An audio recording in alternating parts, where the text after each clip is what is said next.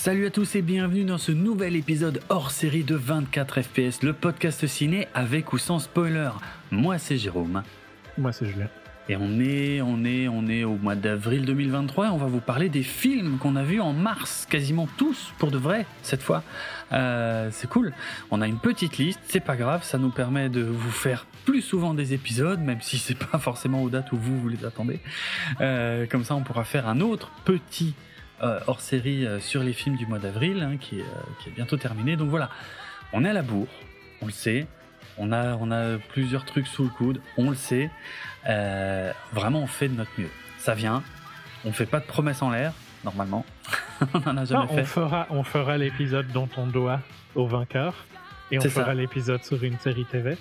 C'est juste qu'elles ont pris un peu de retard. C'est ça, ça a pris du retard, mais voilà, c'est euh, les 7 samouraïs, ça arrive. La série, c'est tu sais que ce qui est marrant, à, Podren, personne ne m'a posé de questions. Je m'étais dit, au festival Podren, tout le monde va me tomber dessus. C'est quoi la série et tout machin? Notamment des gens qui me l'ont demandé sur Twitter, à qui j'ai pas répondu et que j'ai vu à Podren. Bref, on le fera. Euh, et je pense que c'est facile de savoir quelle série c'est. C'est normalement assez facile à deviner quand vous connaissez Julien, quand vous suivez un petit peu l'actu et des choses comme ça. Effectivement. Euh, donc voilà, on, fait, on fait de notre mieux. Euh, oui, voilà, on n'est pas. Je, voulais faire une blague par rapport à la chanson de Bonnie Tyler. Tout le monde peut pas être un héros, mais bref, on essaye. euh, Qu'est-ce qu'on va traiter dans cet épisode hors série donc du mois de mars 2023 Eh bien, 10 films, 10 films, dont les habituels films que personne ne verra jamais de Julien. Euh, il y en a un ou deux, mais euh, voilà, 10 films vus au mois de mars et quasiment que des films de cinéma. On est, sur un ratio euh, qu'on a rarement eu depuis quelques années. En fait, on a presque 100% de cinéma avec une exception euh, Apple TV.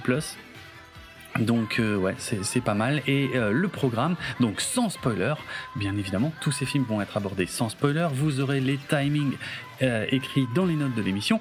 Eh bien, on va parler de Creed 3, Crazy Bear, 65 La Terre d'avant, Inside, Scream 6, Shazam La Rage des Dieux, The Whale, Champions, je vais le dire comme ça parce que c'est pas sorti en France. Tetris et on finira avec John Wick chapitre 4 et euh, peut-être qu'on se fera une petite partie spoiler pour discuter de la fin de John Wick chapitre 4. Voilà, euh, voilà pour le programme donc, mais avant ça, euh, sans spoiler, on démarre avec Creed 3. Creed 3, troisième spin-off de la série Creed, neuvième film de la saga Rocky, donc le retour de euh, Michael B. Jordan dans le rôle d'Adonis Creed, le fils d'Apollo Creed, euh, le retour de, euh, qui on pourrait dire, de Tessa Thompson aussi dans le rôle de sa femme Bianca et puis de quelques, de un ou deux personnages de second plan qu'on avait déjà vu dans les films précédents. Pas de retour de Sylvester Stallone, on va en dire un mot, euh, et, euh, et, euh, et, un film qui a beaucoup fait parler, euh, notamment pour la prestation de Jonathan Majors, qui fait beaucoup parler de lui en ce moment, pas en bien du tout, mais du coup on va en profiter pour, pour sauter un peu sur l'occasion, parce qu'on lui avait déjà un peu taillé un costard pour sa prestation dans Ant-Man, puisque c'est lui c'est le nouveau Kang, le nouveau grand méchant du Marvel Cinematic Universe. Est-ce qu'on dira bientôt cette phrase au passé? On verra.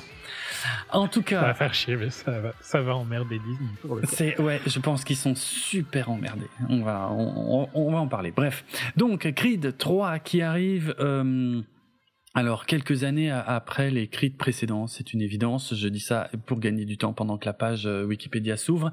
Donc Creed, premier du nom, euh, c'était en 2015. Euh, retour rapide, moi j'avais trouvé que c'était un film correct, mais sans plus, qui était complètement sur-hypé. Euh, par ben par le fait qu'il y avait Stallone dedans qui reprenait le rôle de Rocky et tout voilà le film était sympa mais c'était pas le le, le chef-d'œuvre qu'on nous avait vendu enfin je, trouve qu'il était, il était pas mal. En plus, Ryan Coogler filme quand même super bien euh, hmm. Michael B. Jordan. Oui, bah oui, fois. oui, ça c'est vrai. Non, je trouve que c'était quand même un bon, euh, un bon Rocky, pour simplifier. Un bon Rocky, carrément Ok. Ouais. D'accord. Euh, je trouve qu'il y avait, il y avait tous les éléments d'un Rocky, en fait. D'un bon Rocky. C'est pas faux. Pour le coup, c'est pas faux. Mais le, c'était du déjà vu aussi. Ouais, ouais. Quelque part. Hmm. Juste bien refait. C'était un bon hmm. remake en fait. Ouais. Ok. Ouais, c'était Rocky 5 en mieux quoi. quelque part. Ok, euh, Creed 2 2018 réalisé par Steven Caple Jr. moi, je l'avais trouvé assez mauvais. Ouais, moi, pas Ouais complètement à côté de la plaque. En plus, la, hum, la storyline de, de Rocky n'avait aucun sens euh, parce qu'il était mourant dans le premier film et là, dans le deuxième, ils en parlaient même plus. Hmm. Comme si c'était jamais arrivé. Après, je trouve la storyline de Creed était quand même un problème. Le perso de Creed a un peu un problème.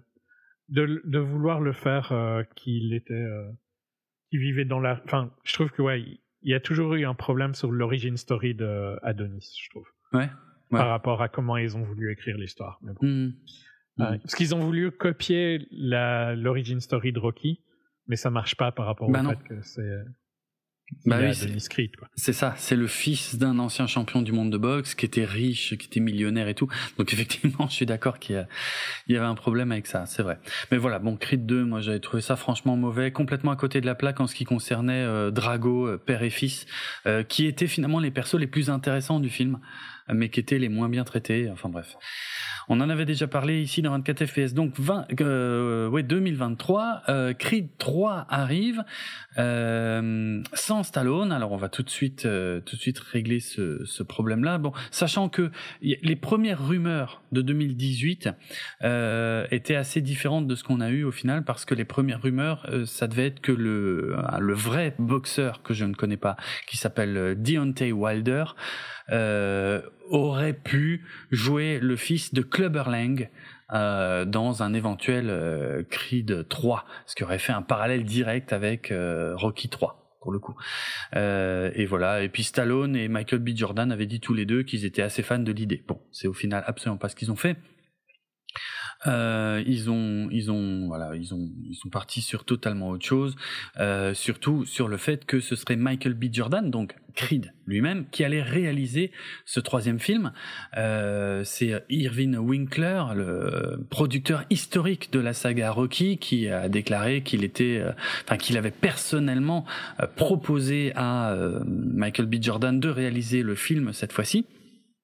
Alors bon, la façon dont c'est présenté, évidemment, ne raconte pas, sûrement pas la vraie histoire. Euh, il y avait sûrement eu des discussions avant. Bon, voilà. Mais en tout cas, c'est la première réalisation de Michael B. Jordan. Sa première fois qu'il passe derrière la caméra. Euh, et, euh, et ça, euh, comment dire ça, on l'a su avant que euh, qu'on sache que Stallone ne serait pas dans le film. Euh, donc c'était en avril 2021, c'était il y a il y a, il y a deux ans, qu'on a su que Stallone ne serait pas dans le film. Alors ça c'est un peu compliqué ce, cette histoire, mais pour essayer de faire simple, ce qui s'est passé, c'est que euh, Stallone voulait être dans le film. Euh, Stallone aurait dû être dans le film, sauf que Stallone euh, ne s'entend pas du tout avec Irving Winkler, dont je viens de parler, qui est le producteur donc historique de, de toute la saga Rocky depuis le premier. Euh, en gros, Stallone regrette les contrats qu'il a qu'il a signés à l'époque. Évidemment, ni Winkler ni Stallone n'imaginaient que Rocky deviendrait une des plus une des franchises les plus connues euh, de l'histoire du cinéma. Donc évidemment, euh, Stallone, je rappelle, qui était complètement fauché euh, avant de se lancer dans, dans le premier Rocky, euh, avait avait signé des contrats où était déjà content, en gros, de, de toucher quelque chose sur, eh bien sur sur les entrées des films, voilà, des choses comme ça. Par contre, ce qui est moche, c'est que dans ce que Stallone a signé, il ne touche rien sur les personnages sur la création des personnages, sur l'histoire, sur l'univers. Voilà. Stallone ne touche du fric que sur les, entrées ou les ventes, mais pas sur l'histoire. Ce qui est dégueulasse quelque part, il est le premier à le dire, mais d'un autre côté, c'est le contrat qu'il a signé, et donc du coup, il s'en prend régulièrement à Irving Winkler dans la presse, et notamment euh, ces dernières années, ils se sont, euh, ils se sont de nouveau accrochés à plusieurs reprises, et globalement, ce que Stallone dit, alors pour faire passer la pilule, il dit oui, de toute façon, c'est avant tout l'histoire d'Adonis Creed, donc euh, voilà, c'est c'est aussi pour ça que, que que je me mets de côté tout ça, mais mais il a aussi déclaré que ouais, que ça le faisait chier parce que globalement, aujourd'hui, ceux qui récoltent, qui gagnent le plus de fric avec cette histoire-là, c'est Irving Winkler, c'est Ryan Coogler, le réalisateur du premier Creed, qui reste producteur sur les suivants, et c'est Michael B. Jordan. Alors, il a rien contre eux, parce que c'est du pur business, mais il dit c'est quand même dégueulasse que ceux qui ont, qui ont donné vie au truc à la base, comme lui, en fait, eh ben, ne touche rien, alors que quelqu'un comme Irving Winkler, qui n'a eu aucun input créatif, qui a juste mis du fric. Alors, juste, il a quand même mis du fric, hein, parce que sinon la saga n'existerait pas. il faut aussi dire, il faut aussi être un peu honnête. Mais voilà, globalement, Stallone et Irving Winkler ne peuvent pas se blairer et euh, ils se sont pris la tête euh, ces dernières années de nouveau sur les droits de Rocky. Je sais pas si ça a un rapport avec le fait que, que Stallone a remonté Rocky 4, que je n'ai pas vu d'ailleurs, j'ai pas vu le nouveau montage. Euh, Peut-être que ça a un lien avec ça, je sais pas, mais en tout cas voilà, c'est c'est en grande partie à cause de ça que euh, que Stallone n'est pas dans euh, n'est plus dans Creed. Euh, voilà, donc il fallait qu'on en dise un mot. Ah oui, et Stallone avait aussi balancé un truc, une info qui n'avait jamais été euh, vraiment dévoilée, c'était que euh, Winkler bossait sur un spin-off sur les Dragos. donc avec son son ami Dolph Lundgren dans le rôle du père Drago et puis avec le fils qu'on avait vu et tout. Et euh, bon euh, c'était ça a beaucoup fait chier Irving Winkler que que Stallone dise ça. Euh, du coup Dolph Lundgren s'est exprimé aussi. Il a dit ah mais moi alors déjà c'est c'est hyper préliminaire comme discussion. Il y a aucun script il y a rien de confirmé. On sait pas si ça va vraiment se faire il dit par contre ce qui me fait chier c'est qu'effectivement moi quand, quand on m'a demandé euh, si je m'engagerais là-dessus et que j'ai dit oui, euh, j'étais persuadé que Stallone euh, ferait partie de l'aventure, quoi. Donc euh, voilà. Donc bref, petite bataille, petite guéguerre entre Stallone et Winkler et voilà. Bref. Et, d'ailleurs, à, l'heure actuelle, on ne sait toujours pas si ce spin-off sur les Dragos va vraiment se faire. On verra. en tout cas, ça semble cuit pour que Stallone revienne dans le rôle de Rocky, quoi qu'il arrive. Sauf si Irving Winkler, euh, j'imagine, euh, je sais pas, euh, lui propose un nouveau contrat ou un truc comme ça. Bref, ce qui a peu de chances de, se produire visiblement. donc voilà, c'est à peu près tout ce que j'avais à dire sur les, coulisses de ce Creed 3, hein, si ce n'est que, ben, au niveau réalisation, Michael B. Jordan s'est inspiré d'animés japonais. Euh, comme euh, Megalobox que je ne connais pas, Hajime no Hippo que je ne connais pas, Naruto que je connais évidemment de nom et Dragon Ball Z. Ça me fait un peu délirer parce que j'aurais pas du mal à voir. Hein. Ouais, moi j'ai un peu de mal à voir aussi. Mais pourquoi pas? C'est pas choquant, on va dire. Euh, c'est pas choquant. Quel âge il a, Michael B. Jordan c'est voilà, c'est de sa génération. Il a il a 36. Ouais, il est pas si jeune que ça en fait. Non, mais, plus jeune que nous. Oui, il est plus jeune que nous quand même. ok, bref. euh, Creed 3. Alors l'histoire de Creed 3, eh bien, eh bien, on va découvrir un secret, un secret du passé d'Adonis Creed, un secret honteux qu'il n'a jamais dévoilé à personne et qui va, euh, qui est lié au retour d'une ancienne connaissance. Donc, euh, c'est le fameux euh, Damian Anderson ou Diamond Dame, interprété par Jonathan Majors. Voilà, cet homme qui, qui n'a rien, qui a passé euh, une bonne partie de sa vie en prison. eh bien, en fait, c'était le mentor de Creed quand ils étaient quand ils étaient gamins. et donc là, il revient et en gros, le scénario est simple, vraiment très très simple. Le mec, il revient, il dit t'es champion, mais en vrai tu me dois tout, donc je veux un match contre toi c'est un peu idiot. Ça, c'est pas vraiment.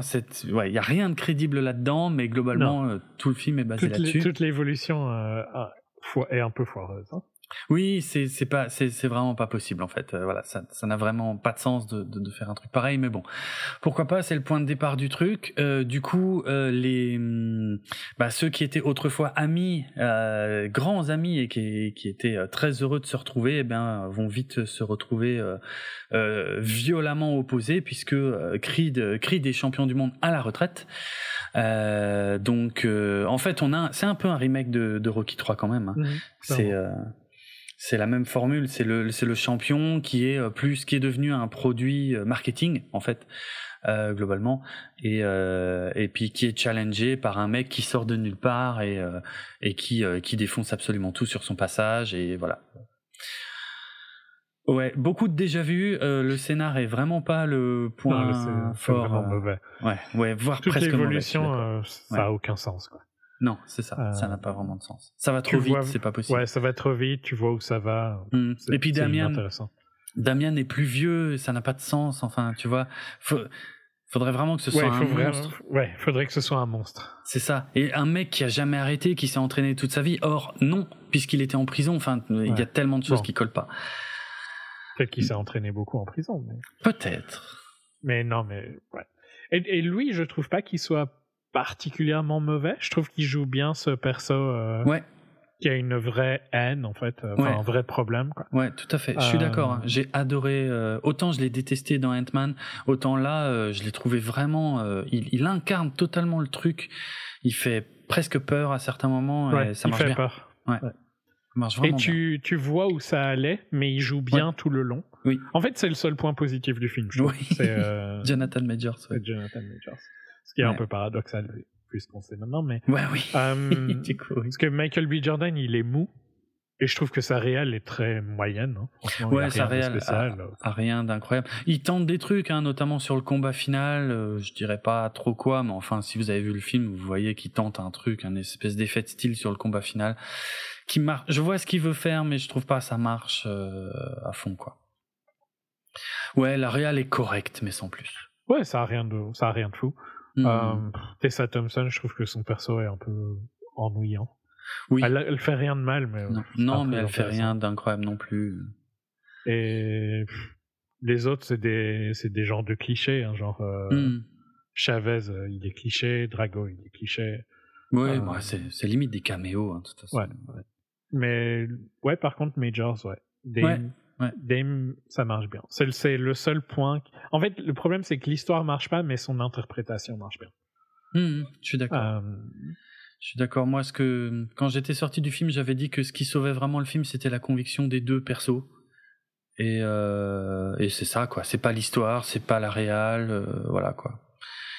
Ça marche, mais ça s'oublie vite. ouais, j'ai trou- trouvé très moyen quand même. C'est pas Ouais. le pire. C'est pas, c'est pas comme si tu passais un moment atroce, mais c'est très Mhm. moyen. Ça ne, ça n'existerait pas, mais comme, euh, comme Creed 2, hein. peut-être un peu mieux que Creed 2. Oh, mais- c'est mieux que Creed 2. Hein. Creed 2, c'était vraiment mauvais. Pour moi, c'était Ouais, très je mauvais. trouve pas, je trouve pas que c'est beaucoup mieux quand même. Ah ouais, ok. Ah Je ouais. c'est fort proche. Ah, c'est marrant parce que moi, quand je suis sorti de celui-là, je crois que je me disais que c'était le meilleur des trois, limite. Parce que pour moi, le 1 était quand même assez moyen euh, au final. Ça, en tout cas, sauf Stallone. Stallone était génial, mais, mais le reste était Ouais, je trouve très quand même attendu. que Coogler est un meilleur réalisateur et Coogler Mhm. qui filme euh, Michael B. Jordan est un bon, un bon mélange. T'as raison, Euh. t'as raison. En termes, j'y pensais pas. Parce que je l'ai pas revu le premier, mais t'as raison qu'en termes de réal, c'est quand même certainement au-dessus. Bah. Après, bon, c'est son premier film, mais ouais, Coogler, Mhm. est, un, Coogler est un meilleur réalisateur, hein, tout court. Ouais. Euh, et euh, le défaut de Coogler, c'est qu'il a fait au final que des films avec euh, Michael B. Jordan. Avec Michael B. Jordan, oui, c'est vrai. C'est vrai. Est-ce que c'est un défaut? Je sais pas, parce que ça marche bien. Ça marche assez Ouais, bien. Oui et non, parce que dans Black Panther, ça cassait, euh, le- Oui. ça cassait le film. Ça cassait, oui, oui, effectivement, ça cassait le héros, mais, mais bon. Faudra voir, euh, parce que dans Fruitvale, oui, ça marchait bien, mais Hmm. bon, c'était un beaucoup plus petit. Au final, euh, il a rien fait, hein, euh, à part Fruitvale et Creed. Ah oui, putain, mais en fait, ouais, ça, ça filmo, c'est juste Fruitvale, Station, Creed, Black Panther 1, Black Panther 2. Putain, J'étais persuadé qu'il avait fait autre chose, en fait, mais pas du tout. Oh merde. Ah, c'est. Ah, il bosse sur la série Wakanda pour euh, Marvel, c'est peut-être pour ça. Pff, ouais, mais ça fait, c'est léger quand même. En, C'est très léger. Ouais, en, en 10 ans, ouais, 4 films en 10 ans. Mais 4 films dont, dont 2 Dans deux, blockbusters. on s'en fout, donc. euh, oui. mais deux blockbusters qui te bouffent tout de suite euh, deux, deux ans, trois ans euh, de ta vie, quoi, aussi. Ouais. Ok, à voir. bon. Mais ouais. Non, moi je dirais que c'est mieux que le 2, mais un peu moins bien que le 1. Ça D'accord. peut, se, ça, peut sous- ça peut être évité, mais c'est pas un mauvais Oui. moment d'aller le voir. Rien de, rien d'essentiel. Après, voilà, maintenant, il y a Jonathan Majors, on sait qu'il Ah oui, alors il faut qu'on parle un problème. Donc, euh, Alors effectivement, ça, ça devient un gros problème, euh, surtout pour Marvel. Mais oui, donc Jonathan Majors, pour ceux qui seraient pas au courant, celles et ceux qui seraient pas au courant, eh ben est accusé euh, de violence conjugale euh, depuis euh, quelques semaines. Et là, ces derniers jours, il y a de nouveaux témoignages d'autres femmes qui sont venues s'ajouter à celui de sa compagne. Euh, donc, euh, et il a été lâché par ses représentants euh, légaux Euh, non, ses ses agents. agents. Ouais, ses agents, pardon. Ouais, il a été lâché par ses agents, ce qui est quand même généralement pas bon signe du tout, alors que c'est un mec qui est, su- qui est vraiment très très en vue en ce moment, quoi. Euh, donc, euh, on ne sait pas, on n'a pas encore trop de détails. Évidemment, son avocat dit que non, non, il sera totalement innocenté, ça craint rien. Mais enfin, quand les témoignages s'accumulent, ça pue. Et évidemment, tout le monde attend la réaction de Marvel. Euh, Marvel qui doit être vraiment super emmerdé parce que euh, bah, parce que c'est leur nouveau méchant, parce que la saison 2 de Loki est certainement déjà tournée et que Jonathan Majors est dedans et que du coup s'ils annoncent maintenant qu'ils le virent, qu'est-ce qu'ils font de la saison 2 de Loki? Euh, Ouais, ils, ils sont ils sont incroyablement emmerdés. Je voudrais pas être à leur place. Après, Parce qu'il y a euh, du tu peux fric derrière. la. Hmm. Tu peux le faire à la DC, hein, et tu, tu Oui. ignores pendant des années. Oui. Et t'espères que ton prochain film marche, et si ça marche, bah ok, c'est fini. Pour Ezra Miller, hein, forcément. Oui, oui, j'ai bien compris. Tu Euh, nous parles d'Ezra Miller et de The Flash, dont on parlera beaucoup plus en détail quand le film Voilà. sortira. Donc, Mais DC, ils ont, ils ont pris l'idée, on ne parle pas du sujet. on n'en parle pas. Euh, ça n'existe pas. Et pourtant, le sujet, il est, il est costaud. Hein, Ouais. Parce que, waouh il est Le mec je est dirais pas que c'est pire parce que c'est aussi foireux, mais il y a des trucs que les gens prennent encore plus mal que ce qu'a fait Jonathan Majors, je pense. Ouais. Euh, Ouais, y a moyen. Tu peux aussi dire que E- Ezra Miller a été moins droppé par ses agents, etc. hein. C'est vrai, il y a ça aussi quand même, mine de rien. hein, Il a été soutenu. Ils ont- ils- mais il y a une différence assez notable entre les deux. Bon. Oui, absolument. Une différence de couleur. Ouais, Euh, c'est ouf. Euh, je sais pas. Après, euh, vir- si, si The Flash foire, je pense que c'est fini pour sa carrière. Ah, ça, c'est clair. Mais, clair. si The Flash euh, marche, c'est bon, hein, il est sauvé. Rédemption, c'est ça qui est Ouais. incroyable aux États-Unis. Ouais, Euh, ouais, c'est ouf. alors que Jonathan Majors est peut-être. Après, ça, ouais, ça, ça va dépendre de si Disney euh, survit, à, survit aux deux prochains mois, je dirais. Oui, c'est Ou ça. s'ils abandonnent euh, au milieu.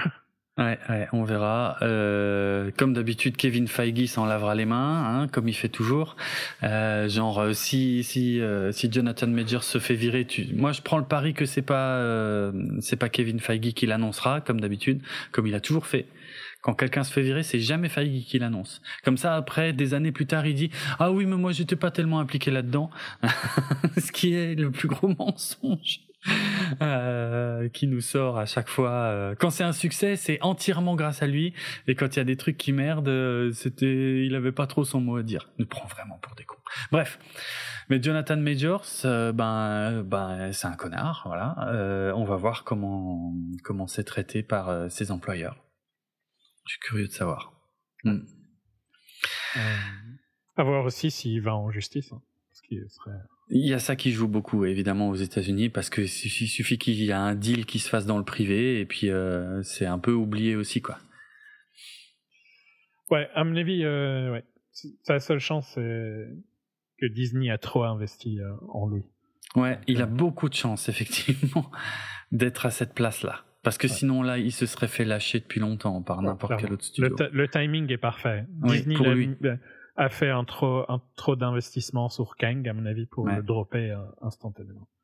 C'est ça, c'est ça. C'est un gros problème. Après c'est chiant, c'est chiant dans tous les sens parce que pour l'industrie, c'est quand même un gros problème de plus savoir en qui ils peuvent faire confiance quand ils veulent construire une franchise. T'imagines euh, le prochain James Bond qui est casté, euh, il l'annonce en grande pompe et puis six mois après, on apprend que je sais pas, c'est un violeur, un j'en sais rien, tu vois, n'importe quoi.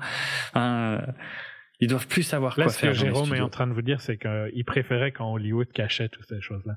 Alors pas du tout. pas du tout, pas du tout. Alors vraiment. Parce qu'ils ont toujours fait ça. Hein. Je pense pas que ça a changé. C'est juste que maintenant, tu le sais, c'est tout. Mais je sais bien, mais mais mais euh, moi par contre, ce qui me fascine, c'est que c'est que ce soit aussi difficile de trouver des gens qui n'ont pas des casseroles au cul, en fait, tu vois. C'est ça que que je trouve euh, incroyable. Mais je sais pas, j'ai eu cette discussion avec euh, quelqu'un récemment où euh, pourquoi est-ce que les gens riches sont tous des, des psychopathes en gros, hein, Mhm. ou ont des trucs euh, tr- trash. Mhm. Mais moi je trouve ça, je trouve ça super logique en fait parce que tous ces gens-là ils sont ultra compétitifs de base Mhm. et ils veulent et ils veulent être excités dans la vie. Et qu'est-ce qui est plus excitant que quelque chose que tu peux pas faire? Et ils ont plus rien d'autre que quand t'es quand t'es un milliardaire, euh, qu'est-ce que t'as à part euh, Qu'est-ce que tu peux pas faire? Rien à part des trucs que tu dois pas faire.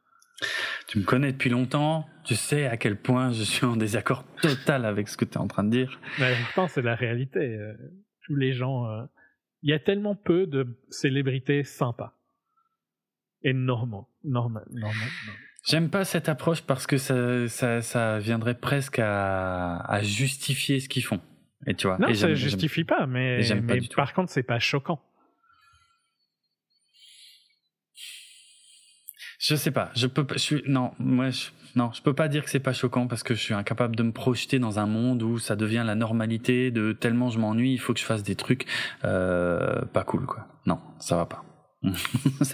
tu veux pas vivre dans la réalité. Hein. Oh, la violence. Non, non.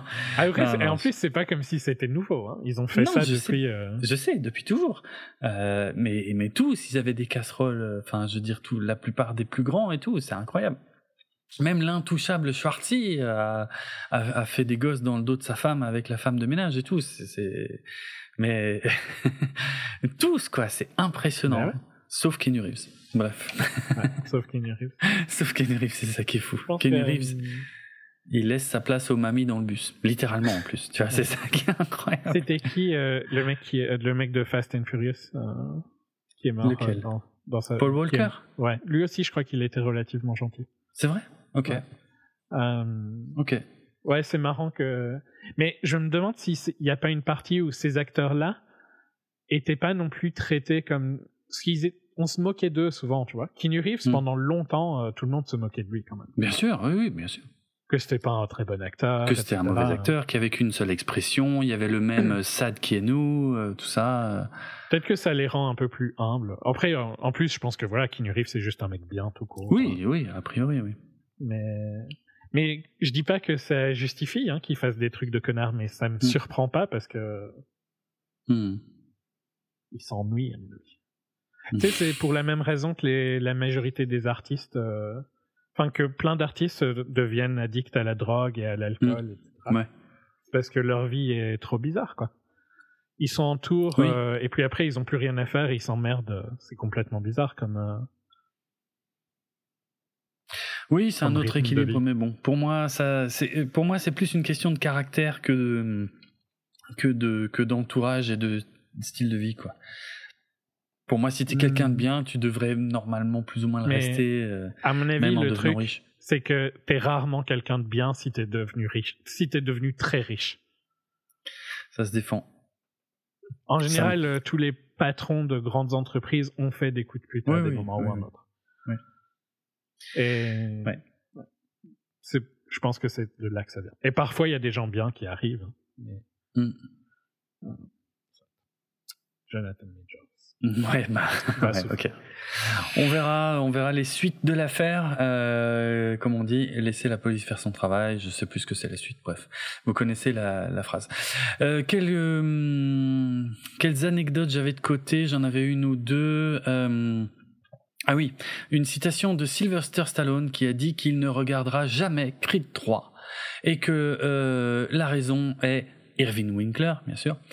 Euh, et euh, il a dit en gros, euh, vous, on ne peut pas faire la paix avec quelqu'un qui a été euh, si néfaste et euh, oui, bah en fait, c'était l'anecdote aussi sur les spin-offs euh, que euh, les spin-offs sur Ivan Drago que Stallone a jugé non nécessaires. Voilà, c'était pas grand-chose. Ah, si, il y a une anecdote dont je voulais qu'on discute. Ça nous permet de, de discuter de plein d'autres choses que de Creed 3. Vous avez vu, on a quand même réglé le problème Creed 3 assez vite en termes de cinématographie pure. Par contre, il y a une anecdote que je trouve sympa, c'est que Jonathan Majors étant dans Creed 3 et dans Ant-Man 3 en même temps, eh ben il a été euh, numéro 1 du box-office et numéro 2 du box-office en même temps.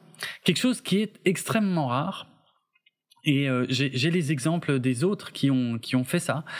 Euh, je vais prendre, on va commencer, je sais pas trop si si je peux faire ça dans un ordre particulier, mais bon, je finirai par le plus connu à la fin quand même. Il y avait finalement, il y a pas si longtemps, en 2018, il y avait Josh Brolin qui était en même temps dans Avengers Infinity War, dans le rôle de Thanos, et dans Deadpool 2, dans le rôle de Cable.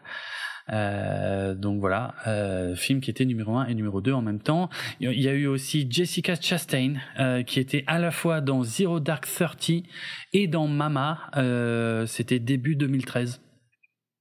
Alors on est sur des budgets beaucoup, enfin des box-office beaucoup plus petits, mais en tout cas il se trouve que euh, elle était numéro 1 et numéro 2 en même temps. Et le grand gagnant, le winner absolu, et ça c'est euh, les années 90, c'était Leonardo DiCaprio qui était en même temps dans Titanic et dans L'homme au masque de fer. Euh, voilà, c'est les rares exemples de même acteur qui est dans le même film, dans les deux premiers films du box-office. Intéressant. Ouais, c'est rigolo. Euh, je me rends compte qu'on a, euh, j'ai pas du tout parlé de ce que j'ai été voir Titanic, tu sais, qui est ressorti il y a pas longtemps. Mhm. Et euh, j'avais une anecdote euh, sur le film et j'ai totalement oublié d'en parler dans l'épisode précédent. Enfin, on n'a pas vraiment traité Titanic en fait, mais mais euh, une anecdote assez ouf qui m'est arrivée. Alors ça fait longtemps que j'avais pas été emmerdé au ciné, donc ça fait longtemps que j'avais pas raconté des trucs comme ça, mais je voulais je voulais en parler. C'est que globalement, je suis tout content. Je vais voir Titanic pour la première fois au cinéma de toute ma vie. Ah oui, je fais partie des rares qui ne l'avaient jamais vu au cinéma. Euh, J'ai déjà raconté l'histoire. Hein. Le pire, c'est que j'ai essayé. C'est un peu comme euh, Zack Snyder. En fait, t'es pas vraiment un fan de James Cameron. Oh. Quel escroc Non, je suis pas d'accord du tout. En fait, je suis un plus vrai fan que toi. Mais tellement Moi, j'ai vu Titanic au cinéma plusieurs fois. Oh putain Et moi, j'ai fait la queue pour Titanic au cinéma en 97. Deux fois. Et deux fois, j'ai pas pu rentrer. Et je crois qu'après, j'ai dit euh, merde. Hein. non, voilà. mais voilà, hein, c'est comme Snyder. Et non, ça n'a rien, ça n'a rien à voir, escroc. Non, non. Et, euh, et du coup, c'est vrai que pendant très longtemps, j'ai vu Titanic pour la première fois il y a moins de dix ans. C'était pour un podcast d'ailleurs. Et euh, voilà, et euh, je l'avais vu donc sur un écran d'ordinateur en plus. Enfin voilà, bref. Donc là, euh, j'avais vraiment envie. Euh, donc là, c'est Titanic qui ressort en 3D HFR. donc vraiment l'expérience maximale du truc. Ça reste pas mon Cameron préféré et de loin pas. mais mais voilà, ça reste du grand Cameron quand même. Donc j'étais quand même assez heureux de le voir et j'étais dans une salle, c'était un samedi après-midi, et il y avait trois gamines, plusieurs rangs devant moi, euh, qui discutaient, mais genre vraiment à très voix haute pendant le film, et qui sortaient leur téléphone et genre qui le qui filmaient l'écran, tu sais, euh, genre qu'ils le tenaient assez haut, mais ça n'avait aucun sens. Et personne, personne ne bronche dans la salle. Et au bout d'un moment, je me dis, mais c'est pas possible, c'est incroyable. Parce qu'elles rigolaient à des moments où il y avait rien de drôle. Enfin bref, elles étaient, elles étaient pas du tout dans le film, elles en avaient rien à foutre. Et je dis non, non, non, non, non. Je veux voir Titanic dans les bonnes conditions. C'est pas possible, ça va pas, ça va pas se passer. Donc je me lève, donc j'enlève mes lunettes parce qu'évidemment c'est un film en 3D. Euh, j'enlève mes lunettes. Je vais dans le dans le rang juste derrière elle. Et tout de suite, vu que c'est des gamines, honnêtement, j'ai été un peu plus sec que ce que je suis d'habitude. Et je leur ai dit direct, et ai dit, écoutez, on vous entend rigoler, on voit vos portables jusqu'au fond de la salle. Et c'est juste pas possible. Donc soit vous arrêtez tout de suite, soit je vous fais virer. Et je leur ai dit juste ça. Je me suis dit, faut attaquer fort direct parce que c'est, sinon ça va pas marcher. Et euh, ça n'a absolument pas marché. elles en avaient rien à foutre. Elles m'ont, elles m'ont littéralement rayonné. Euh, elles en avaient vraiment rien à branler. Elles se sont peut-être calmées euh, une minute ou deux, mais je suis retourné à ma place. Mais après, c'était pareil, ça rigolait, ça sortait les portables et tout machin. Donc Deuxième étape, je sors de la salle, je vais voir le personnel du cinéma, je leur signale, euh, je reviens dans la salle avec le personnel du cinéma, je leur montre euh, où sont les gamines. Elles, elles vont, elles vont se faire passer un savon et de nouveau se faire menacer de se faire virer par le personnel de salle. Euh, ça les a calmées cinq minutes, même pas. C'était ouf. Et moi, si tu veux, il y avait un vrai enjeu de timing dans ma tête. Je me disais, je veux qu'elle se fasse virer avant que le Titanic percute l'iceberg. Parce que je sais que c'est à partir de là que Cameron commence à lâcher les chevaux dans le film. Donc je veux pouvoir profiter de ça à fond. Tout ce qui se passe avant, c'est pas que j'en ai rien à foutre, mais c'est, c'est que de la mise en place, des personnages, de tout. Et c'est vachement bien, ça reste du Cameron, c'est du grand cinéma et tout. Mais je sais que les parties qui m'intéressent le plus sont les parties entre guillemets techniques euh, du cinéma de Cameron, euh, surtout dans ce film-là. Donc euh, voilà, elle refoute le bordel. Je me dis non, il n'y a pas moyen. Il faut qu'elle dégage avant l'iceberg. Donc je ressors de la salle. Je vais prévenir le personnel qui revient et qui a dû négocier un sacré moment pour qu'elle dégage, mais elles ont dégagé. Mm. Et voilà. Et, et, et j'ai pu voir le à partir de l'iceberg et globalement toute la deuxième moitié du film, j'ai pu en j'ai pu en prendre plein la gueule et c'était c'était cool. Alors, en HFR, ça marchait super bien. Écoute, même effet que Avatar 2, j'ai pas vu le HFR. C'est-à-dire que quand, quand le, quand le framerate accélère, c'est tellement fluide que ça se sent pas trop. Et euh, c'était vraiment classe. C'était une 3D impeccable. Ah, c'était, c'était génial. Je suis très content. Euh, voilà, je suis très content d'avoir vu Titanic euh, au cinéma dans ces conditions, si on accepte le merdier avec les trois gamines.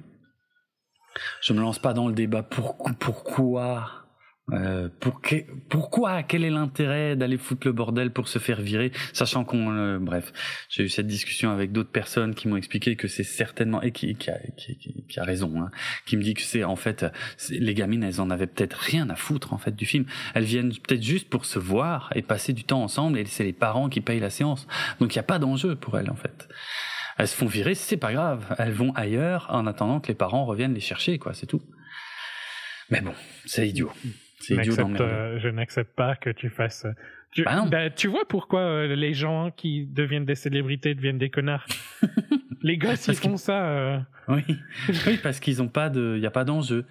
Il y a pas d'enjeu financier. Il y a pas. Oui, c'est ça. Tu deviens un connard quand il y a pas d'enjeu. C'est ça en fait. Ta théorie. J'adhère pas. Non, je sais pas si c'est tu deviens un connard quand il y a pas d'enjeu, que... mais c'est juste, c'est fondamentalement parce que j'aurais jamais fait ça, hein, personne. Mmh, oui. Fondamentalement, ces meufs c'est des connasses. Oui, oui, parce que si on Genre, leur elles en ont rien à foutre de l'expérience qu'elles sont en train de ruiner pour des autres gens. Pour les autres, c'est ça. Que elles ne profitent pas du film, à la limite, on s'en branle. Mais, mais quand on leur dit clairement qu'elles emmerdent Il n'y a aucune empathie, quoi, tu vois. Il n'y a aucune empathie pour le reste de la salle. Elles préfèrent leur... Donc, tu me dis que ces gens-là, si elles avaient de la thune, elles feraient pas des trucs immondes? Si, il y a des chances. Ça se tient, ça marche. Et c'est pas comme si c'était les seuls. Hein. Il y en a mm. plein. Mm, mm. Ils n'ont aucune éducation au cinéma. Hmm. C'est vrai. Et j'en avais pas parlé dans l'épisode précédent, mais quand j'ai vu Babylone, j'ai eu, j'ai eu un problème entre guillemets similaire, mais quand même beaucoup moins grave. C'est que quand j'ai vu Babylone, il y a deux nanas qui sont venues s'asseoir à deux sièges de moi, et il y avait c'était une salle où il y avait pas beaucoup de monde du tout. Hein. On ne sait même pas si on était dix dans toute la salle. Hein. Et euh, elles sont venues s'asseoir à deux sièges de moi.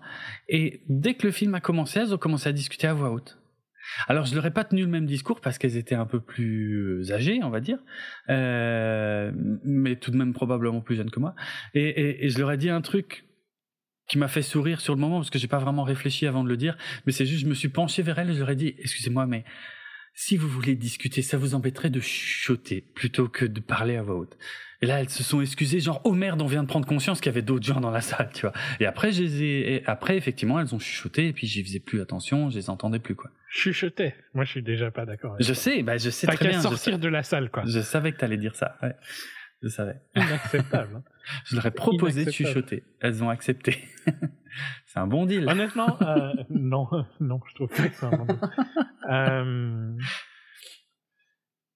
Non, je trouve pas que c'est un bon deal. Je sais pas. au final, et pourtant, je vais au ciné souvent beaucoup plus le week-end qu'avant. Donc, il y a plus de gens dans les salles, mais honnêtement, c'est assez rare qu'il y ait eu un truc. Je crois qu'il y a eu un, pro il y a eu un problème dans Scream et dans Megan. Ah oui. Mais bon, c'est typique. Hein. Les films d'horreur, c'est en général les pires. Surtout ce genre de films d'horreur populaire, c'est les pires audiences. Oui, c'est les pires. Bah, en, en, France aussi, hein, Creed 3, il y a eu des bastons euh, dans les cinémas pendant Creed 3. Bon, en vrai, il y en a eu pas non plus 10 000. Hein. Il y en a deux, trois qui font les gros titres, et puis après, on n'en parle plus. Mais bon, c'est des, des films qui excitent les gens, oui. Mais ouais, il y a des gens qui se sont fait virer pour le coup de la mm. salle mm. dans Scream et dans Megan. Mais par contre, honnêtement, j'ai plus vraiment de problème de gens qui parlent. Ok. Euh, c'est assez rare, je crois. Tant mieux. Ouais. C'est bizarre. Parce qu'il y a beaucoup de gens dans la salle. Non, mais parce que c'est surtout la différence que j'y ai, ai pas pensé avant que t'en parles. Parce qu'honnêtement, j'ai pas eu une expérience pourrie au cinéma depuis que je suis ici. Ce qui est impressionnant. Bah je vais au ciné le week-end quasiment uniquement. Mm. Mm. Et euh, les salles sont souvent remplies. Ok. Et j'ai j'ai pas vraiment eu d'expérience complètement foireuse, tu vois. Tant mieux. Euh... Ouais. Tant mieux. Ouais, tant mieux. Mais c'est ça, ça me surprend en fait d'y penser. Euh, hmm. Non, moi je suis, je peux pas supporter. L'idée que elle, tu leur dis de chuchoter, elle chuchote plutôt que de se taire. Mais je sortais du ciné, quoi. C'était. Hmm, hmm. Euh... Ouais. Ouais. Soit. Ok. Allez, on conclut avec, sur Creed 3. On n'a pas mentionné le box-office. Euh, 75 millions de budget, c'est un peu plus que le 2. 271 millions de box-office, c'est aussi un peu plus que le 2. Donc j'imagine qu'ils sont dans les clous de ce qu'ils attendaient.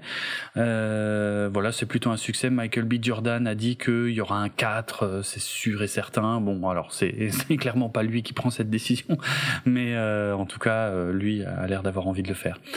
Pourquoi pas Mais il serait peut-être temps que cette saga raconte quelque chose, parce que globalement, pour moi, elle, est quand même toujours largement dans l'ombre euh, de la saga Rocky. Hein. C'est, on est vraiment que sur de l'exploitation de licence et il n'y a pas grand-chose d'autre à se mettre sous la dent. On va pas se mentir. Ok, voilà pour Creed 3. Je vais enchaîner avec euh, Crazy Bear, euh, dont le titre original est Cocaine Bear. Euh, hein? Quoi? Cocaine. Cocaine, pardon, oui, oui, Cocaine Bear. Euh, donc inspiré de faits réels qui se sont produits en 1985 lorsqu'un célèbre trafiquant euh, américain, qui était un ancien agent des, des stupes, euh, eh bien euh, avait euh, bah, comme comme dans le film comme on voit presque comme on voit au début du film c'est-à-dire il, il, avait balancé de la cocaïne euh, par son avion qui était euh, qui était en train de merder, qui était en train de tomber, donc il était obligé de sauter de l'avion avec la cocaïne, donc il jette la cocaïne, il saute et euh, son parachute a merdé et il est mort comme un gros con. et donc on a découvert quelques jours ou semaines plus tard, on a retrouvé un ours mort qui avait consommé beaucoup de cocaïne. Alors c'est tout. En fait, la vraie histoire s'arrête là. C'est tout. C'est juste un trafiquant qui est mort et un ours qui est mort. Et les deux sont même pas liés, si ce n'est sur le fait euh, que, que, c'était la même cocaïne. Mais c'est tout quoi. Donc voilà, l'ours n'a tué personne.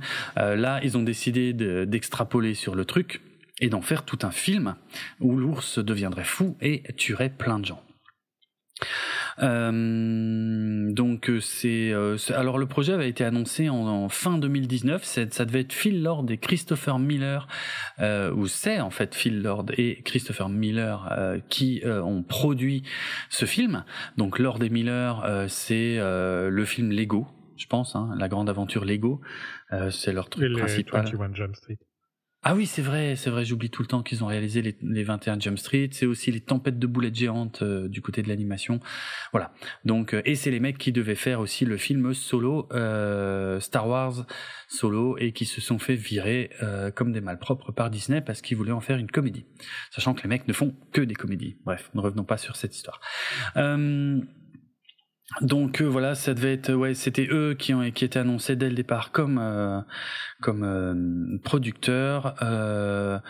et puis alors à la base, ça devait être réalisé par Matt Bettinelli Holpin et Tyler Gillett, dont on va reparler tout à l'heure, puisque puisque puisque à l'époque, ben je sais pas, je sais pas trop où ils en étaient sur Scream 5, mais en tout cas, ils ont choisi de ne pas faire Cocaine Bear, alias Crazy Bear, pour faire plutôt Scream 6.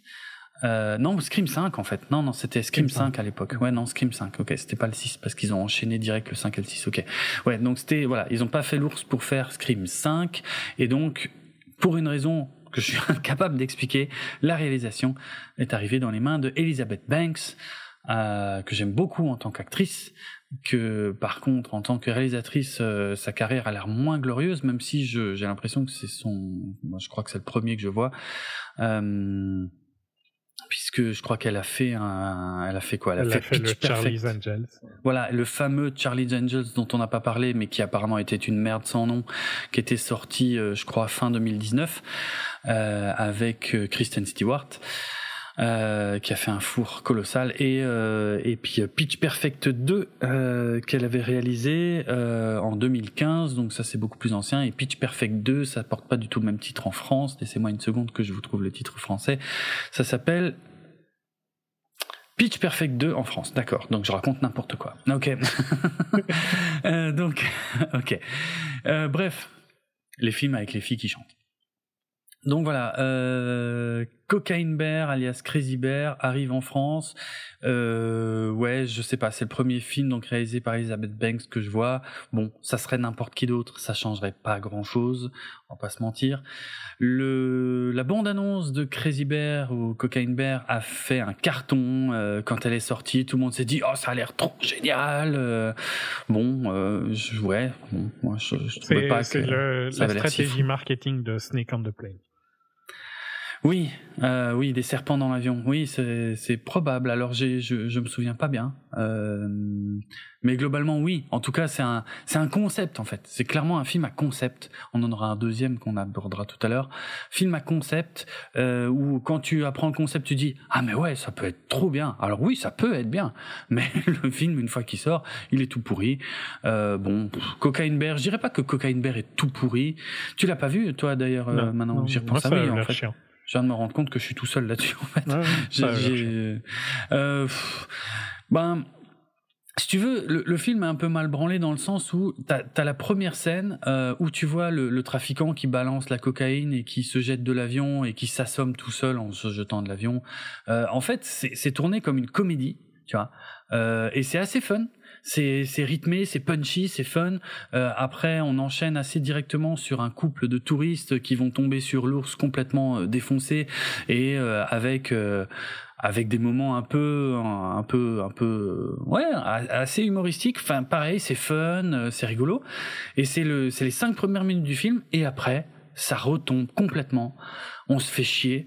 On, on va suivre des personnages dont on n'a rien à foutre, qui sont tous des clichés ambulants, euh, de trafiquants de drogue, euh, clichés de trafiquants de drogue, clichés d'ados idiots, euh, clichés de mère de famille euh, qui fait des trucs de ouf, euh, qui, qui, qui, qui paraissent pas très crédibles. Euh, Enfin, d'ailleurs, rien, aucun perso n'est crédible. hein. Ils font tous des trucs de ouf. hein. Il n'y a pas que la mère de famille. Mais mais surtout, on reste vachement sur eux, en fait, tu vois. Et l'ours, euh, je veux dire, quand j'avais analysé le film dans, pour, euh, pour l'émission Stranger Films sur YouTube, j'avais dit, ça ressemble, ça, c'est un genre de dents de la mer, mais avec un ours à la place de, de, de- du requin, quoi. Mais évidemment, euh, il faut pas voir ça comme le premier dent de la mer, mais plus comme les suites, en fait, euh, Ouais, c'est lui où, où. euh, où c'est le- nimble, quoi Ouais, c'est nimp. On te vend on te vend un concept mais après tu te fais chier parce que les films sont mauvais et que en fait le requin n'est là que de temps en temps mais sinon euh, euh, ouais euh, tout le budget effets spéciaux est passé dans le requin ici dans l'ours qui est en image de synthèse dans tout le film. Euh, mais tout ça pour suivre euh, 75% du temps on suit des personnages inintéressants au possible quoi. Euh, donc euh, voilà je dirais pas que c'est un mauvais film hein, en, en vrai. C'est juste qu'il a été surhypé de base parce que pour moi il est exactement ce qu'il avait l'air d'être en vérité. C'est une petite production à 30 millions de dollars euh, qui n'en a rapporté que euh, 87 et puis euh, oui ça mérite pas plus parce que parce que euh, ça enfin le film se prend un peu pour ce qu'il est pas quoi. Alors ça a le mérite de ne durer qu'une heure et demie heureusement. Si ça avait été plus long je l'aurais défoncé mais là une heure et demie en fait ça passe. C'est t'as l'impression de regarder un téléfilm un peu idiot mais euh, ou un film Netflix. Euh, j'aime pas cette insulte mais oui elle, marche bien dans ce cas. Et euh, mais voilà euh, ça méritait pas toute cette hype. Mais là je pense que c'est un peu voilà c'est c'est le public qui s'est excité tout seul en fait je crois face à ce film parce que ça avait pas l'air ouf et ça l'est pas. Mais c'est pas pas la pire merde que j'ai jamais vue non plus quoi. C'est un truc euh, tu le regardes vaut mieux le regarder en, soirée euh, pizza bière avec des potes.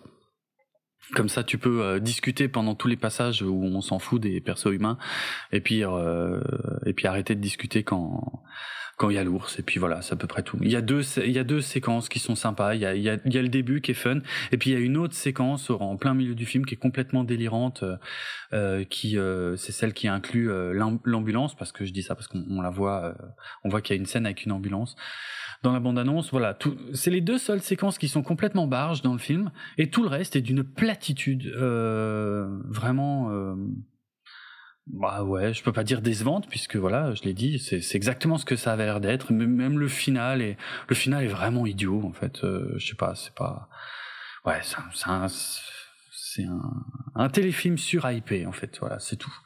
Voilà, j'ai pas passé un mauvais moment, mais je peux difficilement le recommander puisque ça tient pas non plus vraiment ses promesses. Allez, ce sera tout pour Crazy Bear. J'avais des anecdotes là-dessus? Oui, euh, apparemment, le titre original Cocaine Bear était euh, le titre provisoire du projet. Euh, C'était pas censé être le vrai titre du film, sauf que finalement, les producteurs ont rien trouvé de mieux, donc ils sont bah, restés sur Cocaine Bear. Crazy Bear. Hein. Alors, ça me saoule quand ils traduisent des titres euh, pour faire d'autres titres en anglais plus nuls. Quoi. Plus nuls, ouais, je suis d'accord. Je suis d'accord. Ouais. Et euh, si, ah, une anecdote un peu plus intéressante, c'est quand même euh, le fait que le film est intégralement tourné en Irlande, et ça se voit pas du tout on se croirait vraiment aux États-Unis. Et, euh, et voilà. À part, il y a quelques figurants irlandais dans le film, mais sinon, euh, sinon il y a très peu d'acteurs euh, irlandais dans le film. Mais, mais ouais, tout a été tourné en Irlande et franchement, ça se voit pas. Tu croirais vraiment que c'est un parc national américain et tout. Euh, ça marche. Mais après, c'est pas un film qui a une grande ampleur non plus dans ses plans et dans sa mise en scène. Donc euh, voilà. Mais je trouvais l'anecdote rigolote parce que la lumière qui est dans le film et pas du tout la lumière que j'associe à l'Irlande. Donc il y a quand même un, peu de taf là-dessus.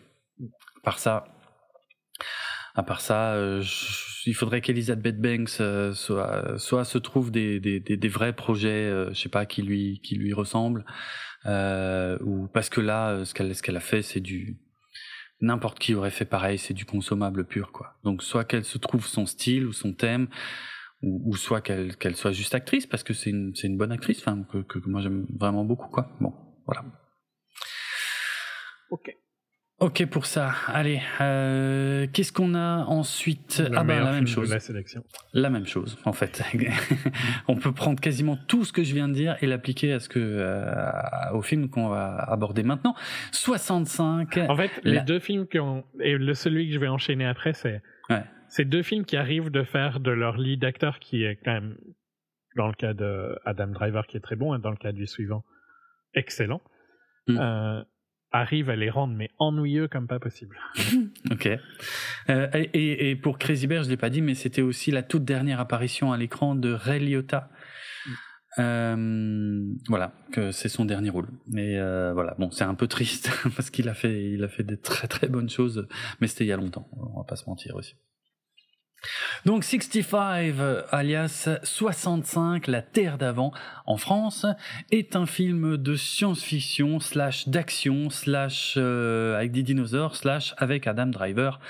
Euh, et euh, j'ai à peu près tout résumé. Alors, euh, on avait appris en septembre 2020 effectivement que Adam Driver avait signé pour euh, euh, comment dire pour apparaître dans ce film réalisé par Scott Beck et Brian Woods qui sont les scénaristes de Sans un bruit alias A Quiet Place en VO et que Sam Raimi devait produire le film ça, c'est un sacré. De toute façon, ce, ce film, c'est un coup marketing et rien d'autre, en fait. C'est un coup marketing où, en fait, tout, tout ce qu'il y avait de mieux était dans la bande-annonce. C'est-à-dire, euh, par les scénaristes de Sans un bruit, produit par Sam Raimi, euh, la légende Sam Raimi, avec Adam Driver et des dinosaures. Voilà tout était dans la promesse, rien n'est dans le résultat final, évidemment, qui est, qui est vraiment très décevant. Avec un euh, pitch, euh, un pitch excellent quand même, hein, parce que l'idée de, de quelqu'un qui doit survivre euh, hmm. à des, avec des dinosaures, avec des dinosaures est cool, quoi. c'est ce que Jurassic Park a jamais fait au final bien. Hein. Non. Alors qu'il y a plein de chances. Hmm. Enfin, il y a aucune hmm. raison que Jurassic Park n'ait pas allé sur ce chemin-là. C'est vrai, c'est euh, ouais, euh, c'est vrai, hein, et, Jurassic Park euh, n'a jamais été sur le terrain du pur survival, même s'il en reprenait les codes. Euh, et, quand j'avais vu la bande-annonce de 65, là, pour moi, c'était un film qui, qui devait finalement tenir la promesse que Jurassic World 3 n'avait pas tenue, c'est-à-dire celle d'un monde entier ou habité par des dinosaures où les humains tentent de survivre. Euh, bon, moi, c'est pas le cas non plus ici. Hein. non, et c'est dommage parce que le concept est top. Ouais, ouais, ah, le concept. Et moi, je suis allé, euh, je suis allé quand même assez euh, motivé. Hein, mais... Ah, c'est vrai? Ah, moi, je m'attendais à rien, honnêtement. Mais après, je crois que je l'ai vu avant toi. Ça joue peut-être. Ah, il y a moyen, ouais. Euh... Je sais pas, l'idée, l'idée était bien. Euh... Mais oui, dis pas le contraire. Ça ne marche pas. Je dis pas le contraire. Alors le pitch, euh, qui n'était pas clair clair d'ailleurs dans, dans la bande-annonce. Euh, enfin si, disons, je vais essayer d'expliquer parce que moi je pense qu'il y aurait, il y aurait eu un moyen de rendre ça un peu plus excitant, mais euh, il y avait plusieurs manières de faire ça. Ce qui n'était pas clair pour moi dans la première bande-annonce, c'était est-ce que par exemple, est-ce que c'était un pitch à la planète des singes, mais planète des singes version 68, tu vois Est-ce que c'est un homme du futur qui, sans le savoir, voyage dans le temps et revient sur la planète Terre, mais sans savoir que c'est la Terre, par exemple. Tu vois, ça aurait pu être une approche intéressante, complètement pompée sur le planète des singes de 68, mais il y aurait eu un, il y aurait eu un angle, il y aurait eu quelque chose.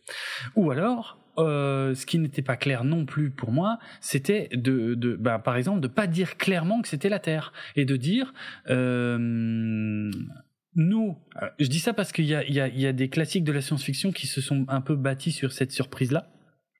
Je m'explique. Euh, il y a euh, une des nouvelles euh, euh, écrites par Arthur C. Clarke, dont le titre m'échappe totalement. Par contre, maintenant, c'est un peu dommage. Il y a deux nouvelles qui ont inspiré 2001 l'Odyssée d'espace. Il y a la Sentinelle, mais il y en a une autre dont, dont j'ai plus le titre en tête. Ah, mais que je peux peut-être retrouver. Et en gros, l'autre, eh bien, raconte l'histoire de d'astronautes qui, qui découvrent une planète primitive et euh, qui observent de loin les, primitifs qui vivent sur cette planète et euh, puis qui finissent par établir le contact avec ces primitifs et par leur euh, montrer qu'ils peuvent utiliser des outils. Et le fait que, ces primitifs extraterrestres utilisent des, outils, bah, en gros, c'est pas raconté dans, dans l'histoire courte, hein, parce que ça se finit au moment où ils leur montrent qu'ils vont pouvoir utiliser des outils et arrêter de galérer. Et en gros, on imagine que derrière ça, eh bien, c'est une planète qui va se développer enfin et tout. Et, et le twist de l'histoire, c'était que euh, euh, c'était que eh ben les astronautes n'étaient pas des humains. Et qu'en fait c'était les primitifs les humains. Tu vois? Et donc, je, je, disais, pour 65, ils auraient pu faire un twist un peu comme ça, où on pensait que Adam Driver était un humain et qu'il allait euh, sur une planète extraterrestre peuplée de dinosaures, et qu'en fait, seulement à la fin, on se rendrait compte que c'était lui l'extraterrestre et qu'il était sur la Terre. Bon, le problème, c'est que la, la campagne de promo a complètement fusillé ça, puisqu'ils ont dit clairement dans la campagne de promo, il est sur Terre. Merde. Bon, bah, du coup, ça, ça, ça gâchait le truc. Euh... Ah, je trouve plus le titre de la nouvelle de Clark. Ah oui, je, je l'ai écrit euh, ailleurs. Ça s'appelle Rencontre à l'aube. Voilà, écrit en 1950. Rencontre à l'aube avec les astronautes donc qui trouvent une planète primitive et seulement à la fin on se rend compte que la planète primitive c'est la Terre. Donc voilà, je trouvais qu'il y avait de l'idée, euh, qu'il aurait pu y avoir de l'idée. Malheureusement, le scénar de 65 est beaucoup plus basique. Euh, on est dans le futur, on n'a pas trop d'explications. Euh, non, on n'est pas dans le futur du tout. Qu'est-ce que je raconte? On est dans, le très loin, très loin passé. Oui, bah oui. On est 65 millions d'années avant notre ère. Et effectivement, on est sur une planète où il y a voilà, euh, une civilisation, ils ont l'air humain. Est-ce que c'est des humains Est-ce que c'est pas? C'est pas du tout exploré dans le film. Euh, en tout cas, ils sont capables de voyager dans, dans l'espace. Il y a Adam Driver qui doit euh, piloter un transport pour gagner de l'argent pour soigner sa fille qui est très malade. C'est ce qui est triste, hmm. c'est qu'ils sont tellement avancés et ils ont toujours les mêmes problèmes du capitalisme que nous. Ça, c'est vrai. ça, ça c'est bien vrai. Oui, du coup, il est obligé de prendre cette mission de pilotage pendant deux ans pour effectivement euh, pouvoir euh, avoir les moyens de soigner sa fille. Et honnêtement, même s'ils n'avaient pas expliqué ça, ça changeait rien du tout au film. C'était limite pas nécessaire. Il pouvait ouvrir tout de suite le film sur euh, on est sur un vaisseau spatial qui se crache. Je te dis, moi j'aurais préféré parce que ça laissait le doute qui est humain, qui est pas humain, qui vient de la Terre, qui vient pas de la Terre. Mais non, ils expliquent tout de façon extrêmement plate. Euh, donc euh, et puis même s'ils n'avaient pas expliqué ça, ça change rien. Donc effectivement, Adam Driver se crache. La seule survivante à part lui, c'est une petite fille. Et donc comme ça a été totalement spoilé déjà par les bandes annonces et les affiches, ils sont sur Terre à l'ère des dinosaures. Euh, et ils doivent survivre. Le film est décevant. Pourquoi? C'est parce que bah, ça c'est la promesse, mais euh, des dinosaures, bah, on n'en voit pas BZF pendant le film. Il y en a vraiment pas beaucoup. C'est c'est assez plat. Il se passe pas grand chose. Où est passé le budget hein À part s'ils ont donné Clairement. 43 millions à Adam Driver. Euh, ouais. ouais. J'ai du mal à comprendre parce qu'il y a que lui hein, d'ailleurs. Les autres. Euh... Oui. Bon, il y a Chloé Coleman qui est aussi dans Donjons et Dragons, mais bon, c'est un tout petit rôle. Elle est là pendant 5 mm -hmm. minutes. Les autres, euh, ils n'existent pas. Mm. Donc, euh, il est passé où ce budget? C'est vrai que c'est la question mérite d'être posée parce que euh, j'étais vraiment surpris que les dinosaures soient aussi peu présents dans le film. C'est vraiment du foutage de gueule de faire ça. Euh, c'est encore une fois euh, les dents de la mer, mais dans le mauvais sens pas, du terme. Moi, ça me dérange pas qu'ils mettent très peu les dinosaures, mais il fallait en faire un film de un vrai survival, quoi. Mais oui, aussi, parce que là, les personnages sont un peu cons on n'a aucun attachement. Euh, c'est extrêmement basique, quoi. C'est euh, ouais, ouais, je suis d'accord. Hein. Ça pourrait être un bon survival, même si si tu utilises bien tes dinosaures euh, juste dans les moments où il faut. Et c'est et c'est en ça que Les Dents de la Mer est un chef-d'œuvre absolu, le premier. Euh, et ben ça marche, ça marche. Ça peut faire un putain de film. Ouais, Mais si tu fais ça, tu te rappelles de Monsters?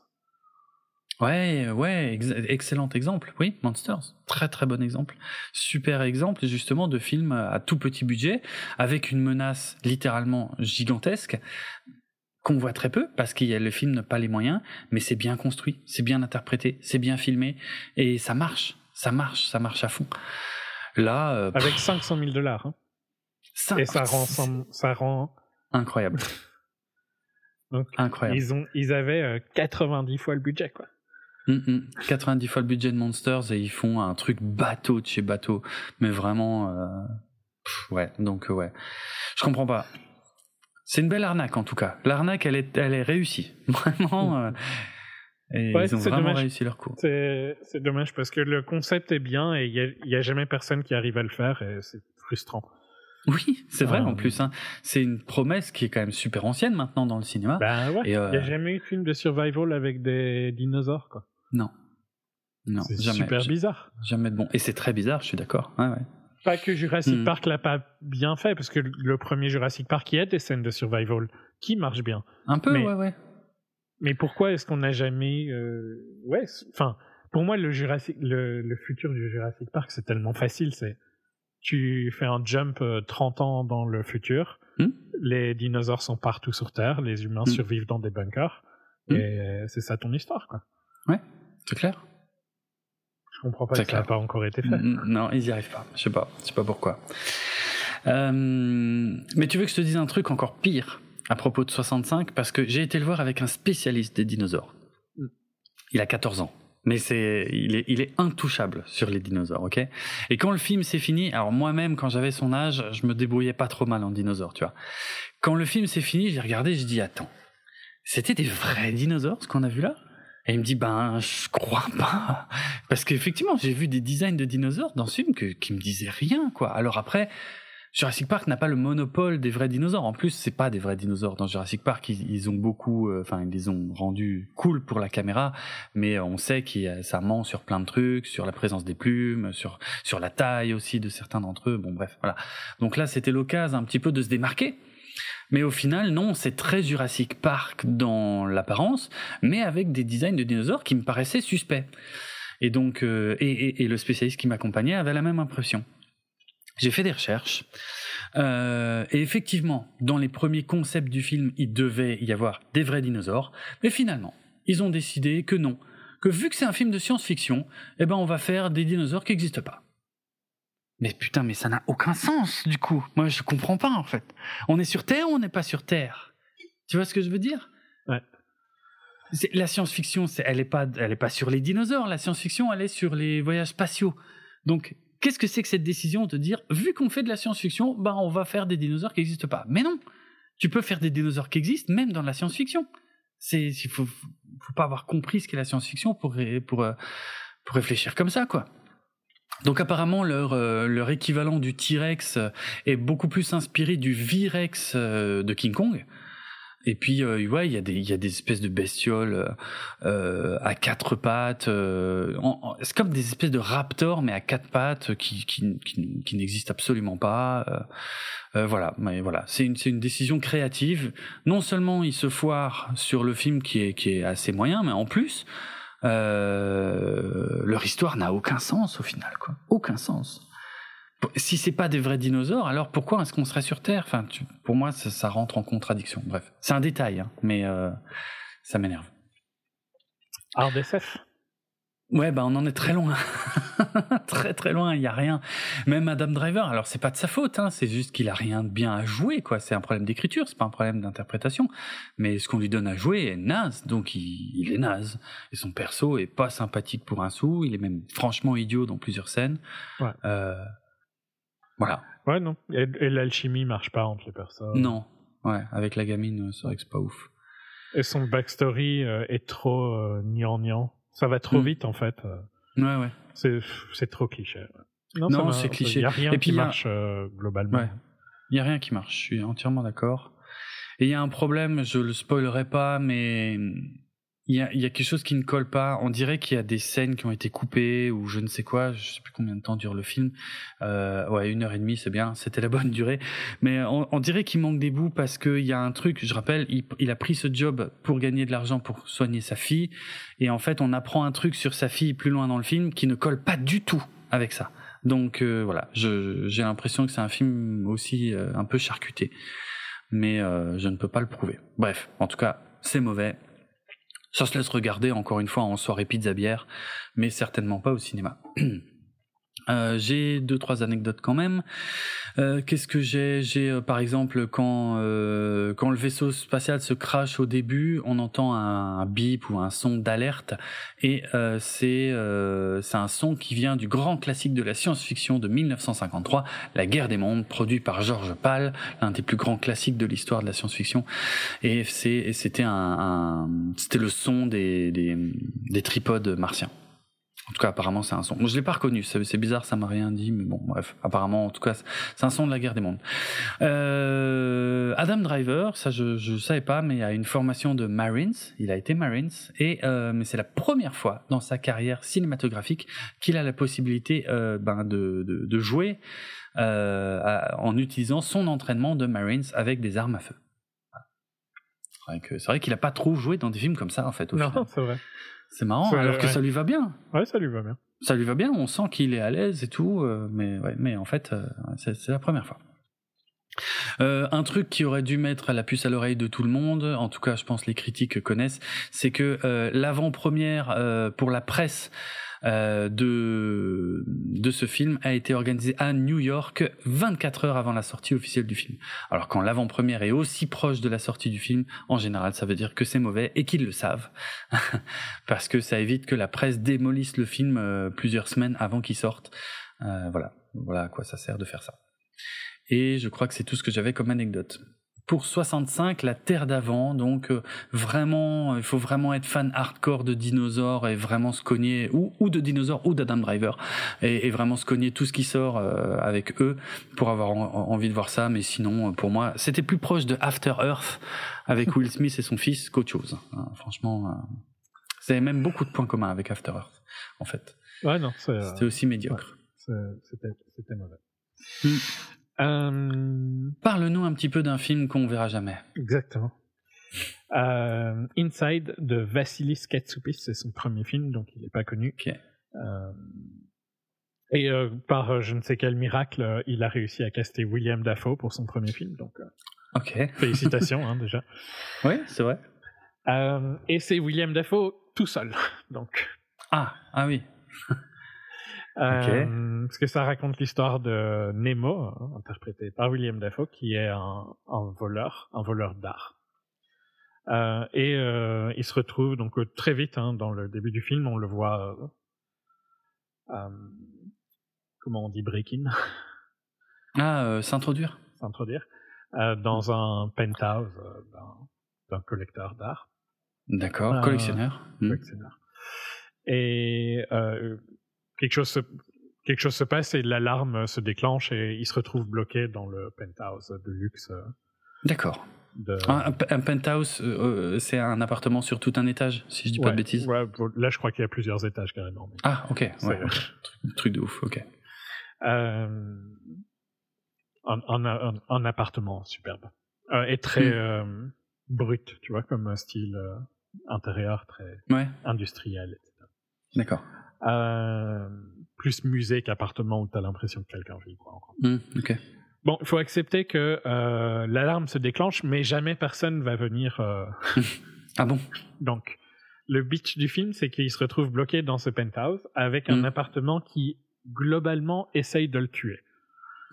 Euh, parce que le thermostat va euh, de va beaucoup trop chaud puis beaucoup trop froid mais genre euh, beaucoup trop froid c'est-à-dire il gèle dans l'appart quoi ah beaucoup trop chaud c'est-à-dire il fait genre 50 degrés. Ok. oui il faut l'appart il faut accepter que l'appart essaye de le tuer et que personne ne s'inquiète de ça. Hum, hum, oui il y a personne qui a réagi à l'alarme hein, donc c'est normal il y a probablement 300 euh, millions euh, de valeurs d'art dans l'appart, mais personne ne vient. Euh, et donc voilà, voilà le pitch. Nemo se retrouve bloqué dans cet appart méchant où il n'y a pas de nourriture, etc. Tu vois, donc il doit trouver des manières de survivre. Hmm. et c'est un petit peu une, sans spoiler, c'est une descente un peu dans le dans le psyché de. Ah oui, le grand classique. Oui, ok. Euh, la force, c'est que c'est William Dafoe et que si tu veux regarder quelqu'un pendant euh, une heure et demie, une heure quarante, partir, euh, partir en couille et péter les plombs, bah William Dafoe, c'est pas mal. Mm. C'est difficile de faire mieux. Mm. Mais ouais, le film en lui-même ne marche pas parce que c'est sans même parler du fait que tu dois faire tu dois vraiment accepter des trucs qui n'ont aucun sens, tu vois. Si même tu acceptes ça, euh, je sais pas, j'aime bien ce genre de film la Castaway, tu vois, où tu, tu restes avec un seul personne. Seul Mais ici, euh, Castaway. Oui. Ici, ça ne marche pas, ça n'a pas de sens. Les mm. choix qu'il doit faire sont bizarres. Euh, ah ouais. Le scénario, en fait, a vraiment pas de sens.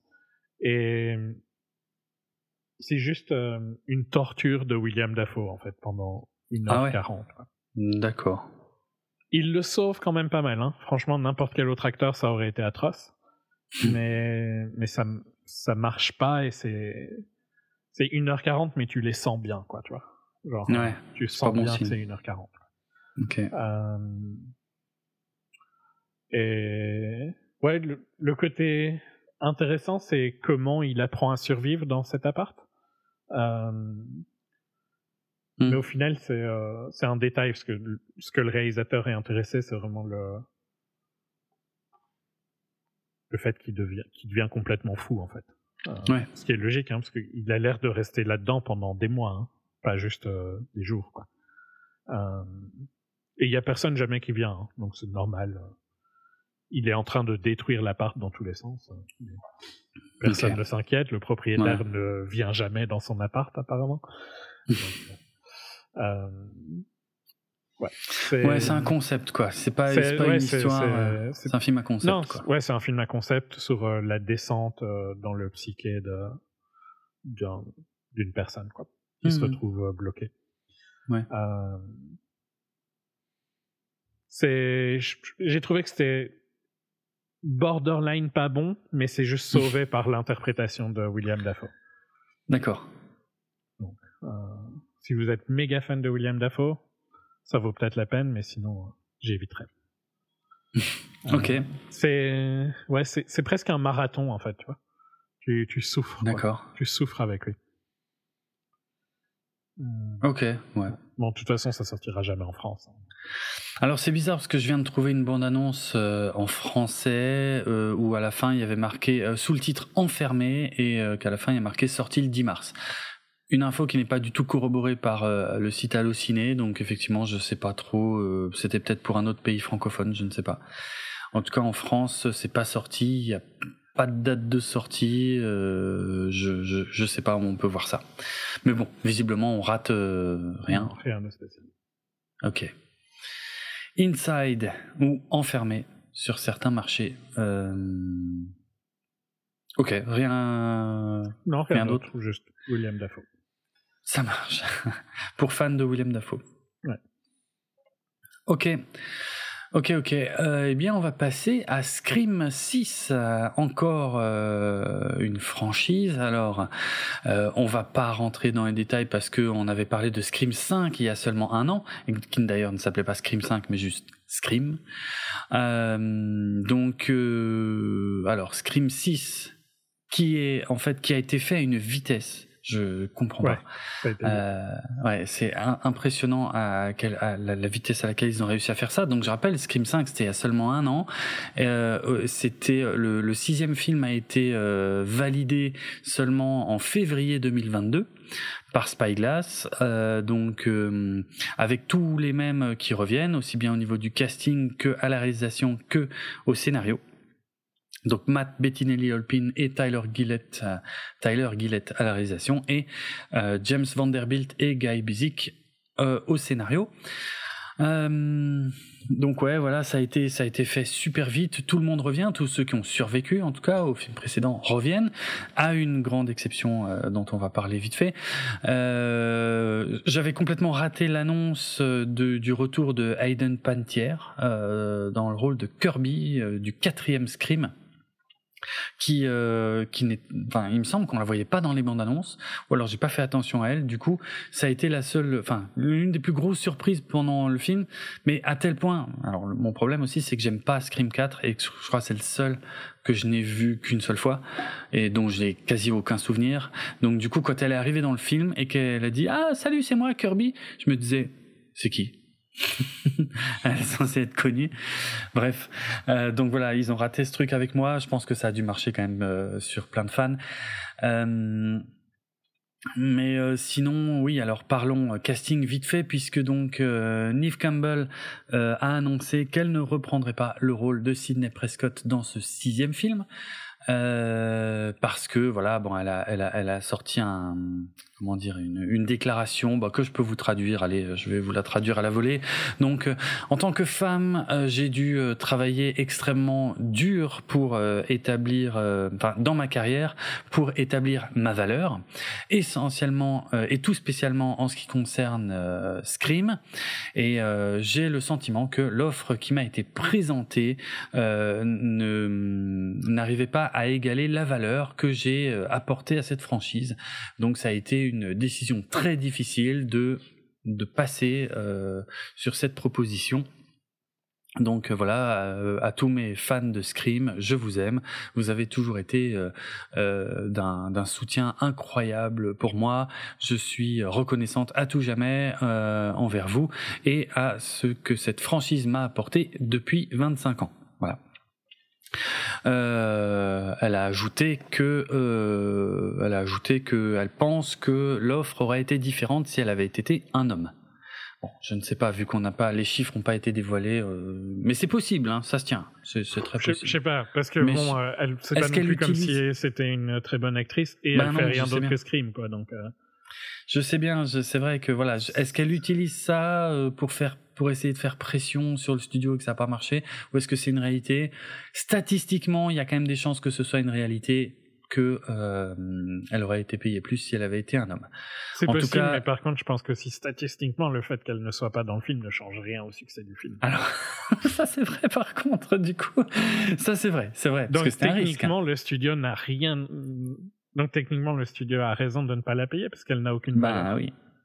Oui, Et la preuve, c'est que le film a fait plus. Oui, oui, le film a fait plus que le précédent.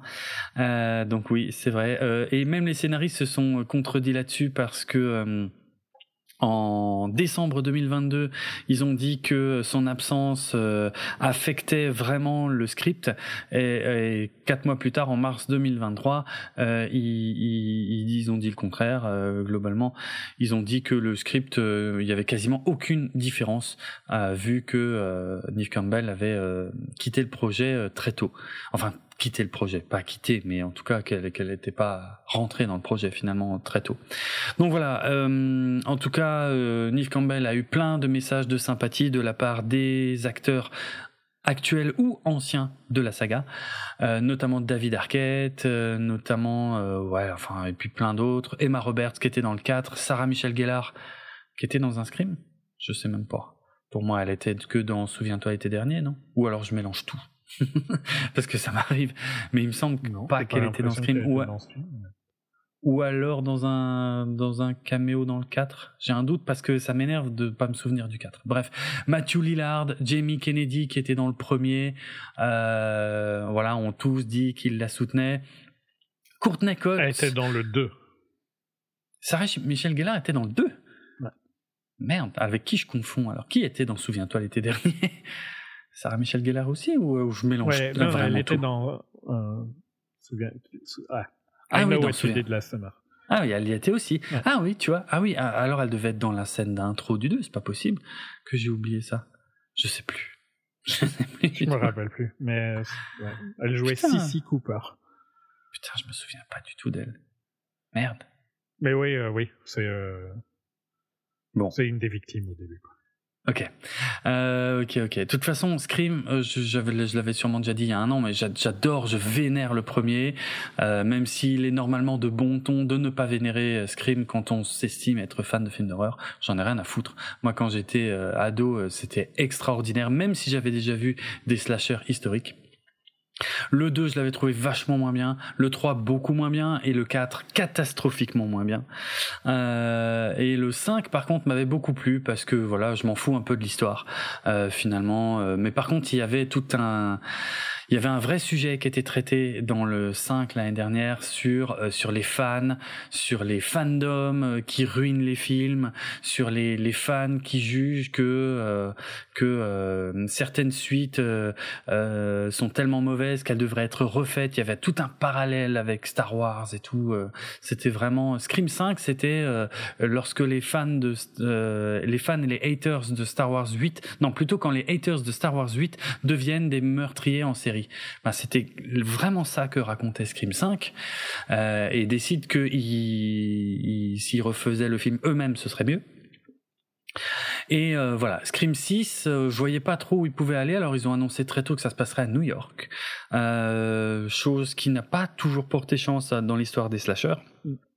J'en veux pour preuve Jason, vendredi 13, numéro 8, si je dis pas de bêtises, hein, le fameux Jason à New York, qui était aussi une sacrée arnaque euh, en son temps, puisque le de Jason à New York, euh, finalement déjà les trois quarts du film, euh, ou facile les deux tiers du film se passent sur un bateau qui va à New York. Il y a que le dernier tiers qui se passe à New York, et encore soit dans des ruelles sombres qui pourraient être n'importe où, soit dans des égouts qui pourraient être n'importe où, soit dans des hangars qui pourraient être n'importe où. et il y a juste une scène, il y a Jason qui traverse euh, euh, comment Times Square, euh, voilà, et qui, qui, oui, mais c'était une arnaque. Bref, c'était une sacrée arnaque. Euh, J'avais un peu peur de ça pour Scream 6 parce que c'est vrai que faire sortir Scream de Woodsboro, c'est un peu dommage, même si techniquement ça a déjà été fait. Hein, le 3 euh, était à Hollywood, par exemple. Mais donc ouais, ça faisait un peu peur. Ce qui est marrant, c'est que dans Scream 6, il cite euh, Vendredi 13 numéro 8, à un moment, il y, a, il y a un personnage qui est en train de le regarder à la télé. Mais je pense que euh, c'est ils ont ils peuvent se permettre enfin ça, ça, marche bien justement, je trouve qu'ils aillent à New York. Oui. Parce que ce qui est devenu Scream, c'est encore plus maintenant que à l'époque du premier, je trouve, mais ce mm-hmm. côté euh, vraiment où jouer sur la célébrité de Scream. Et... Tout à fait. Non, mais ça marche. Je suis d'accord. Avec le cast original, c'était peut-être, ça aurait moins marché. Et je trouvais d'ailleurs dans le 3, ça marchait moins bien. Euh, parce que ça, ça commençait vraiment à ressembler à un, un prétexte pour les réunir tous mhm. au même endroit, alors que c'était pas au même endroit que, que qu'à Woodsboro, quoi. Bref. Mais là, ça marche. Je veux dire, c'est des jeunes femmes qui essayent d'avancer dans la vie, euh, donc, euh, qui, qui font leurs études à New York, euh, qui restent entre amis à cause de ce qu'ils ont vécu. Ça fonctionne, ça fonctionne. Je suis moins attaché aux nouveaux persos qu'aux anciens. Euh, donc euh, voilà, ça me pose pas de problème. Euh, et donc, j'ai pas besoin de pitcher le film. Hein, donc, elles sont à New York et il y a de nouveau Ghostface qui va s'attaquer à elles.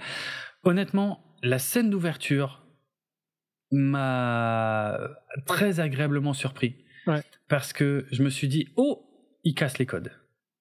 Mais ils font ça Et beaucoup, je trouve, avec euh, celui-ci. Et Oui. je trouve que c'est bien parce qu'ils ont pas. En fait, le truc qui est. euh, je dirais pas que c'est un grand film ou quoi, mais j'ai passé Non. un bon moment, hein, globalement. Moi aussi. Ouais, j'ai passé un bon moment. Euh, et moi, ce qui m'a fait surtout plaisir, c'est qu'ils ont pas. Ils ont pas doublé sur euh, ce qui a fait que le 5 a marché. Oui, c'est vrai. Ils ont essayé autre chose. Ouais, je suis d'accord. Ils ont pas fait. euh, Il y a un peu de méta, mais ils ont pas fait du fan service à crever, quoi. C'est ça. C'est vrai. Hein. Ouais, je suis d'accord. Franchement, par rapport au fait qu'ils l'ont sorti super vite, Ça, c'est incroyable. moi je m'attendais à pas. ce qu'ils fassent du fan. Enfin, je m'attendais à ce que ce soit Scream Ouais. 5 euh, 2.0, quoi. Hmm. Euh, et là, non, je trouve qu'ils ont, ils ont, ils ont un bon concept là maintenant. Et si, je pense Ouais. qu'ils peuvent le faire encore deux, trois fois. Oui, ouais, ouais, ouais. S'ils continuent à casser les codes euh, et à apporter un peu de fraîcheur, et c'est incroyable, hein, euh, quand on en est au sixième film, d'a- d'apporter de la fraîcheur. Mais dès la scène d'intro, euh, ils te mettent sur le cul. Même, même déjà dans la bande-annonce, hein, il y avait des fans qui avaient hurlé parce que dans la bande-annonce, on voit Ghostface qui tue quelqu'un avec un fusil à pompe. Et ils disaient Ah, quoi? Ghostface n'utilise pas d'arme à feu, ce n'est pas normal. Mais non, justement, c'est là tout l'intérêt, c'est de jouer. Ça- Je rappelle que Ghostface, c'est pas la même personne hein, dans chaque film. Hein, c'est quand même, ça fait partie de la saga. Donc, euh, euh, non, c'est, il faut renouveler, il faut un peu secouer le truc, quoi. Alors je dis pas que c'est un chef-d'œuvre, je dis pas que la révélation finale est la meilleure de la saga non plus. Hein, honnêtement, elle est un peu, euh, je la trouve un peu naze.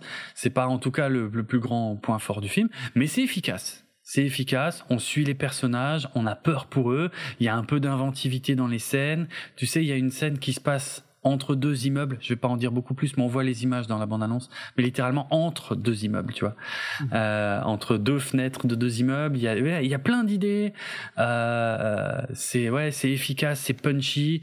Euh, Melissa Barrera, euh, qui est le perso principal, fait vraiment le job. Ils ont eu beaucoup de chance aussi d'avoir casté Jenna Ortega dans le film précédent parce que depuis il y a eu la grosse hype sur la si tu série veux, euh, quelqu'un qui a apporté. Si Neve Campbell veut voir quelqu'un qui apporte quelque chose à l'audience, Jenna Ortega. Bah, Jenna Ortega, a, a, à mon avis, a apporté énormément de monde sur ce sixième film qui ne s'était probablement pas intéressé au cinquième avant, Ça. grâce à la hype de, de mercredi. Genre elle, à mon avis, elle peut négocier son contrat plus que tous les hommes de la série. hein. Euh, complet. C'est vrai, hein, c'est ouf. C'est ouf et en même temps c'est ça paraît pas vraiment justifié. J'ai pas regardé mercredi, mais apparemment c'est pas une grande série quoi. Mais elle a le mérite d'être hypée. On est trop Euh, vieux. hein. Une, oui, on est- euh, oui, je pense qu'on est trop vieux. hein. Oui, mais c'est pas pour nous, c'est plus pour nous. Euh, bon, Hayden Pantier, je l'ai déjà dit, mais elle, elle, je l'ai quand même trouvée vraiment mauvaise par rapport à tous les autres. Elle est vraiment nulle à chier. Euh, elle est, elle est dans le too much en permanence, mais son personnage n'a aucune, aucun sens, aucune crédibilité. euh, bref, c'est un détail, mais voilà. Euh, mais sinon, ouais, voilà, ça marche, c'est efficace. Il y a des meurtres extrêmement violents. Euh, on s'amuse quand même, quoi qu'il arrive, à chercher qui ça pourrait être, plein de fois, parce que voilà, ça y est, les codes sont complètement intégrés. Ils connaissent tous les codes du truc. Ils continuent de les ressasser, de dire c'est forcément l'un de nous, euh, et ils ont forcément raison. Et c'est Mhm. ça qui est, c'est ça qui est génial.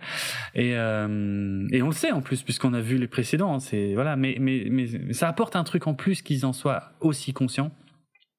Voilà, même si les persos, encore une fois, à part les deux nanas principales, les autres, je les trouve un peu plus consommables, on va dire. Ils pourraient mourir, ce serait pas grave, mais euh, bon, euh, c'est- c'est voilà, ça marche Franchement, bien. ça Ouais. marche. Ça marche. Ouais, ouais, Ça un marche et ils, ils ont un concept qui marche bien. Moi, je trouve que. Mm, mm. ils peuvent sortir Ouais, ouais. des des screams tous les deux ans, je dirais. Oui, oui, oui, ça, marche. Ouais, ça marcherait. D'ailleurs, c'est bizarre qu'il n'y a, y a pas de suite qui a été annoncée pour l'instant, je crois. Euh, mais euh, ouais, ils- non, ils en ont parlé avant la sortie du film, mais pour l'instant, il n'y a rien d'annoncé pour un septième. Bah, si ça se trouve justement, euh, tout le monde est en train de renégocier son contrat, et c'est peut-être pour ça qu'ils ils attendent les fins des négociations pour officialiser le septième. Ap- Après, sincèrement, moi, je pense que personne n'est important dans ce cast. Non, C'est l'IP. Scream qui, mar- qui est importante. Oui, oui, oui. Ils ont Les réussi à bien la relancer. Pas d'importance. C'est un des soft reboots les plus réussis euh, de, de ces dernières années, vraiment. Ouais. Tu vois, ils ont réussi à faire vraiment que les anciens acteurs soient totalement secondaires que là, euh, il y a même pas Sydney. Elle est pas morte ni rien. Elle est juste pas là. Voilà. Il y a juste c'est pas grave. Cox, en fait. hein. Il y a Courtney Cox qui, qui elle vient continue de venir cachetonner, qui, qui m'a agréablement surpris. Hein. Sa scène, sa grande scène est, est pas mal, est pas mal.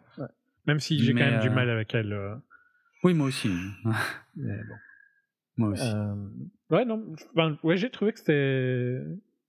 Ouais, ils ont fait un bon boulot de, de renouveler cette franchise. ouais, suis et de vraiment de la revitaliser mm, Oui. de manière intelligente. Oui, ouais, je suis entièrement Mm. d'accord. Entièrement d'accord. J'ai revu le 5 avec grand plaisir et euh, le 6 est passé euh, vraiment, j'ai passé un bon moment. Ouais, ouais, c'est voilà. J'ai pas d'attente, hein. Oh, qu'on soit bien clair, j'ai plus d'attente concernant la franchise Scream, si ce n'est de voir des films efficaces. Ouais. C'est tout. Je m'en fous de l'histoire, euh, franchement. euh. Enfin, je l'ai dit, hein, le, le le, le, le, truc final là, la, la, la révélation finale qu'il y a à la fin de tous les scrims, bon bah celle de ce film là, c'est vraiment pas la meilleure, mais on s'en fout parce que voilà, on a passé un bon moment, on a vu plein de trucs, euh, il y a de l'idée, ça change, ça bouge, euh, c'est cool. C'est cool. Ça a bien marché, donc ouais, tu l'as dit, hein, 167 millions de box-office, euh, c'est un peu plus que que celui de l'année dernière, qui lui avait fait 138. Ouais, donc c'est bien. Franchement, c'est que euh, ils sont, ils sont, ils tiennent un truc. Tant mieux. Anecdote. Courtney Cox n'est pas le seul personnage à revenir, puisque euh, on l'oublie trop, surtout si on voit les films en VF. Mais il y a aussi Roger Jackson, qui a fait absolument tous les films de la saga. C'est lui qui fait la voix de Ghostface au téléphone dans tous les films. Eh bien, euh, ce qui est intéressant avec ce Scream 6, c'est que donc ils reviennent tous les deux, Courtney Cox et Roger Jackson. Mais par contre, dans le 6, et je le dis parce qu'on le voit dans la bande-annonce, c'est la première fois qu'ils interagissent directement au téléphone. Ils n'avaient jamais eu d'interaction directe, euh, les deux. Voilà, c'est marrant. Euh, donc je dis bien la voix, hein, pas l'acteur qui est dans le costume, hein, juste la voix. Euh, c'est le premier Scream de toute la saga à être tourné en dehors des États-Unis, puisqu'il n'avait pas du tout été tourné à New York, il a été tourné à Montréal, au Canada. Voilà. Et c'est à peu près tout ce que j'ai choisi de retenir euh, comme, anecdote. Après, il y a plein de petits détails cachés. Il y a énormément de, de clins d'œil à tous les films de la saga. Autant le film précédent faisait des clins d'œil à euh, surtout au premier film, quasiment exclusivement au premier film, Ouais. que là c'est vraiment tous les films où il y a des clins d'œil, notamment par le biais d'accessoires et encore une fois on le voit des, des vêtements, des accessoires et on le voit dans la bande annonce. Euh, et si j'ai une anecdote là-dessus, c'est que c'est pas les vrais accessoires des films précédents, hein. ce sont des, des accessoires créés spécialement pour ce film et vieillis spécialement pour ce film. Euh, voilà, euh, Ça- c'est à peu près ça- tout. J'aime bien, j'aime bien qu'ils aient. En fait, ce que je- j'apprécie vraiment, c'est qu'ils n'ont pas fait la même chose que le 5. Alors que ça aurait été Oui. facile de faire la même chose que le 5. Totalement, ouais, c'est vrai, je, je suis d'accord. Non, non, Ouais. ils ont vraiment tenté un autre truc. euh. Non, c'est bien, c'est bien en fait. Il faut, il, il fallait qu'ils sortent de Woodsboro, il faut qu'il y ait des scènes où, euh, où euh, ben, Courtney Cox interagit au téléphone alors qu'elle l'avait jamais fait avant. Euh, il faut qu'il y ait des scènes où euh, Ghostface tient un fusil à pompe. Il faut qu'il y ait des surprises euh, comme il y a dans la scène d'introduction. Non, tout ça, c'est des bonnes idées. Franchement, c'est bien. Je leur souhaite que ça continue. Je ne Allez, souhaite voilà. pas que le suivant continue. Ah, ah oui, ah tiens, c'est à moi. Oh, oui, mais t'es méchant avec Shazam. Je sais pas pourquoi. Moi, j'aime bien Shazam. J'aime bien Alors, Chaz- Levi aussi, parce que. Alors, c'est un ça, peu humilié. Hein. C'est un peu, c'est un peu plus compliqué. Alors, euh, il y a peut-être un truc que j'ignore. Il s'est humilié où? Dans le film ou en dehors? En dehors. Ah merde, qu'est-ce qu'il a fait? Ah, euh, T'as pas vu suis pas qu'il qu'il pleurnichait pour que les gens aillent voir le film. Ah si, c'était pathétique. Si, ça, j'avoue, c'était un peu pathétique. Ouais, ouais. Après, ouais. il est aussi il a dit d'autres grosses conneries euh, en dehors du film. hein, genre, il a dit que Jordan Peterson était quelqu'un de incroyablement intelligent, etc. euh, dans un épisode Tiens. de Jordan. Jordan Peterson, c'est un incel euh, débile. Ah oui, mais oui, on en a déjà parlé. Oui, ok. Euh, Ouais. Ouais, ok, effectivement, pas ouf.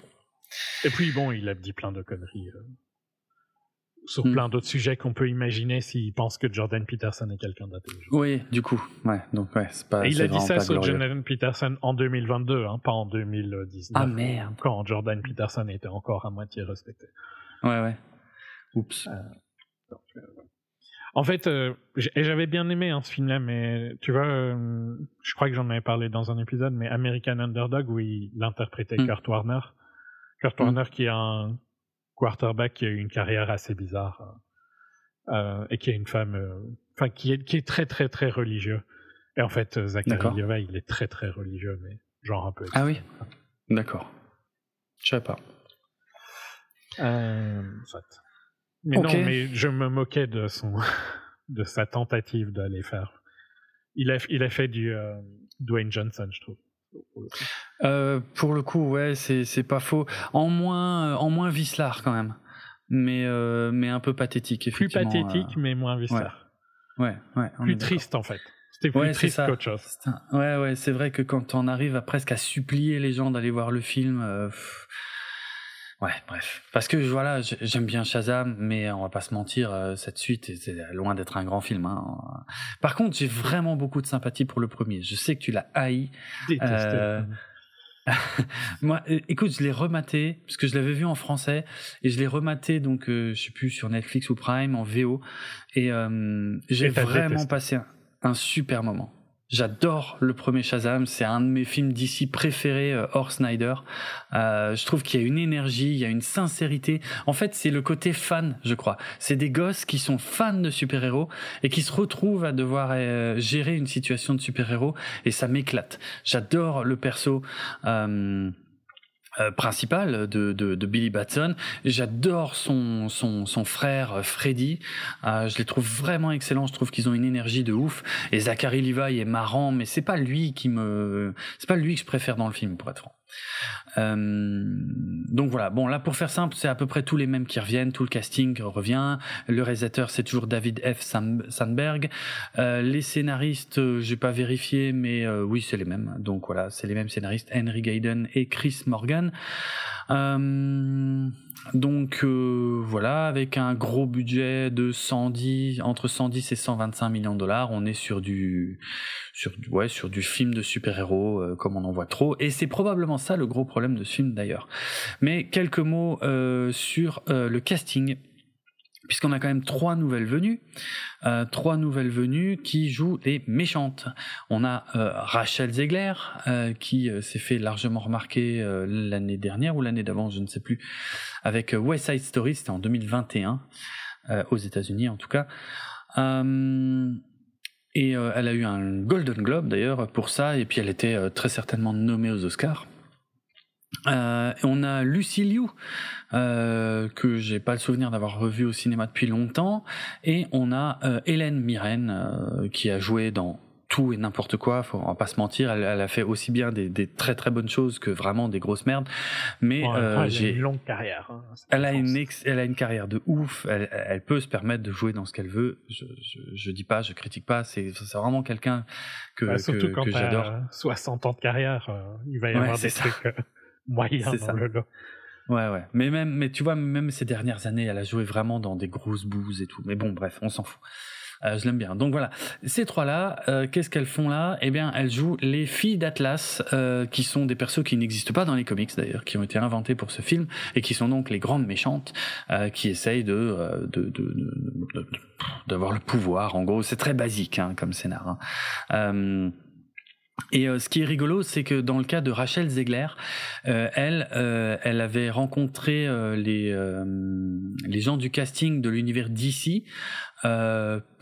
Pas du tout pour ce film en fait. Elle avait à la base, elle avait auditionné pour le rôle de Supergirl dans The Flash, qui sortira dans quelques mois et elle n'a pas été prise.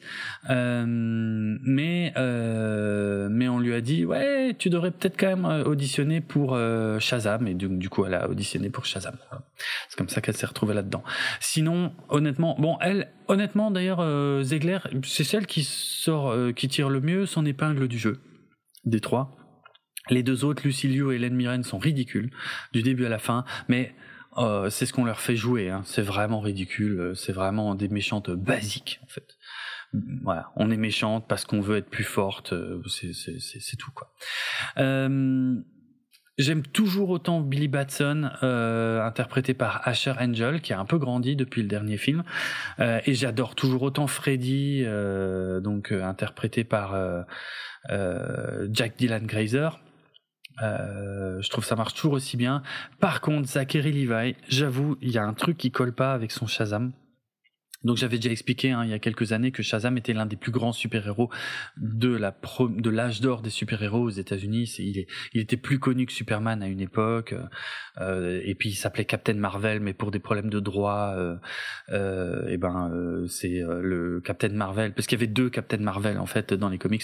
Et euh, c'est l'autre maintenant, c'est celui de Marvel qui a le droit de s'appeler Captain Marvel. Et donc du coup celui-là s'est renommé Shazam puisque c'est le mot qu'il prononce pour se transformer il y a d'ailleurs un truc un peu méta là-dessus dans le film, euh, parce qu'il y a un moment dans le film où il, euh, où il cherche quel pourrait être son nom. Il y a un espèce de running gag pendant tout le film où en fait euh, on lui donne un nom qui lui plaît pas et il en cherche d'autres et il, il, demande même à, à des gens comment il pourrait s'appeler. Bref, avant que l'évidence s'impose à lui qu'en fait son nom c'est Shazam quoi. Bref, ça c'est dans le film. C'est rigolo, ça c'est pour les connaisseurs des comics. Sinon, ouais, non, scénario basique, euh, réalisation euh, pas pas pas basique, mais en tout cas complètement euh, dans les clous de tous les films de super-héros qu'on voit depuis des années. Et c'est ce que j'ai dit quand je suis sorti du film. Je dis, en fait, le film s'est fait défoncer comme si c'était la pire bouse. Et encore une fois, moi, ça m'énerve parce que non, c'est largement pas la pire bouse. Il y a qu'à regarder ces saloperies de Venom ou de Morbius. Ça, c'est vraiment du foutage de gueule et de la grosse merde. Shazam, euh, la rage des dieux, c'est pas bon, Venom mais c'est pas mieux que Shazam. Non, tellement pas. Enfin, c'était euh, Venom le premier Inacceptable. Oui, oui, Venom, ouais, ouais c'est juste Venom. Non, non, t'es fou, jamais de la vie. Non, non. Non, non, je suis tellement pas d'accord. Euh, mais, mais voilà, mais c'est complet. C'est devenu une réalisation générique, euh, des ressorts scénaristiques génériques. Euh, et du coup, je crois que Shazam sort vraiment au, au pire moment pour les films de super-héros où tout le monde en a marre. Même euh, Ant-Man euh, de Marvel se vautre. Euh, donc Shazam se vautre aussi. Euh, il, il, fait 135, 132 millions de box-office, ce qui est clairement euh, une perte en fait, qui s'enchaîne avec celle de de Dwayne Johnson de The Rock là, comment s'appelle Black Adam il y a quelques mois donc ça fait assez mal du côté de, de Warner, du côté de l'univers Warner d'ici. Euh, voilà, mais moi je, je trouve pas le film mauvais, moins bien que celui du premier, moins, moins bien que le premier. Je, je, je suis quand même ok là-dessus, vraiment moins bien que le premier. Ah oui, j'ai pas dit quel était le problème avec Zachary Levi, c'est que il y a un truc qui a pas de sens, c'est que Billy Batson, quand il est Billy Batson, maintenant on nous dit qu'il a 18 ans, et c'est vrai qu'il a, une, il, a gagné en maturité, ça se voit. Mais par contre, dès qu'il se transforme et que c'est Zachary Levi qui a le rôle, il le joue comme un gosse de 10 ans. Et, et ça, et c'était un peu bizarre dans le premier, mais ça marchait, puisque moi, enfin, ça marchait sur moi en tout cas, c'était drôle. Euh, là, dans celui-là, ça commence vraiment à devenir bizarre, parce que quand il est gosse, il est super mature, et quand il est euh, Shazam, il est débile. Et c'est ouais, là il y, y, a un, y a un petit problème d'équilibre dans celui-là, donc euh, voilà. Euh, je vais mentionner le fait que sa grande sœur euh, Mary, euh, il y a eu un petit changement au niveau du casting parce que quand elle est, parce que donc si vous avez vu le premier, vous savez que maintenant tous les frères et sœurs se transforment en, en Shazam. Euh, et en fait, donc sa grande sœur Mary euh, était interprétée donc alors quand elle est pas transformée par euh, Grace Caroline Curry, alias Grace Fulton. Euh, mais quand, dans le premier film, à la fin, quand elle se transformait, elle était interprétée par Michelle Borth. Or, dans ce nouveau film, ils ont viré Michelle Borth et c'est euh, Grace Fulton qui reste. En fait, c'est la seule quand elle se transforme qui ne change pas d'interprète. Voilà. Bon, ça, il y a que les plus fans euh, qui s'intéressent à ça. Moi, euh, j'avoue que j'avais j'avais trouvé ça étrange aussi, mais voilà. Qu'est-ce que je peux dire d'autre sur Shazam euh, 2 euh, J'avais, oui, bon ça j'ai déjà dit, les filles d'Atlas n'apparaissent pas. Euh, la chanson de fin c'est A Little Less Conversation d'Elvis Presley parce que, euh, eh ben, le super héros préféré d'Elvis Presley c'était Shazam. Euh, et euh, il y avait déjà eu une version live de Shazam en 1974 et l'acteur qui jouait Billy Batson euh, en 1974 a un caméo dans ce film euh, à la fin.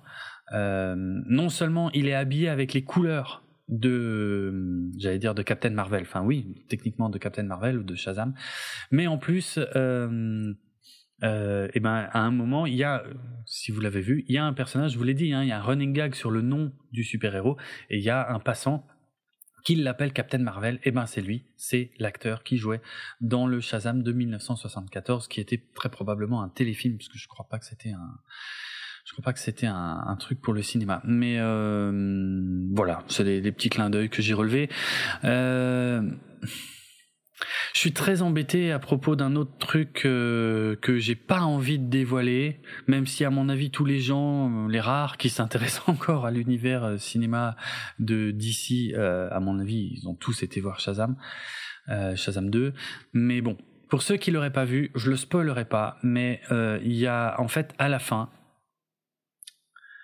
Ouais, je devrais pas le dire comme ça, mais bon, bref, en fait, c'est idiot. Bon, en tout cas, il y a, y a un truc assez génial. Allez, je vais le dire autrement. En fait, c'est con parce que de toute façon, c'est idiot que je prenne des pincettes parce que Warner l'a déjà largement spoilé. Euh, en fait, dans la dernière bande-annonce de Shazam 2, euh, ils ont totalement spoilé l'apparition d'un personnage du Snyderverse. Allez, je vais dire ça comme ça. Et, euh, et c'est débile. Et, et franchement, je sais pas comment j'ai fait pour passer entre les gouttes, mais j'étais pas au courant. J'avais pas vu. J'avais pas vu passer l'info non plus.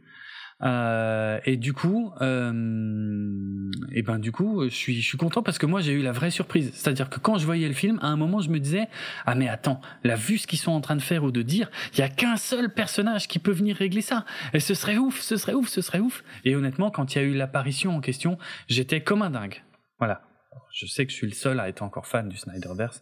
Je, sais aussi que c'est pas tout à fait vrai. Il y en a quelques-uns parmi nos auditrices et auditeurs, mais euh, en tout cas, on est on est plus on est on est on représente pas du tout euh, le plus grand nombre dans ce domaine. Mais voilà, euh, moi j'étais comme un fou à la fin du film qu'il l'ait fait et que ce soit à la fois logique et surprenant. J'ai adoré. J'avais le sourire, mais vraiment comme un gosse jusqu'aux oreilles. voilà, j'étais hyper content de ça. Par contre, j'ai appris que euh, le réalisateur, lui, n'était pas au courant, euh, en tout cas n'avait pas été consulté sur le fait que cette apparition serait complètement spoilée dans la dernière bande-annonce du film, et du coup, apparemment, il était, lui, était pas content du tout, quoi.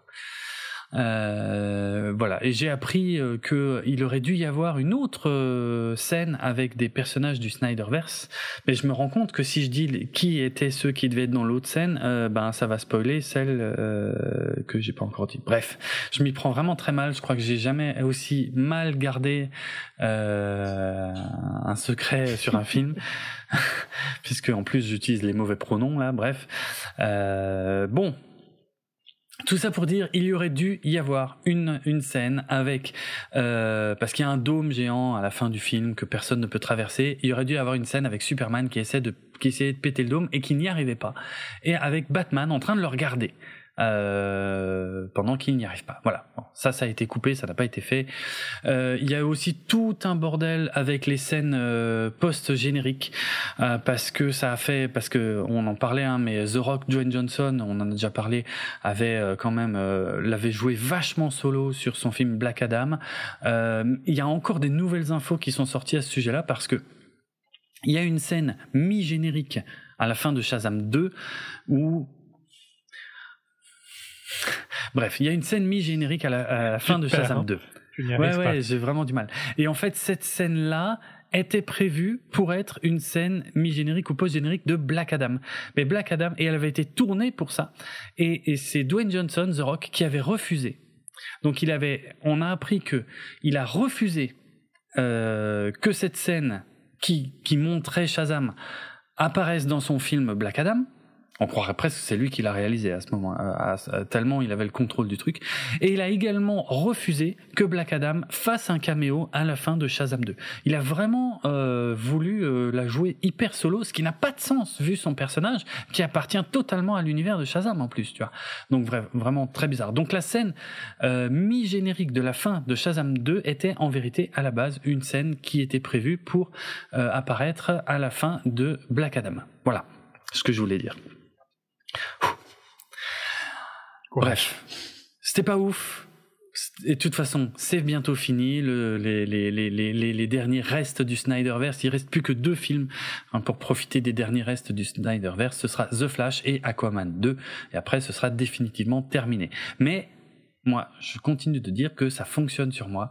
Et je suis super content à chaque fois qu'il y a encore des petits clins d'œil au Snyderverse. Voilà, allez, je finirai là-dessus. En ce qui concerne Shazam 2, qui était de toute façon effectivement pas un très bon film, euh, ça je le reconnais, euh, mais je pense qu'il est plus victime de la fatigue du moment que de des réelles qualités, puisque pour moi il y en a eu des pires qui ont fait des meilleurs box-office et ça c'était pas juste. Allez, ça suffit avec Shazam, on va parler de vrai cinéma d'auteur avec The Whale. La baleine de Darren Aronofsky, dont tu nous avais déjà dit le plus grand bien, puisque toi tu as eu la chance de euh, voir ce film l'année dernière. Euh, je, je, viens de me rendre compte que j'ai donné aucune date de sortie depuis le début de cette émission. On s'en fout, ils sont tous, sortis au mois de mars. Ouais, Sauf celui-là que moi j'ai vu en décembre. Oui, bon. Bah, The Whale était sorti le 8 mars. Cool. Euh, en France. Donc nous, on a dû attendre super longtemps pour le voir. Et 24 alors, film A24. Non, non, mais A24 dans le sens où c'est, t'avais déjà dit qu'ils, ah vu qu'ils savent qu'ils ont des grands films. C'est pour ça que, enfin, ils négocient difficilement. C'est pour ça qu'ils, ouais, ouais, ils les vendent très très cher et ça, c'est pour ça qu'on les a très tard en France parce que probablement que ça fait un peu baisser le prix d'attendre. Ce qui est, ce qui est une stratégie que je trouve très bizarre parce qu'ils sont largement piratables euh, quand ils sortent au cinéma, on va pas se mentir.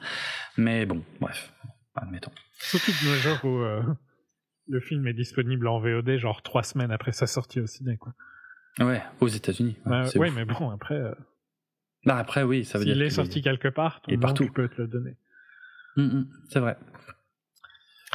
Alors, euh, c'est un projet euh, assez ancien euh, qui, qui bah déjà qui est inspiré d'une pièce de théâtre ça se voit. C'est un huis clos, de toute façon. Donc voilà, c'est une pièce de théâtre écrite par Samuel D. Hunter euh, et une pièce de théâtre qui date de 2012 et dont l'action est censée se dérouler en 2009. Euh, alors les premières tentatives, euh, ça devait être avec James Corden dans le rôle principal, oui, le mec qui fait chanter euh, les gens dans les voitures, euh, notamment, et avec Tom Ford à la réalisation. Tom Ford qui avait fait euh, Single Man, Nocturnal Animals, euh, des choses euh, assez ennuyeuses. je sais que t'es pas forcément d'accord, mais voilà. C'était surtout Nocturnal Animals que j'avais pas, que j'avais, qui m'avait ennuyé parce que Single Man je l'avais pas vu. Mais bon, c'est pas lui qui l'a fait le film, et clairement pas avec euh, James Corden euh, qui chante dedans. Euh, du coup, Ford a, a, quitté le projet à l'époque parce que voilà, il n'était pas d'accord avec l'orientation du film.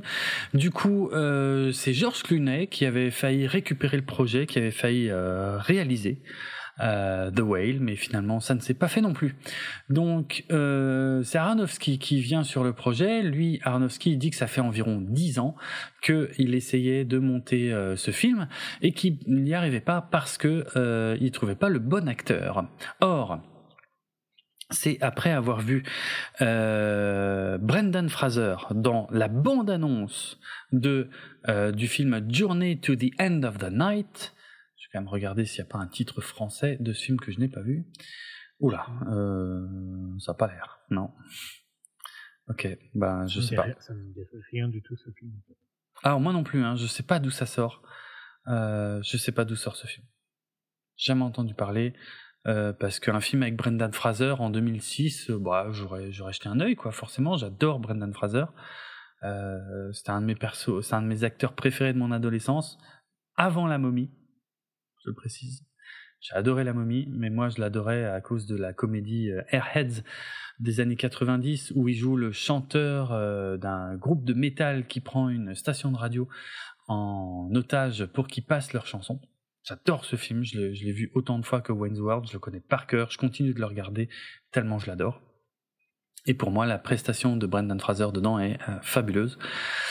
Euh, ouais, non, bah, je sais pas d'où sort ce film. en tout cas, ça, voilà. Ça a pas l'air inintéressant, mais euh, c'est tout petit, hein, 50 000 dollars de box-office.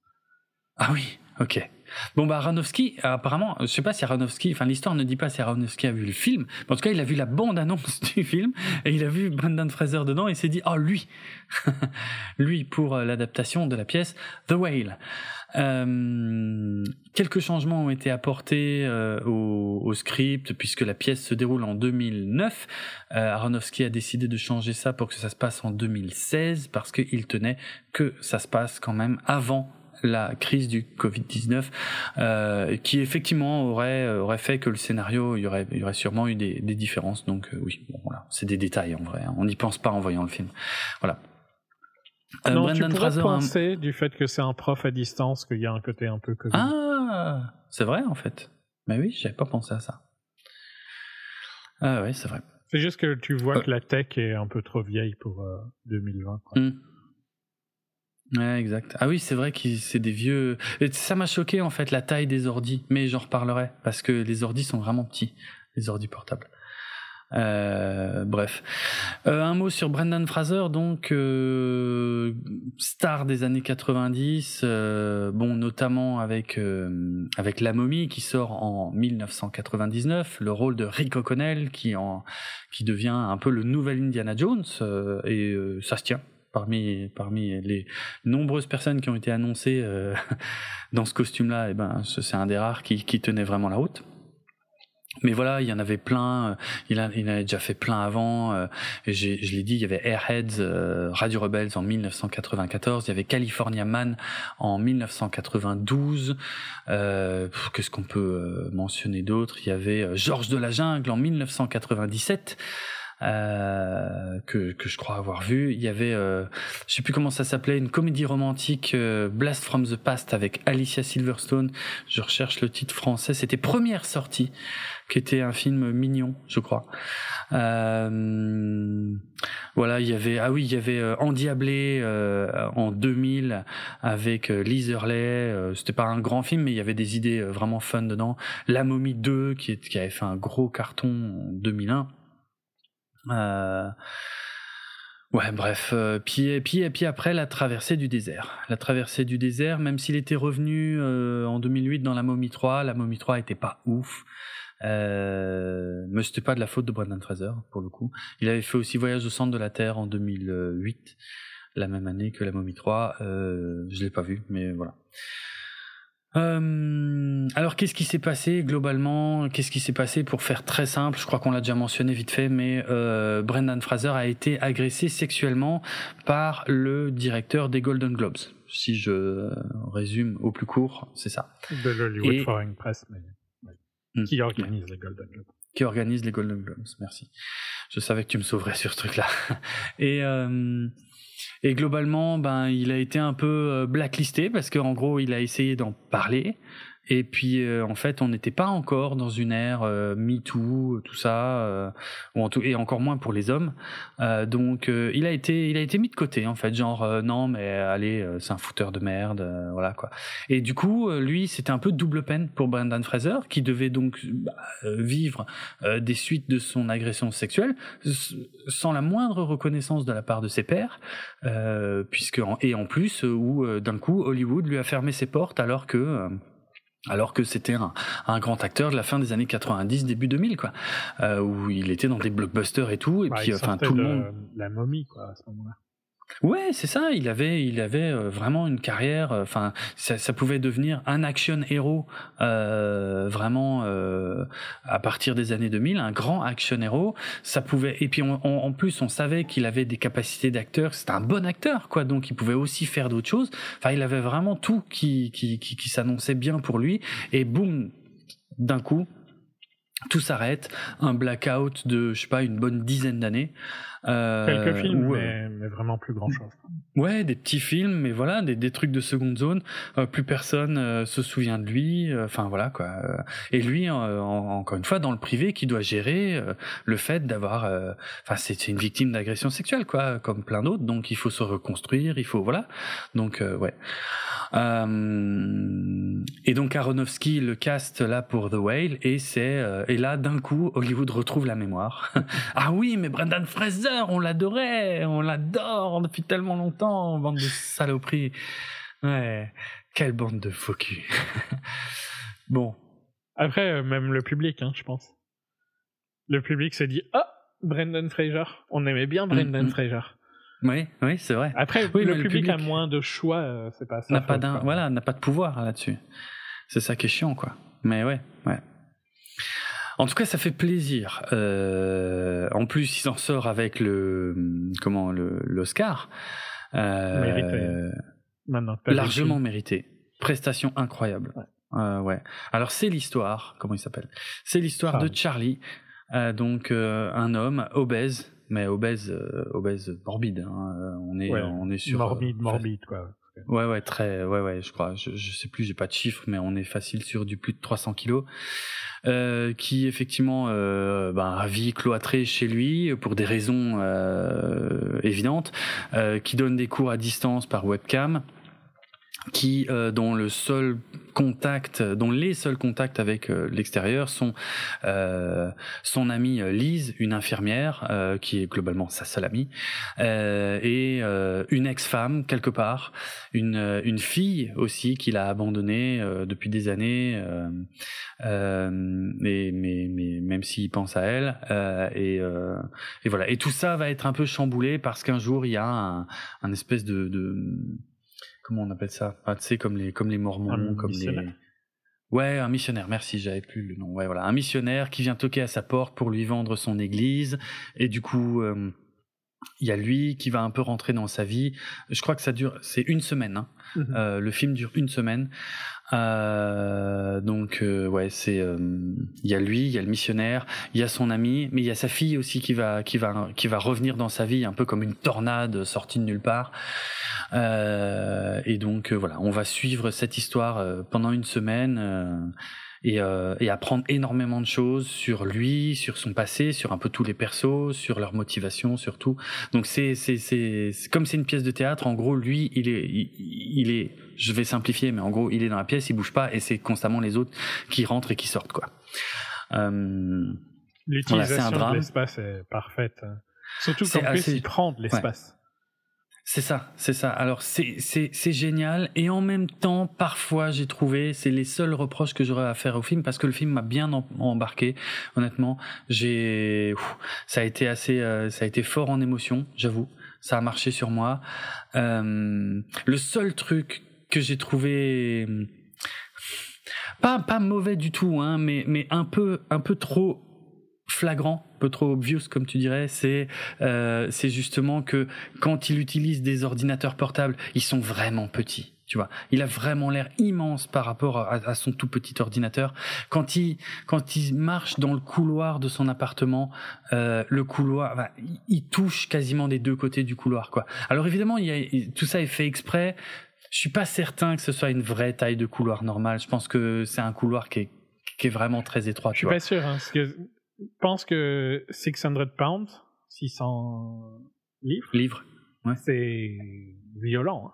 C'est colossal, je sais bien, mais disons qu'il y a quand même des moments dans la mise en scène où je voyais bien que Aronofsky euh, ah, oui. appuyait le truc, tu vois. appuyait le truc, c'est ça que je reproche. Il appuie, mais je trouve que pour. Ouais. Ça a du sens pour. Euh, mais ça a du sens, ça marche. Ça marche, ça marche. Comme à la fin, hein, quand il se lève tu as vraiment une aura. Hmm. Ça, oui, marche aussi, je trouve. Il y a un truc, il y a un truc. Mais de toute façon, à chaque fois qu'il se lève, tu sens qu'il y a, euh, c'est c'est pas rien, tu vois. Et ce qui est normal pour une personne euh, de 300 kilos. Mais euh, c'est vrai que la le jeu de Brendan Fraser est incroyable. Euh, de toute façon, c'est pas un hasard. Il s'est entraîné. Attends, j'ai le chiffre quelque part. Il s'est entraîné pendant des mois. Euh, c'est un tout petit film. Hein. C'est un film de 3 millions de dollars de budget. Hein. C'est ridicule. Mais en même temps, il n'y a pas besoin de plus, effectivement, pour faire ça. Euh, ce qui est intéressant, oui, voilà, c'est Brendan Fraser s'est entraîné pendant 4 heures. Euh, non, c'est pas du tout, c'est pas c'est pas ça l'info. C'est que pendant 4 heures chaque jour, il devait lui mettre les les prothèses pour avoir l'air d'un homme de 300 kilos et, euh, et qu'il a travaillé avec un prof de danse et avec euh, des associations d'obèses pour euh, apprendre à bouger, euh, pour apprendre à se déplacer. Et son personnage, effectivement, marche totalement. Moi, je voyais plus Brendan Fraser. Hein. Je Mm. voyais totalement son perso. C'est pour ça aussi que le film est, est aussi fort. Honnêtement, Euh, je viens voilà. de regarder des screenshots de. Il y avait, une série trash de TLC euh, qui s'appelle My Mm. 600 Pound Life. Euh, Ouais. Et franchement, quand tu les vois dans les couloirs, euh, c'est violent quand même aussi. Ouais, ok. Donc, euh, Après, je suis d'accord qu'il le. f- Je pense pas que c'est le couloir qui est court, c'est juste la manière dont il pose la caméra. Mhm, ouais, ouais. Il met en scène quelqu'un, ben, la, la baleine, quoi. La baleine. de- Oui, mais même même si en vérité, euh, et ça on le dévoilera pas, mais c'est pas c'est pas ça que signifie le titre. Non, hein. non, non. Je, Non, non. Voilà, mais mais mais, mais c'est vrai que la question se pose et je me l'étais posée aussi avant de voir le film. Je me dis, mais attends, le titre, la baleine, Ouais, c'est parce temps, que le mec est gros. On peut le dire, hein, dans le sens où euh, c'est au tout début. Bah hein. évidemment. C'est au tout, Non, tout mais début du film. Ouais, c'est pas faux que c'est dit au début, mais bon, c'est pas grave. C'est pas dans les bandes annonces, enfin je crois pas, donc euh, je préfère pas le dire. C'est quand même un truc qui est vraiment au cœur du film. C'est au cœur du film, euh, mais c'est, tu le comprends instantanément. Un- Oui, tu le dé- Enfin, tu le comprends vite, c'est vrai. Peut-être pas si tu sais pas. Ouais. Enfin, faut que tu saches, faut que tu saches le sujet de, Oui, du livre. Oui, quand même. Donc ouais, mais bon, normalement, normalement c'est pas dur. Mais voilà. Mais c'est vrai que il y a, y- le film m'a mis mal à l'aise plein de fois. Et je pense que c'est la seule limite que je trouve au film, c'est qu'Aronofsky euh, a fait quand même un, peu un film de petit malin. C'est-à-dire que il fait exprès de nous mettre mal à l'aise euh, plein de fois euh, parce que c'est un personnage qui est, ben, qui est comme il est. Mais, je veux dire, du coup, on va passer du temps avec lui enfermé dans cet appart. C'est le feeling qu'on a parce qu'on en sort quasiment jamais. Et du, et du coup, il, il, il, transpire énormément. Il est, Ah, il y a sale. des moments où il, est voilà, c'est sale quand il mange. C'est vraiment très sale. C'est ouais, c'est vraiment, c'est vraiment. euh, pff, Il y a, il y, a, il y a de quoi avoir des hauts cœur. Il y a des scènes où il y a moyen d'avoir des vrais hauts cœur. Donc, euh, il y a un côté voyeur du film qui est particulier, que je peux comprendre que ça puisse pas plaire. Euh, moi, je pense que ça fait partie du propos, et je pense que ça fait partie de, de, de la narration. Mais euh, je peux comprendre que qu'on puisse avoir des réactions violentes euh, face à ce film aussi, parce qu'il y a vraiment un côté voyeur qui est assez violent, euh, et, et où, où Darren Aronofsky ne nous épargne rien, vraiment rien. Euh, C'est un peu son style aussi, hein, mais oui, il y a un petit côté Oui. un peu voyeuriste. euh, Mm, mm. euh, mais oui, mais c'est un peu le style d'Aronofsky, je trouve. Mhm.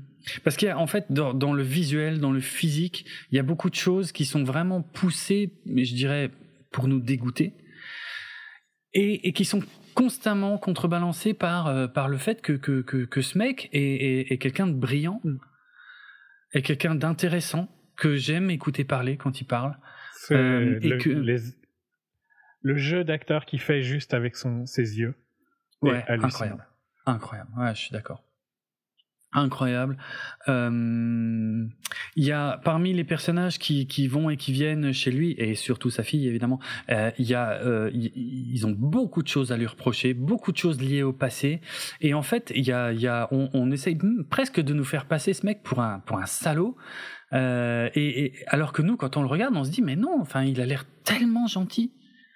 Et, et du coup, le film joue tout le temps là-dessus parce qu'il y a des moments où tu sais plus qui croire et tout, et c'est euh, c'est vraiment génial. C'est très très bien géré au niveau de la narration, des dialogues, du rythme euh, de l'histoire et tout. C'est euh, ça marche. Mhm. Ça a bien marché sur moi. Il y a, Je sais il y a qu'il y a des, gens. Il y a des Ouais. persos que j'ai trouvé un, un peu. Enfin, lui pour moi, il est parfait. Il porte tout le film. Oui. Je trouve que Lise de temps en temps, elle a des dialogues où j'ai un peu du mal. Donc la Ah ouais? son infirmière, Annie ouais. slash infirmière. Amie infirmière, ouais. Euh, sa fille, je trouve que ça varie un peu, mais on peut Ah passer ouais? sur le fait que c'est une euh, adolescente, donc elle a les réactions d'une adolescente. Ah, moi, sa fille, je l'ai trouvée mais parfaite. Je trouve qu'elle joue très Elle bien, mais elle, elle saute d'humeur euh, vraiment comme Ah un oui, ado, bah. comme, comme un ado. quoi. Ah oui, oui, mais super violent. Hein. Elle, à chaque fois qu'elle arrive dans l'appartement, c'est une tornade, quoi. Ouais. Et elle a une énergie de ouf. Ça- pour l'actrice, ça devait être, euh, ça devait être des scènes épuisantes, parce que être, en fait, elle est en colère, tu vois. Mhm. C'est une ado en colère, et elle est en colère. Et ça se sent dans chaque mot qu'elle prononce, dans chaque geste qu'elle fait, et, et, et face à son père, qui lui, littéralement, ne bouge pas. Ouais. Et donc elle doit, elle doit tout faire toute seule. Et c'est, euh, moi j'ai trouvé que c'était une performance hallucinante, euh, l'ado. Mm. Je trouve que dans les critiques, dans les critiques maintenant que tu l'as vu, mais il y avait des mm. critiques sur le fait que euh, il aurait pas dû engager un acteur. Euh, enfin, tu vois, il aurait dû engager quelqu'un qui est à ce point-là. Non, enfin, ça existe pas, hein, tout simplement. Il n'y a pas. Il y a pas qui travaillent, qui font ce poids-là, quoi. Ouais, ouais. Oui, j'ai entendu cette critique et je, enfin, je la comprends pendant deux secondes et après je me dis bah oui, mais non, effectivement, il y a, ah, il y a sûrement des acteurs en obèses hein. aux États-Unis, j'en doute pas. Il doit y en avoir. Genre 600 kilos, c'est pas obèse, hein, c'est tu peux pas vivre. Non, je sais, oui, voilà, c'est ça. C'est 600 pounds. Oui, 600, 600 kilos, je pense que c'est même pas. Genre, ça n'arrive pas, quoi. Euh, mais non, enfin, c'est pas. Tu, tu saurais juste pas vivre, tout court. Enfin, c'est pas. Ouais. Et en plus. Et puis, il y a un côté où. Euh, faut pas non plus, je trouve, pousser euh, trop loin le. C'est pas normal hein, de faire 600 euh, pounds. Non, bien sûr. Genre, tu peux pas dire que c'est euh, fatphobique de dire que c'est pas quelque chose qui est acceptable de peser 600 pounds. Mmh. Euh.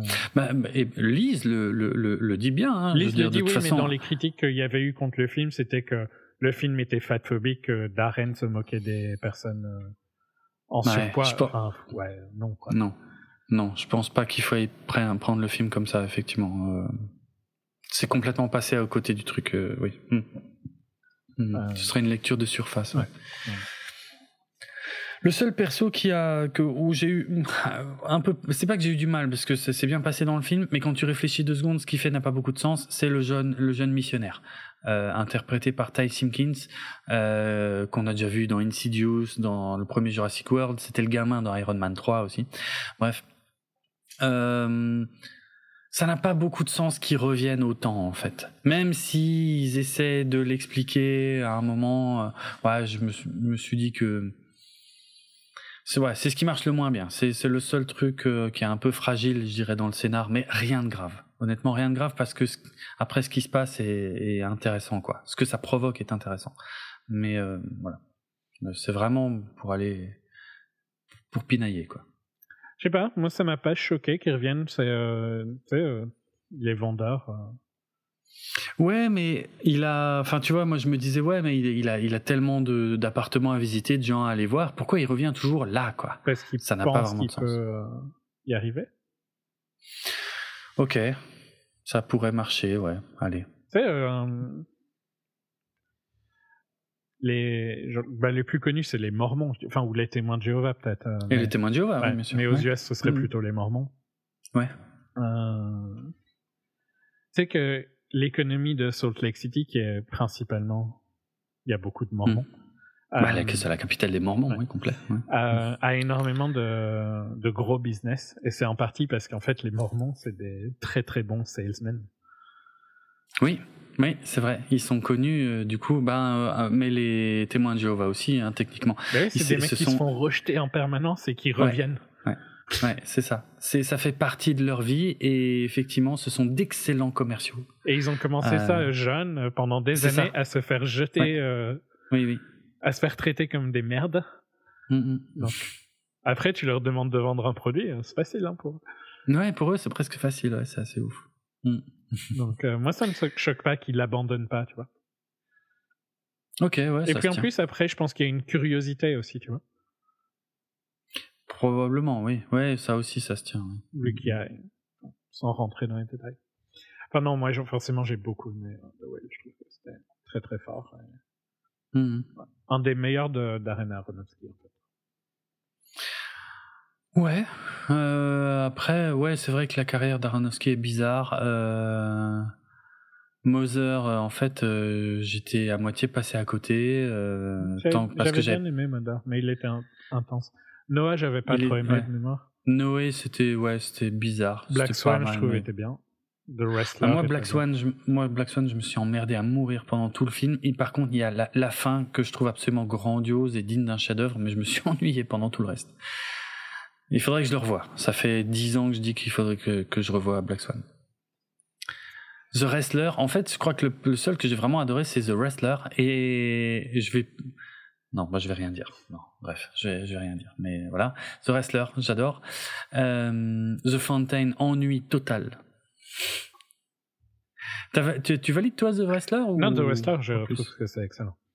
Ah ok. The Fountain, euh, j'ai un souvenir que ça m'avait ennuyé, mais je me rappelle quasiment pas du tout. Moi non plus, je... pour être franc, mais c'était chiant à crever. Euh, Requiem for a Dream, euh, putain, en fait, ça fait 20 ans que je l'ai vu. Il faudrait vraiment que je le revoie. Euh... Trop, ça fait trop longtemps. Ouais. C'était bien, hein, j'en ai un bon souvenir. Je sais que c'était évidemment intense à la fin, c'est presque une évidence de dire ça. Mais je me demande si ça a bien vieilli.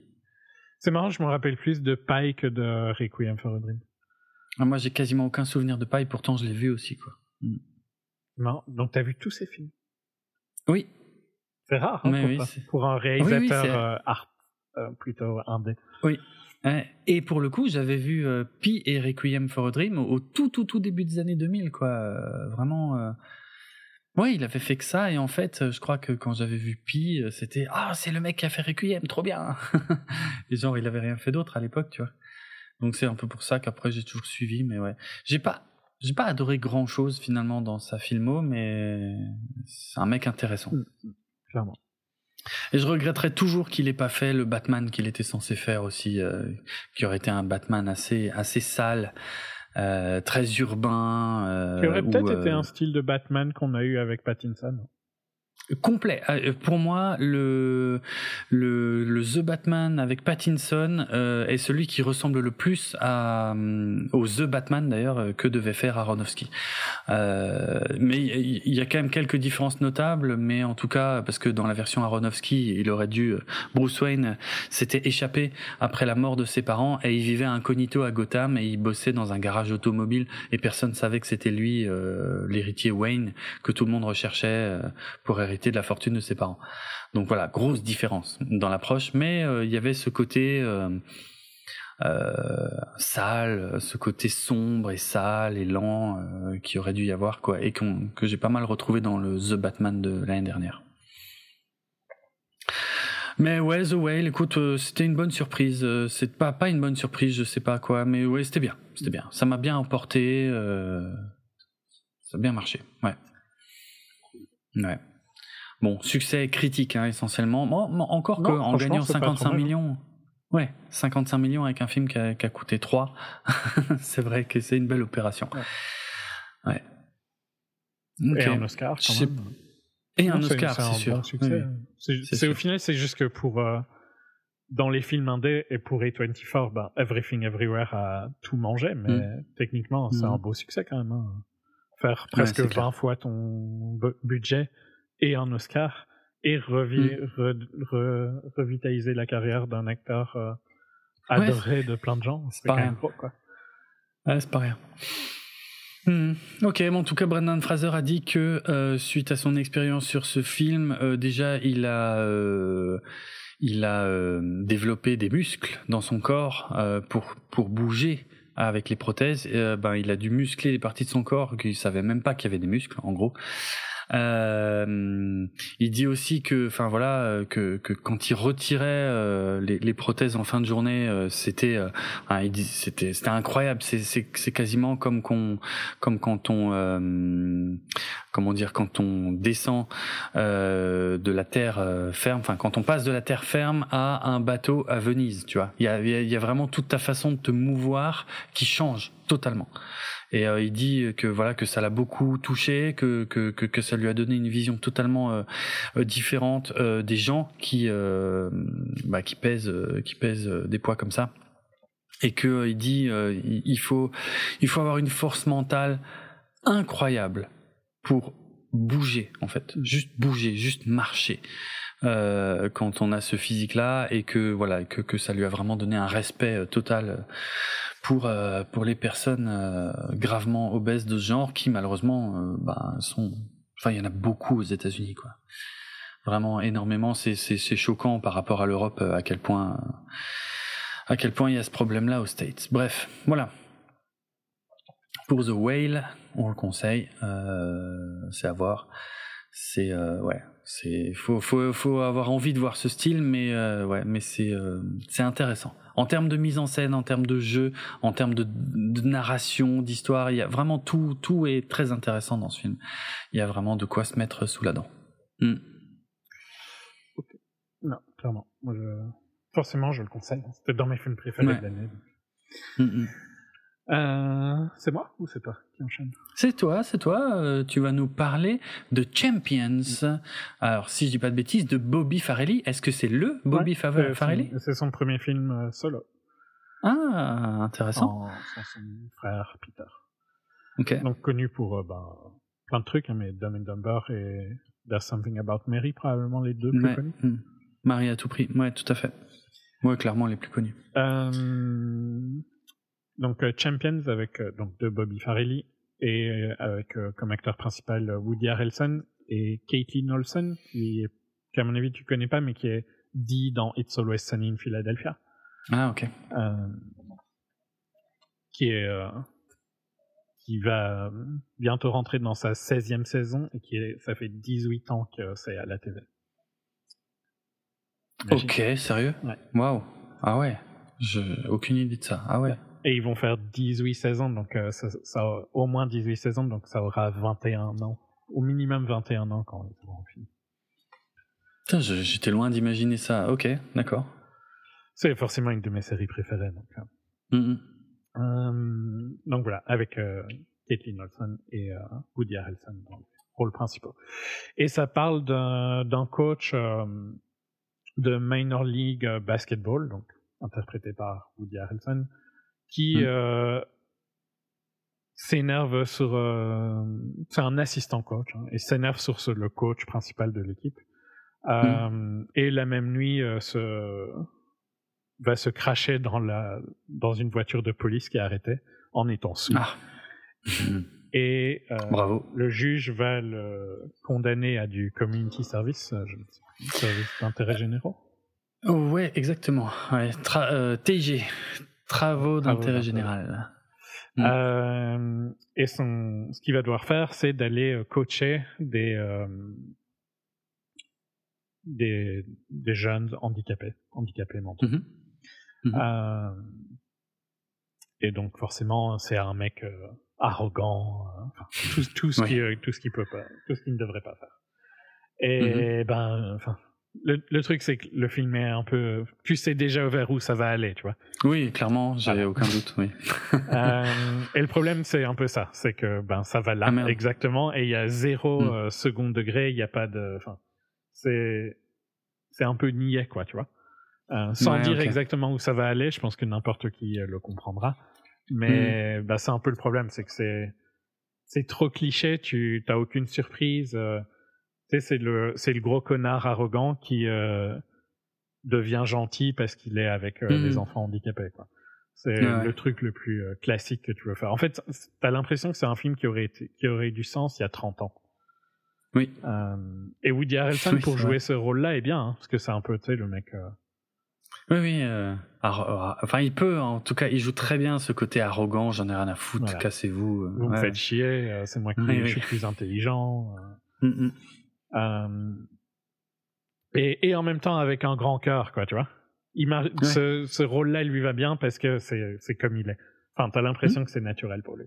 Oui, oui. Mais bah, voilà, le- en fait, le problème du film, c'est qu'il n'y a aucune surprise. Tu sais, euh, après cinq minutes, tu sais exactement ça va être quoi la fin. Euh, et Dommage. c'est c'est un ouais c'est c'est pas que c'est mauvais parce que rien n'est vraiment atroce tu vois ils jouent tous à peu près ok c'est juste que le scénario est vraiment basique et la Mm. réal est relativement basique c'est un peu un téléfilm en fait tu vois Ah ouais. c'est ok.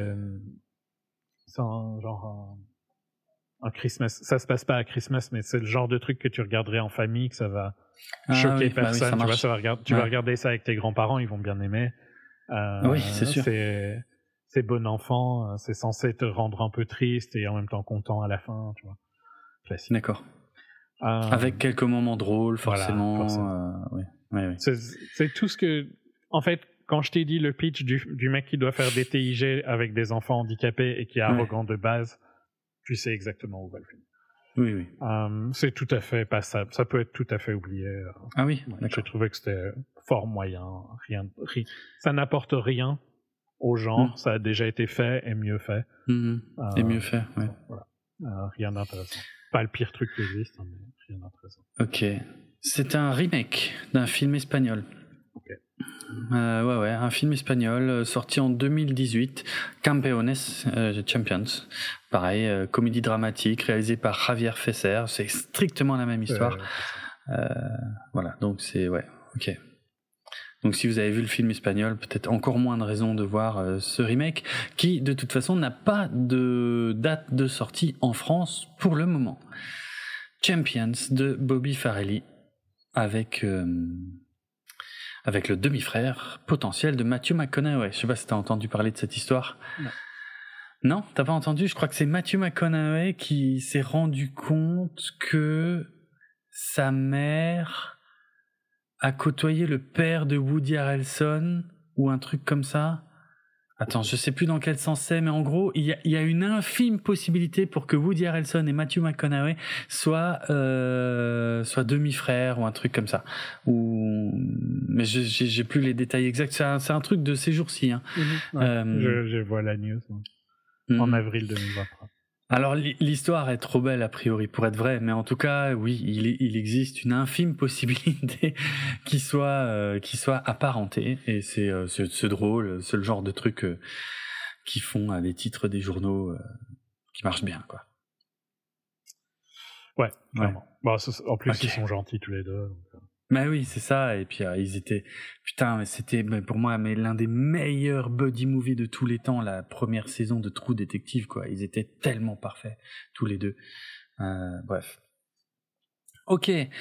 Euh, passons, c'était la news euh, TMZ de cette émission. Euh, je vais euh, passer à Tetris, notre avant-dernier film de cet épisode. Tetris, le, pff, je sais pas si c'est pas un biopic parce que ça raconte pas toute la vie, mais en tout cas, ça nous raconte à la fin des années 80 euh, les négociations euh, sur les droits euh, du jeu vidéo Tetris d'origine soviétique à la base, puisque développé par Alexei Pajitnov, euh, avant que voilà euh, ben que, que Nintendo ne s'en empare et n'en fasse le jeu vidéo le plus vendu de tous les temps.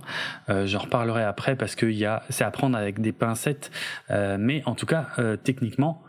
Tetris a été le jeu vidéo le plus vendu de tous les temps euh, jusqu'à 2009. Alors, euh, on a, euh, c'est un film réalisé par John S. Baird, qui est d'origine écossaise. Est-ce qu'il a fait des choses que j'ai déjà vues? Ah oui, il avait fait le biopic Stan et Ollie sur Laurel et Hardy, ouais. qui était correct. J'en ai pas un grand souvenir. Par contre, ces films précédents, je les ai pas vus, Cass et Filth, euh, mais qui sont des films plutôt euh, basés euh, au Royaume-Uni. Ok. Euh, ouais, alors euh, Tetris. Alors, ce qui est drôle, c'est que le film Tetris, qui, qui, qui se déroule quasi exclusivement en Russie, a été tourné, je crois, aussi en Écosse, si je dis pas de bêtises. Oui, c'est ça. Le film a été tourné à Glasgow. Euh, mais donc ouais, on avait appris en 2020 que que euh, qu'il y aurait un film sur le sur l'histoire de Tetris et surtout sur les batailles juridiques euh, pendant la guerre froide parce que c'est là un peu toute la difficulté de de cette histoire et que le rôle principal de Hank Rogers qui est l'homme qui a réussi à vendre Tetris à Nintendo, euh, l'américain qui a réussi à vendre Tetris à Nintendo serait interprété par Taron Egerton que j'aime vraiment beaucoup euh, pas forcément pour le truc où il est le plus connu, hein, c'est-à-dire les Kingsman. Ça veut pas dire qu'il est pas bien dans Kingsman, mais euh, euh, il m'a par contre totalement retourné dans Rocketman, euh, le biopic sur euh, Elton John que, que j'ai adoré et qui est de très très très loin, je le répète, un des meilleurs biopics que j'ai vu depuis longtemps. Euh, et qui est sorti en 2019. Je le recommande à tout le monde, et spécialement si vous n'êtes pas fan de d'Elton John comme moi, et que vous pensez qu'Elton John est un artiste complètement bidon comme moi, regardez Rocketman, vous allez prendre une sacrée claque dans la gueule. Bref. Euh, voilà, il y a quasiment que lui qui est vraiment connu là-dedans. Euh, les autres, il y a des visages qui vous diront peut-être quelque chose, mais voilà, on s'en fout.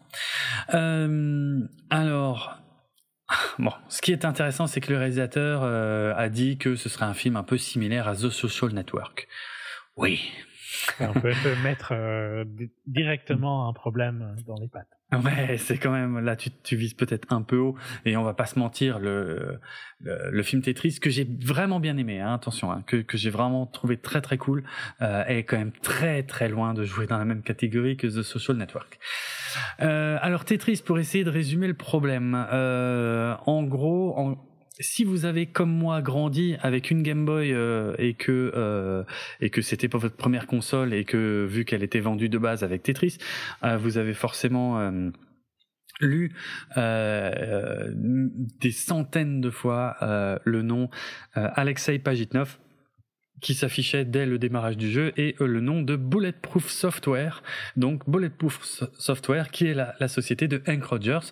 Donc ce Hank Rogers en fait qui était euh, euh, un, développeur, un petit développeur de jeux vidéo qui essayait de faire son trou dans les années 80 jusqu'à ce qu'il entende parler de Tetris, un truc soviétique qui qui est hyper addictif, hyper simple à comprendre. tout le monde le prend en main, joue tout de suite, comprend le truc euh, euh, et développe des stratégies, ainsi de suite. Et donc euh, voilà, qui se renseigne sur qui possède les droits. Il se rend compte qu'il y a déjà des Américains qui ont les droits. mais pas tous. Donc du coup, il décide d'aller négocier. Notamment, personne n'a les droits portables sur euh, ben ouais sur euh, sur un sur une déclinaison portable de Tetris. Et quand il apprend euh, de la part de Nintendo parce qu'il travaillait déjà avec Nintendo quand il apprend que Nintendo est sur le point de lancer une console portable il arrive et ça c'est totalement réel. Alors la scène se passe pas comme dans le film parce que dans le film il résume tout dans la même scène hum, qui s'est forcément pas passé comme ça. Mais en tout cas il a vraiment réussi à convaincre Nintendo plutôt que de mettre Mario de base avec tous les toutes les Euh, il a réussi à les convaincre de mettre Tetris euh, avec une phrase qui est très juste. Hein, en gros, quand il leur dit voilà, si vous vendez Mario avec toutes les Game Boy, vous vendez une console qui s'adressera à tous les enfants. Si vous vendez Tetris de base avec la Game Boy, là vous vendez une console qui s'adresse à tout le monde. Enfants, parents, grands-parents, tout le monde. Et c'est vrai, hein, en plus, ça s'est totalement vérifié. C'était peut-être un peu du bullshit, parce que même lui n'imaginait jamais de la vie que ça deviendrait le succès que c'est devenu. Mais euh, c'était un peu du langage de, commercial, parce qu'on voit au début du film, hein, c'est un espèce de commercial grande gueule qui est toujours à la recherche. Euh, du truc miracle qui va le rendre riche, euh, même si c'est un vrai fan de jeux vidéo à la base. Euh, voilà, il est toujours à la recherche du bon plan et il, a il a ce vrai discours de commercial où il en rajoute toujours quoi. Et du coup, ce qu'il a fait ce mec-là, c'est qu'il s'est rendu directement euh, à Moscou pour aller bah, négocier les droits de Tetris. Sauf que euh, et, là, je suis pas en train de vous raconter tout le film, mais vraiment juste le point de départ. Hein. C'est que euh, et je connaissais moi l'histoire. Hein, je, je l'avais lu euh, il y a longtemps, ou j'avais peut-être même vu des, des, documentaires, je sais plus. Mais en gros, le problème, c'est qu'on est encore à l'ère soviétique, même si on est sur la fin. Euh, on est en pleine ère soviétique. Alexei Pajitnov, qui a inventé Tetris, se désintéresse totalement du truc. Pour lui, oui, il a, il a fait un petit jeu sympa. Bon, bah voilà. De toute façon, le système soviétique est tel que il ne peut pas prétendre toucher le moindre droit dessus. Il peut pas. Parce que dans le système communiste, euh, eh bien, euh, toutes ces créations appartiennent au gouvernement communiste euh, soviétique. Donc voilà. Bah, et même même dans notre monde capitaliste, hein, si tu travailles pour une boîte, ce que tu crées pendant tes heures de travail appartient à la boîte. Oui, oui, c'est vrai. D'ailleurs, c'est vrai en plus que oui, si tu le fais pendant tes heures de travail, ça serait toujours, euh, ça marcherait toujours pareil. Donc finalement, c'est pas, c'est pas si, euh, c'est pas si communiste que ça comme façon de voir le truc. Sauf que là, c'était à l'échelle d'un État et pas de, et pas juste d'une société, mais mais le principe est le même. T'as raison. tu vois, tiens, j'y avais pas pensé, mais tu fais bien de le souligner. Euh, donc voilà, donc Hank Rogers, complètement inconscient, euh, lui, euh, il y va. Alors, il a pas de visa de travail parce que, euh, enfin, tout est hyper encadré. Euh, évidemment, les Américains sont vus comme ben, des, des ennemis, quoi. Et lui, il y va littéralement la bouche en cœur en disant salut, je viens euh, acheter les droits portables de, net, de Tetris. Et du coup, ça va soulever des tas de problèmes inimaginables parce qu'en fait, euh, ceux qui ont les autres droits de Tetris aux États-Unis, en fait, ils n'avaient pas vraiment. C'est en, en Grande-Bretagne. Ah, c'est en grand. Ah oui, c'est vrai qu'en plus, les Maxwell. oui. Et tu sais qui est Oui, c'est ouf. Je sais. Je je ne savais pas en voyant le film, mais oui, euh, Ghislaine Maxwell est euh, la, dernière héritière connue de cette grande famille.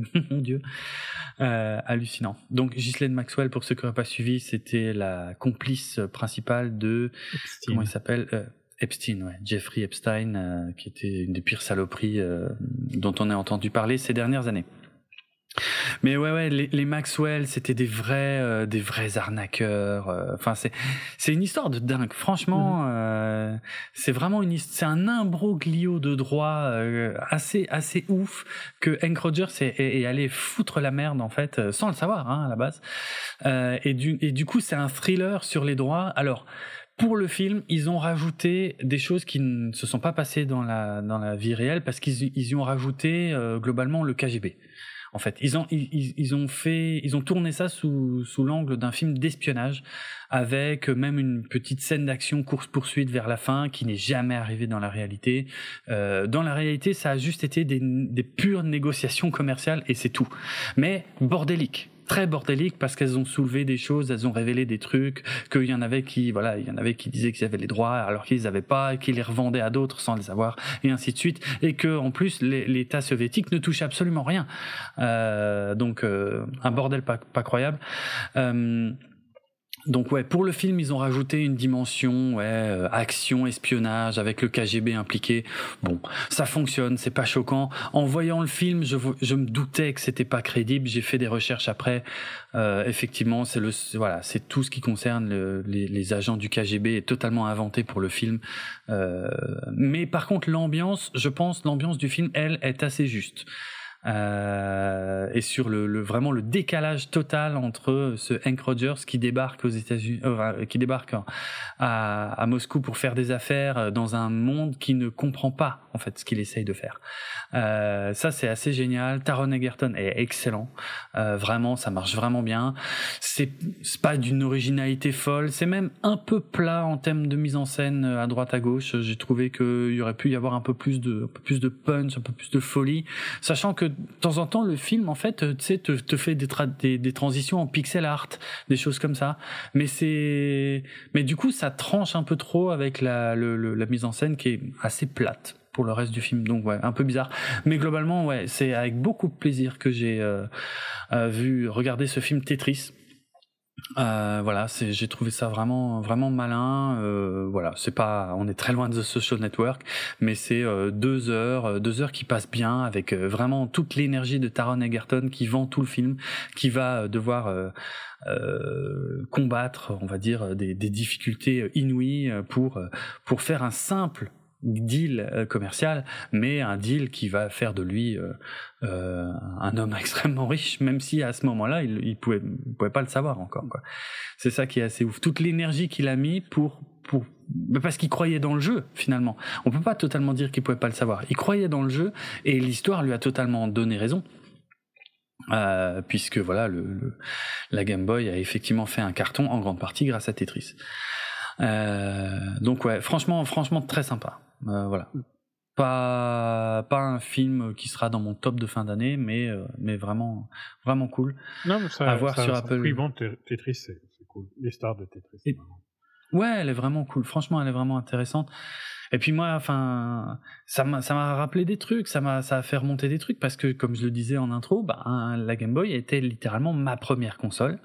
Euh, c'est pas la première à laquelle j'ai joué, mais c'est la, c'est la première qui était à moi, en tout cas. Et donc j'avais, j'avais, j'avais deux jeux, j'avais, j'avais Tetris et Super Mario Land.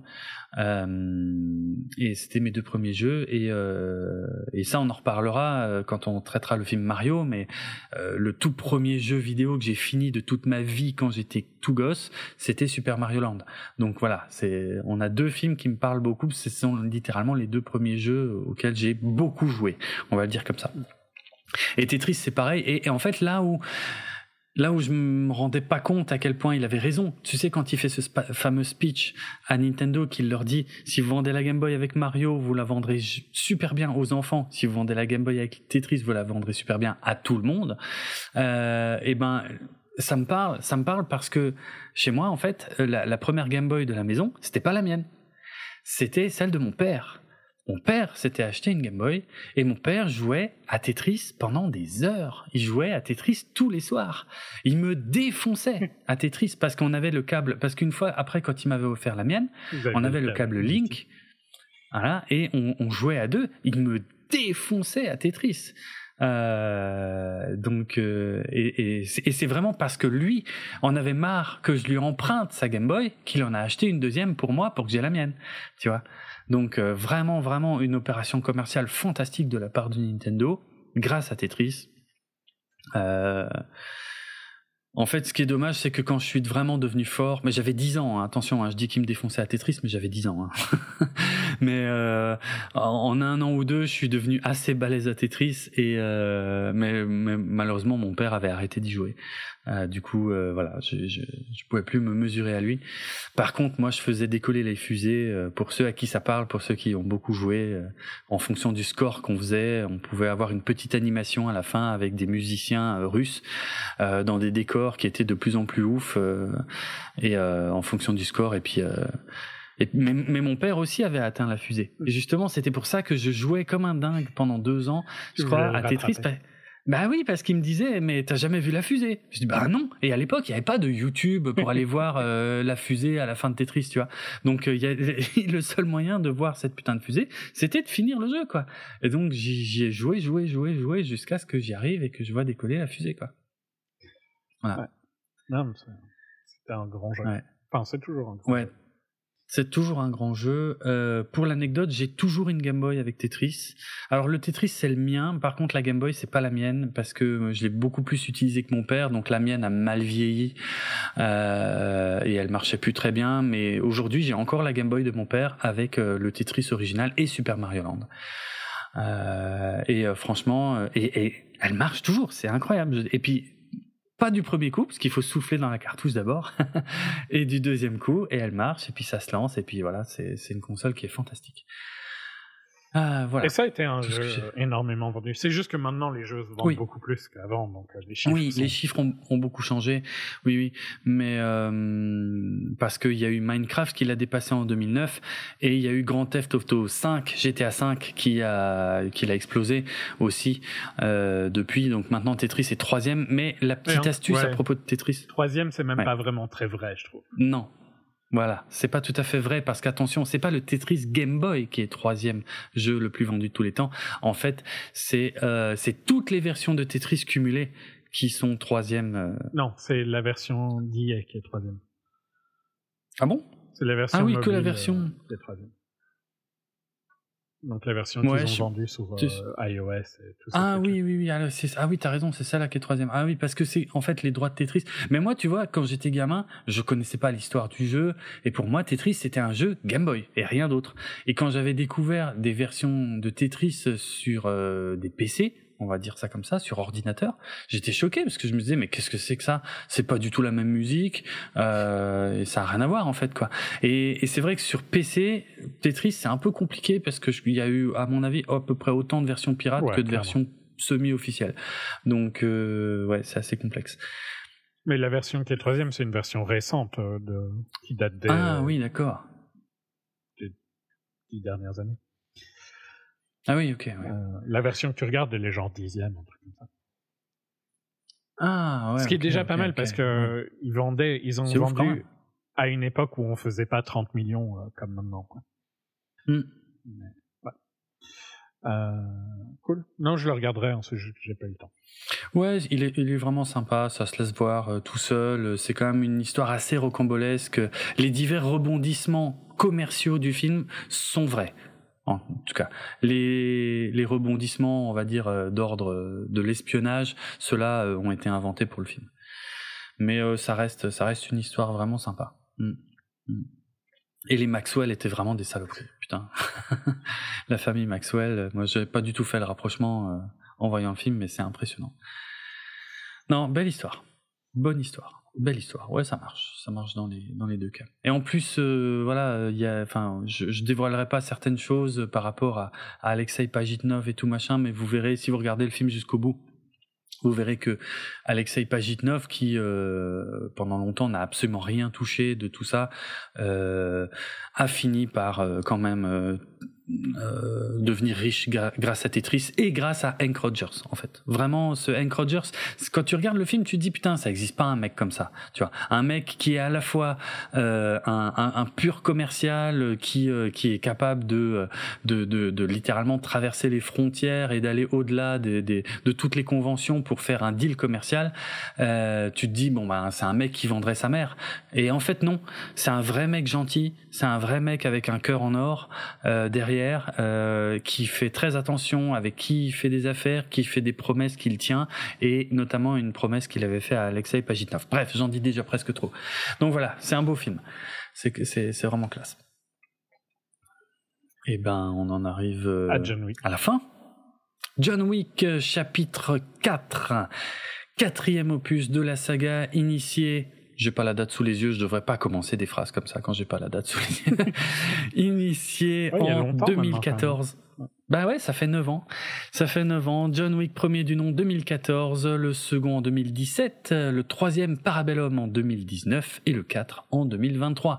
Toujours réalisé par Chad Stahelski. Euh, par contre, ils ont changé de, ils ont changé de scénariste puisque c'est le premier film de la saga qui n'est pas écrit par Derek Kolstad et selon moi, c'était une bonne chose euh, parce que le troisième film, si tu te souviens bien, moi je ne les ai pas revus pour, l'occasion, j'avais vraiment pas le temps, mais le troisième, on avait quand même des grosses réserves sur le troisième. Marche, marchait pas bien. J'ai revu le premier, ouais. mais j'ai pas revu le, 2 et le 3. Je pense que le premier reste le meilleur. Ouais, même si celui-ci euh, s'approche. Mais disons que. Je suis d'accord. C'est différent, ah. quoi. Mais, euh, mais c'est vrai que c'est plus. Ouais, ça a pris une autre ampleur. Euh, qu'est-ce qu'on peut dire euh, sur la production? Pas grand-chose, que de toute façon ça avait été annoncé presque quasiment euh, en même temps que la sortie du 3.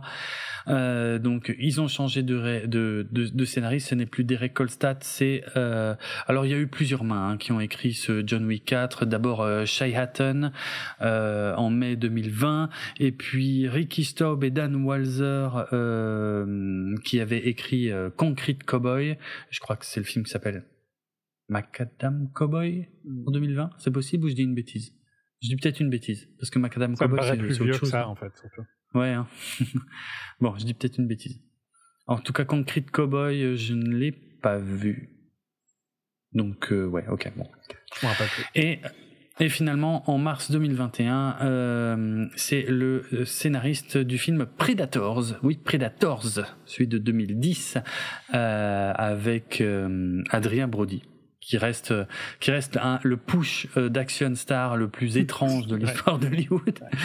Euh, bref, Predators, ce qui est pas un film incroyable, mais en tout cas voilà, c'est le scénariste de Predators, Michael Finch, qui a euh, finalement été le dernier à écrire sur John Wick 4. Qu'est-ce que je peux dire Ben, il y a plein de choses à dire sur le casting. Alors, il y a, y a plein de gens qui reviennent, mais il y a plein de nouveaux qui sont super intéressants aussi.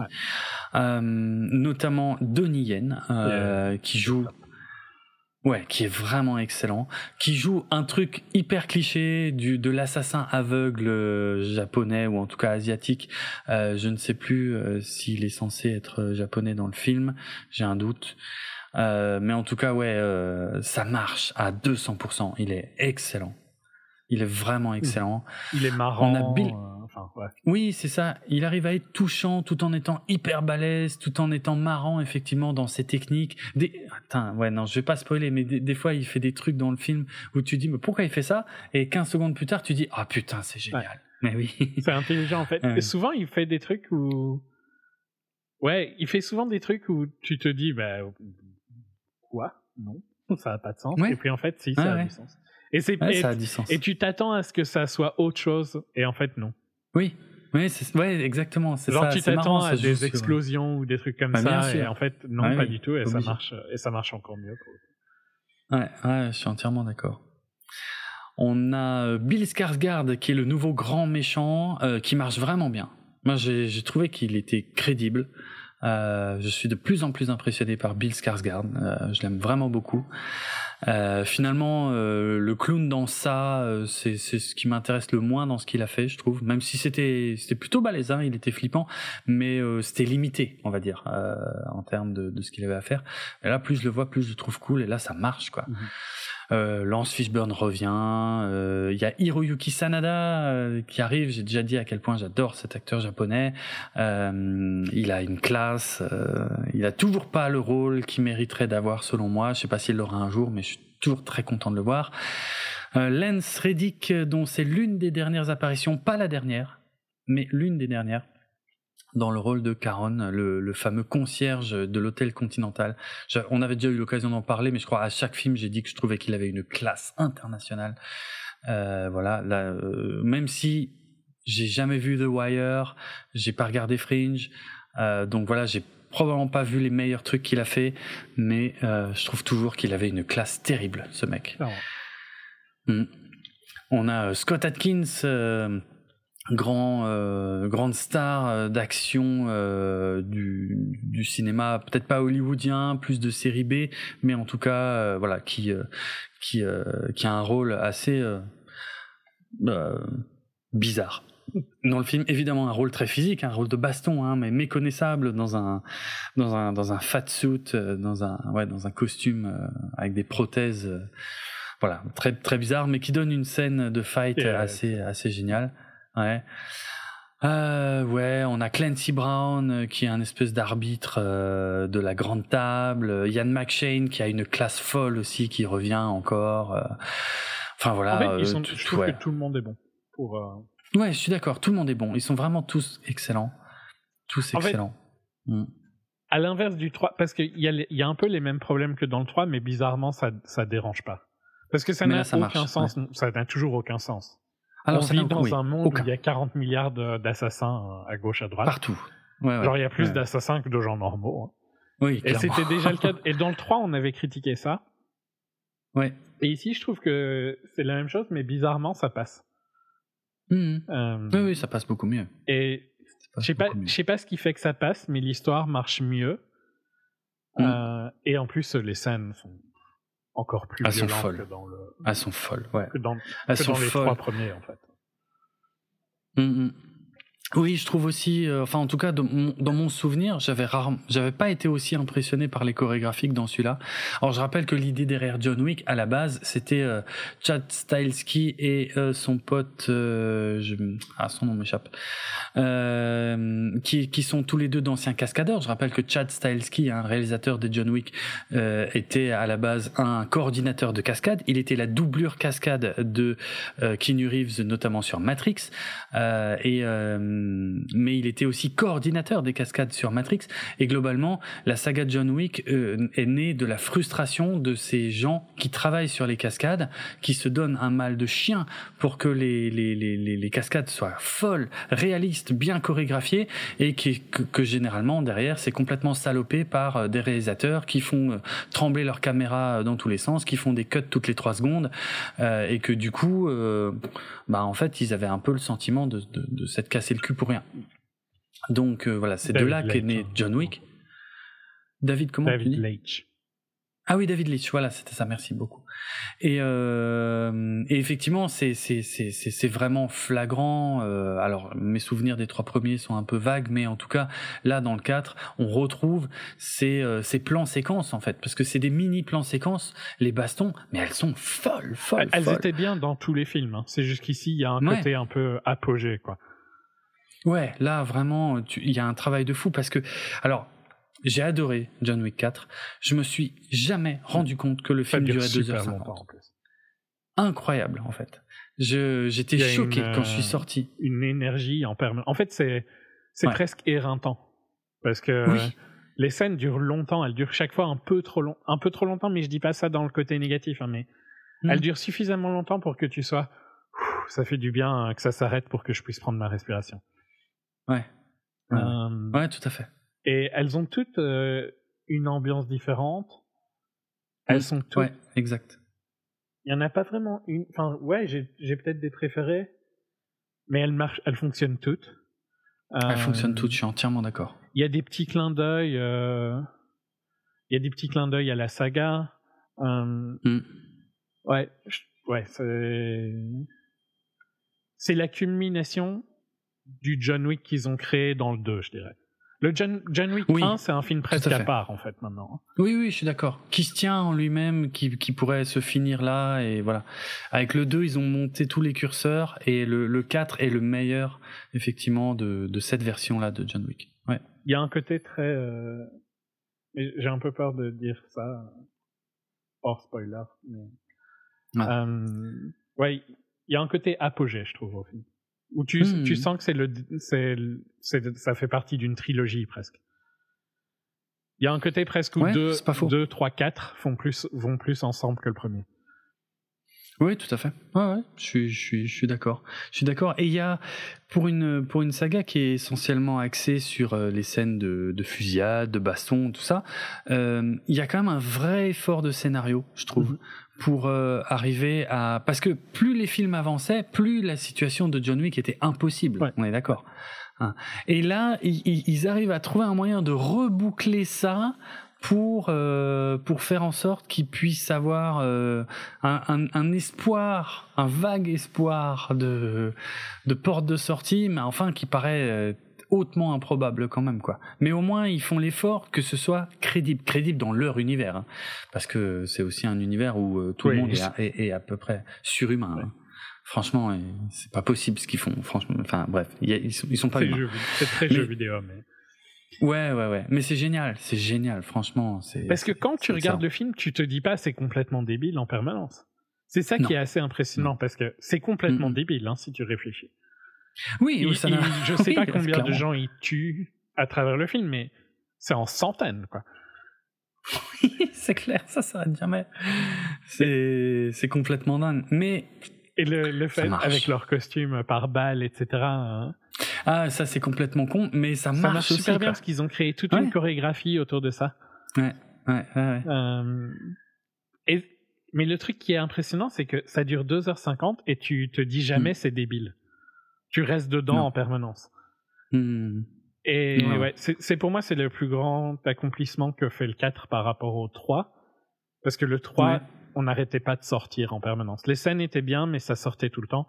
Et le 2, le 2, il était pas mal, mais il mettait un peu ce. Je crois qu'il m'avait éveillé le doute qu'il y avait peut-être un problème avec le, la réalité de leur monde. Quoi.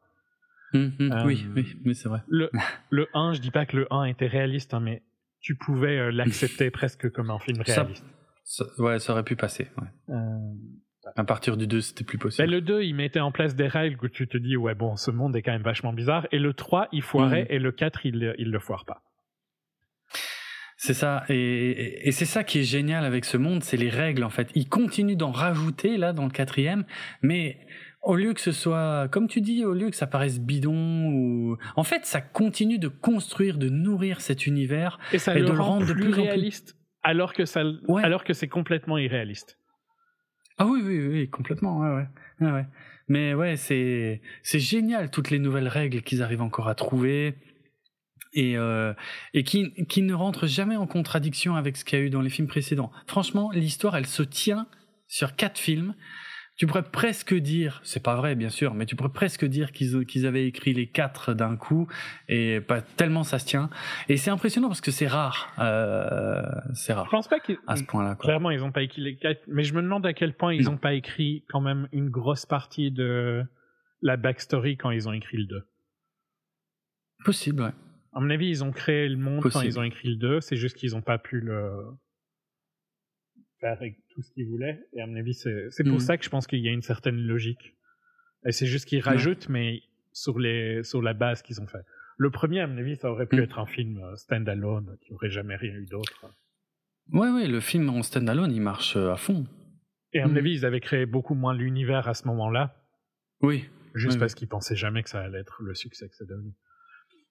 c'est clair. Mais c'est mérité parce que je- ouais, c'est un succès qui est mérité. Je il y en a qui détestent, il y en a qui trouvent qu'on en fait trop avec John Wick et tout machin.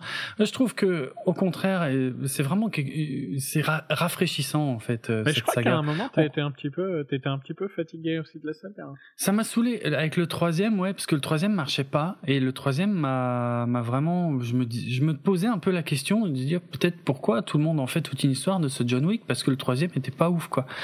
Mais euh, mais au final, quand je regarde maintenant sur 9 ans, ben c'est devenu la nouvelle référence quoi. Clairement, tout le monde compare maintenant les films d'action à John Wick Mhm. en fait. Euh, et c'est même devenu un style, tu vois. Je veux dire, il y a alors il y a il y a les producteurs de John Wick qui qui sortent des trucs qui ressemblent à John Wick, genre genre Nobody que j'avais trouvé extraordinaire, mais euh, Ouais, ou à beaucoup plus que bien. euh, Atomic Blonde. voilà. Et j'allais dire effectivement ou Atomic Blonde qui était pas ouf, ou euh, mais on peut noter euh, plus récemment il y avait Bullet Train aussi, hein, euh, qui était dans ce style-là aussi, et qui était pff, Marche, ouais, ouais. qui était Ouais, voilà. C'est pas ouf. Mais, euh, mais c'est devenu une référence. Je veux dire, t'as as plein de films d'action maintenant qui, qui, qui, qui, qui font ce, ce scénario très basique. Genre, les méchants se sont attaqués à la mauvaise personne qui va les défoncer pendant tout le reste du film. C'est c'est basique, ça marche bien. Et ouais, c'est devenu. euh, Enfin. je pense le, le, le cinéma d'action euh, souffrait beaucoup. Hein, euh, on, a quand même euh, maintenant, heureusement, laissé derrière nous cette grosse période de la shaky cam, de, Même si, de ces même si caméras. la shaky cam, faut pas non plus oublier que Jason Bourne, ça a été aussi un renouvellement de. C'était une révolution, oui, parce que le cinéma d'action commençait à devenir un peu plan-plan et, et les Bournes avaient un peu secoué tout ça au propre et au figuré. Les Bournes ont été euh, aussi importants que John Wick à une autre époque. Parce que Ouais. le film d'action avant euh, le premier Bourne, euh, c'était devenu un peu naze aussi. hein. Ouais, c'était bah, c'était un peu les James Bond avec Pierce Brosnan, Ouais. des trucs comme ça. C'était c'était pépère en fait, et ça commençait à devenir chiant. Mais euh, Ça, ça m'étonnerait pas que le prochain James Bond soit un peu plus John Wick. Ah ouais, Parce qu'au final, le, James Bond de, ouais, ça de marcherait bien. Daniel Craig était euh, Bourne, euh, était beaucoup plus Oui. Bourne. Ah oui, oui, c'était brut de décoffrage, c'était euh, très caméra proche. Oui, c'est vrai, c'est vrai. Mais ça marcherait bien, hein, moi. Enfin, je veux dire, je me régale dans les plans séquences de John Wick, même si c'est des plans séquences qui ne durent que euh, 15, 20, 30 secondes. Euh, en fait, chaque ennemi est un plan séquence et c'est ouf en fait. C'est incroyable. Alors ça a ses limites parce qu'effectivement des fois si tu regardes sur euh, si tu si tu enlèves ton regard du centre de l'écran et que tu regardes sur les bords tu vois que les mecs ils se relèvent et ils attendent tu sais le bon moment pour rentrer dans la baston. Voilà. Ça se voit beaucoup plus que si le film était très cut et qu'on changeait d'angle. Mais malgré ça ça fonctionne quoi ça marche c'est des c'est euh, enfin chaque chaque ennemi qui est euh, défoncé par John, c'est un moment de bravoure. Ouais. Chaque mec, en fait, c'est ça qui est ouf. Chaque mec, un par un. Donc c'est pour ça aussi que le film est éreintant sur euh, presque trois heures. Ouais, tu, Et- il et prend en hein, plus- quand même, sans jamais, euh, Oh, sans jamais le rendre trop faible. Ah oui, oui, oui, non, euh, ça marche, ça marche. Ils ont vraiment réussi à, à trouver un bon équilibre. Je suis content parce que je, je savais pas hein, si tu avais aimé le film. Moi, j'ai Ah adoré. non, trouvé Euh. Beaucoup de gens détestent. Euh, Moi, j'ai entendu ouais, que des je, je- Ouais, moi j'ai vu passer du négatif, de... mais je pense que c'est des gens qui aimaient déjà pas avant, probablement, parce que Ouais, je vois pas alors, J'ai comment. du mal à comprendre pourquoi tu vas voir un film de 3 heures sur John Wick, quoi. Ah, ça c'est vrai aussi. Parce que, je suis Bah, parce que c'est tu as exactement ce, que, ce qui était prévu. hein. De l'action bourrine, Ça, euh, violente euh, Ouais. et Keanu Reeves, Ouais. quoi. Oui, c'est vrai. Moi, euh, Natalia, qui n'a jamais vu un seul John Wick avant et qui est venue le Mm. voir avec moi, a bien aimé. Alors qu'elle déteste la violence. Ah ouais. Euh, Ah ouais. Ah bah, parce que putain. ouais, ouais. quand mais même- elle a quand même servi, bien aimé l'histoire. Elle a trouvé que ça marchait bien, que les persos euh, étaient logiques et tout. Mm, mm. Donc, euh, Ok. Non, moi j'ai entendu principalement que du positif pour le coup.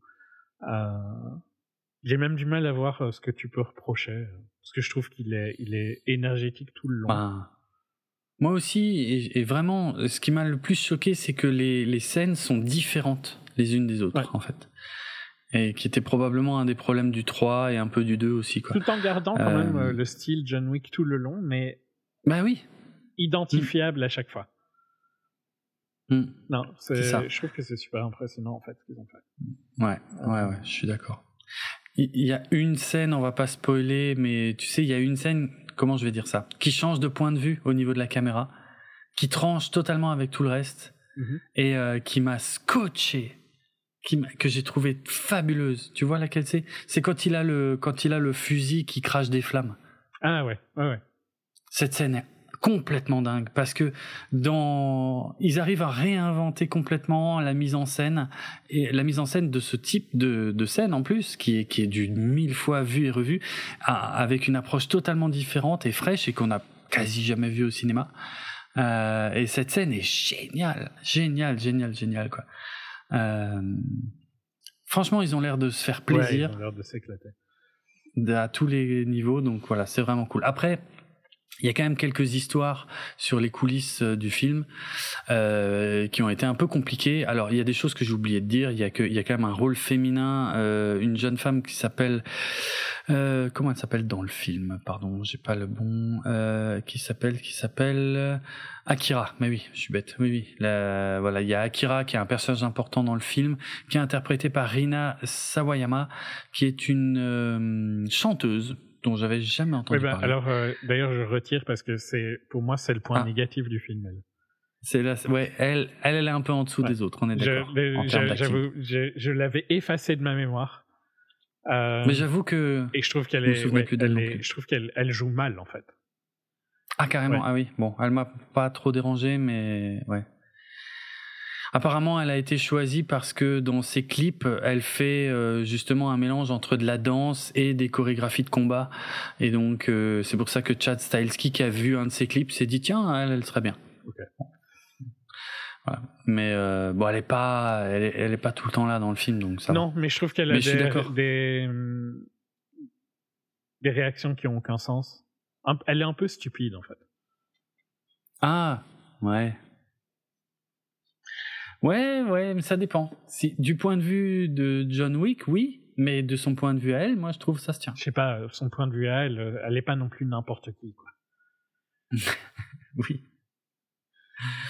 Bon, bref. euh, niveau tournage, en tout cas, il y a eu des, des choses un peu compliquées parce que, euh, bon, si vous avez vu le film, vous avez bien vu que, que, que toute la fin euh, se passe en France que, et que le tournage s'est vraiment déroulé à Paris. Euh, par contre, il y a eu des, des témoignages de, de ben, des équipes techniques françaises qui ont travaillé sur le film, euh, qui ont dit que c'était un enfer. Euh, ça s'est vraiment pas bien passé. En gros, ce qui ce qu'il y a eu, c'est qu'il y a eu du tournage en Allemagne et que euh, il y a y a eu deux semaines de décalage sur le tournage en Allemagne, deux semaines de retard par rapport au, au, tournage en Allemagne, qui ont dû décaler en fait tout euh, ce qui se passait à Paris et que hum, celui qui a vraiment le plus souffert, je connais pas le nom officiel de, de, de ce job, mais c'est celui qui est chargé de hum, de ben, de réserver les lieux de tournage quoi en gros. De les de les fermer de demander les autorisations de tournage de les fermer à la circulation et tout et tout. Et, et le problème c'est qu'à cause du retard qu'ils avaient pris euh, apparemment euh, Chad Stahelski improvisait beaucoup sur place. Euh, en fait il, il voyait un endroit il disait oh, euh, oh, on tourne là demain euh, le, et le gars le français il devenait fou il disait mais non on- on- parce qu'il prévoyait en fait il, réservait des endroits qui n'étaient finalement pas ceux qui étaient utilisés. Stahelski changeait d'avis en plus tout le temps en dernière minute.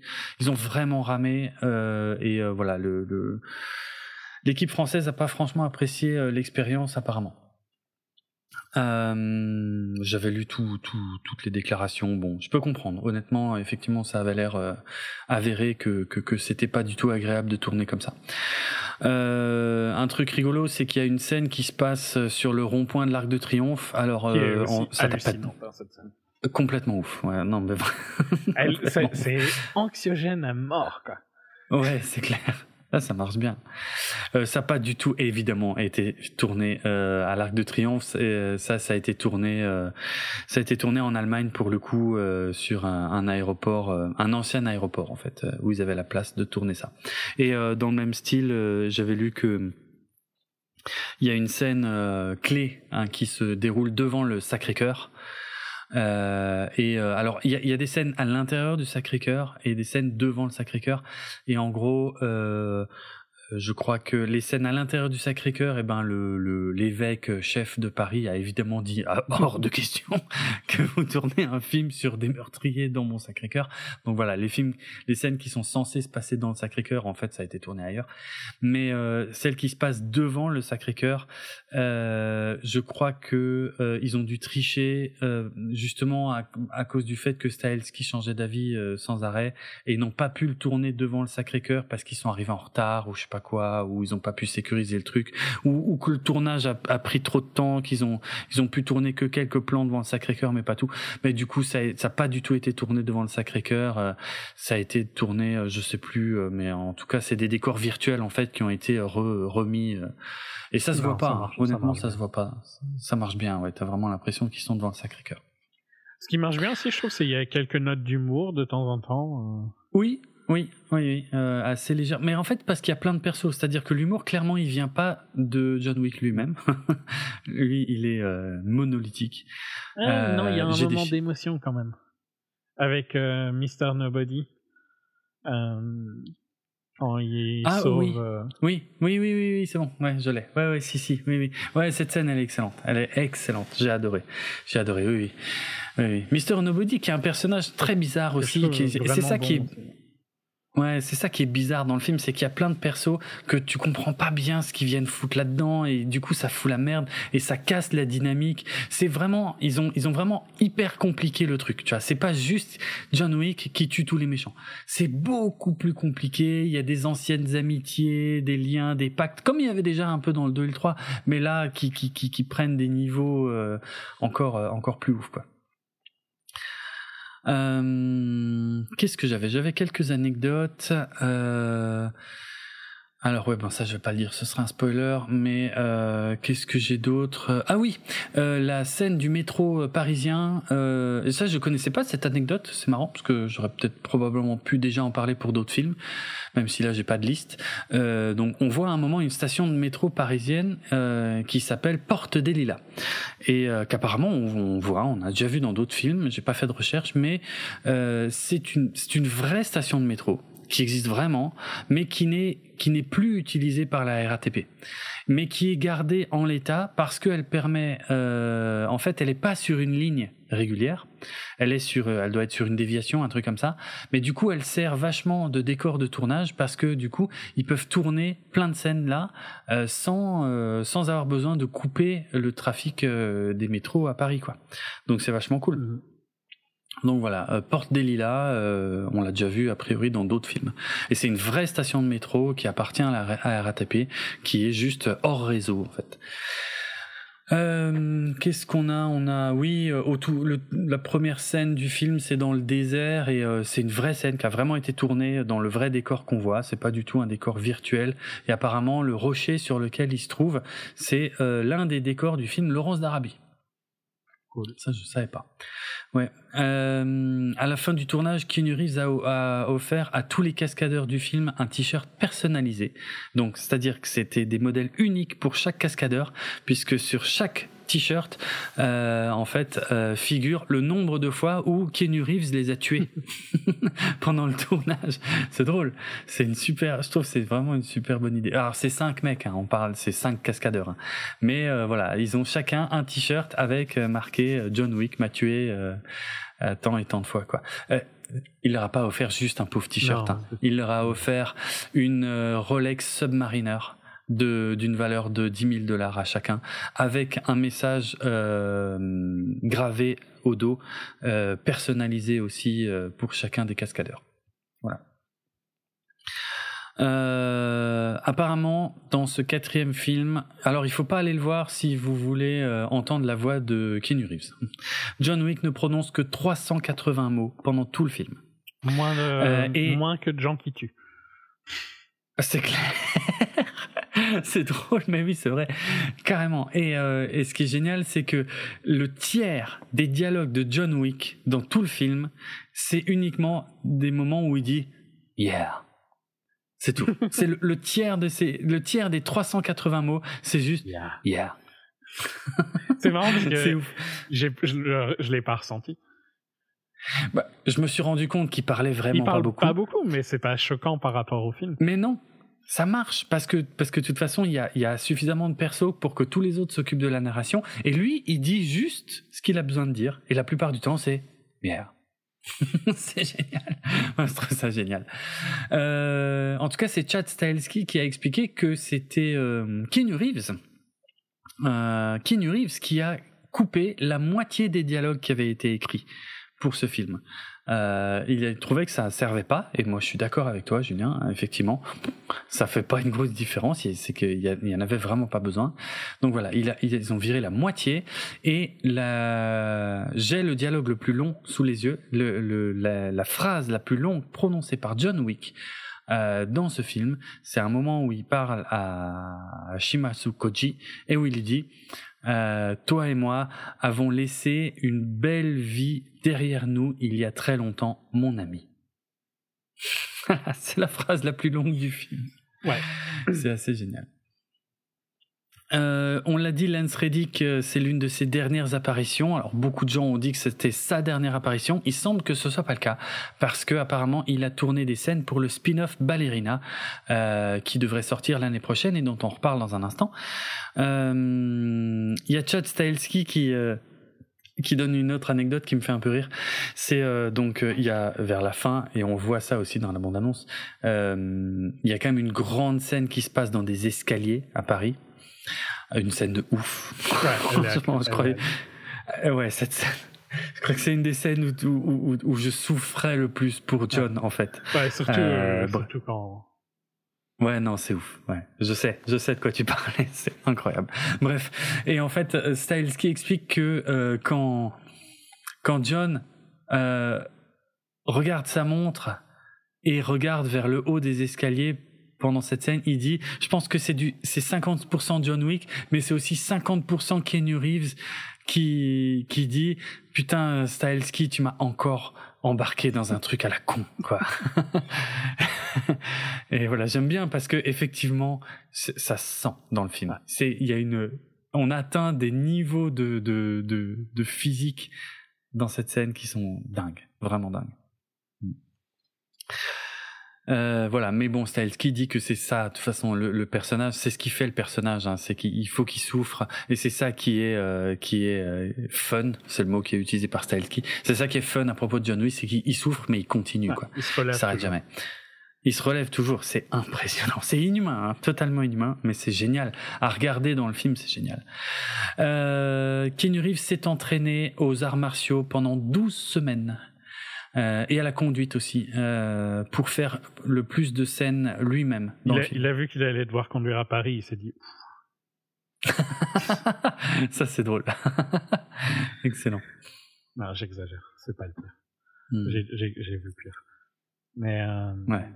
Ouais, non. Mais, oui, enfin, je me doute qu'il fait des arts martiaux tout le temps. Ouais, ouais. Non, le, le, truc qui, qui, qui, prend cher, je trouve que c'est important, ça fait partie de la saga, c'était déjà le cas dans le premier. Bien sûr. Mais une force, c'est que, ouais, il, il, est. Il se relève tout le temps, quoi. Il y a un côté très jeu vidéo quand même. Hein. Ah oui, oui, complet. Ah oui, oui. Ah, oui. Et d'ailleurs, je trouve que la scène avec le, le truc qui tire des, des flammes euh, est ah, très, très jeu vidéo. On va complètement. 100% jeu vidéo. Bah du coup, si tu le dis, oui, je peux le dire. C'est inspiré. Non, non, je vais pas dire le nom du jeu, ça spoilerait. c'est dommage. Mais, mais c'est très jeu vidéo. Oui, mais enfin oui, c'est si tu si t'as joué à ce jeu-là, tu sauras instantanément. Oui, ça te ça te spoil la scène, clairement. Euh... Ouais. Ok. Tu veux faire un, Bref, petit truc spoiler parce qu'on n'est pas d'accord. Euh, on n'est pas d'accord sur oui, on est on est pas d'accord sur un truc à propos de la fin, mais en tout cas, euh, il y aurait plein d'autres anecdotes, mais après c'est des petites anecdotes, euh, voilà, de production, genre euh, justement sur les marches d'escalier, il y avait, il y avait des des coussins qui ont été effacés numériquement pour qu'ils puissent tomber sans se faire mal, des trucs comme ça. Il y a plein, plein, plein de petites anecdotes, mais bon, pas, voilà, je pense, j'ai le feeling d'avoir donné les, les, les principales. Ouais, bref, allez, ouais. Oui, on a un petit désaccord sur la fin, donc on va, on va balancer le signal sonore. De toute façon, c'est fini, hein, on a traité tous nos films. Donc voilà, euh, vous savez tout sans spoiler. Euh, maintenant, on va spoiler juste la fin. Donc n'écoutez ça que vraiment parce que c'est très important. La fin de John Wick 4, c'est... Voilà. C'est un truc assez important, je crois. Donc euh, n'écoutez ça que si vous avez vu le film ou que vous n'en avez vraiment rien à foutre d'être spoilé. Allez, signal sonore.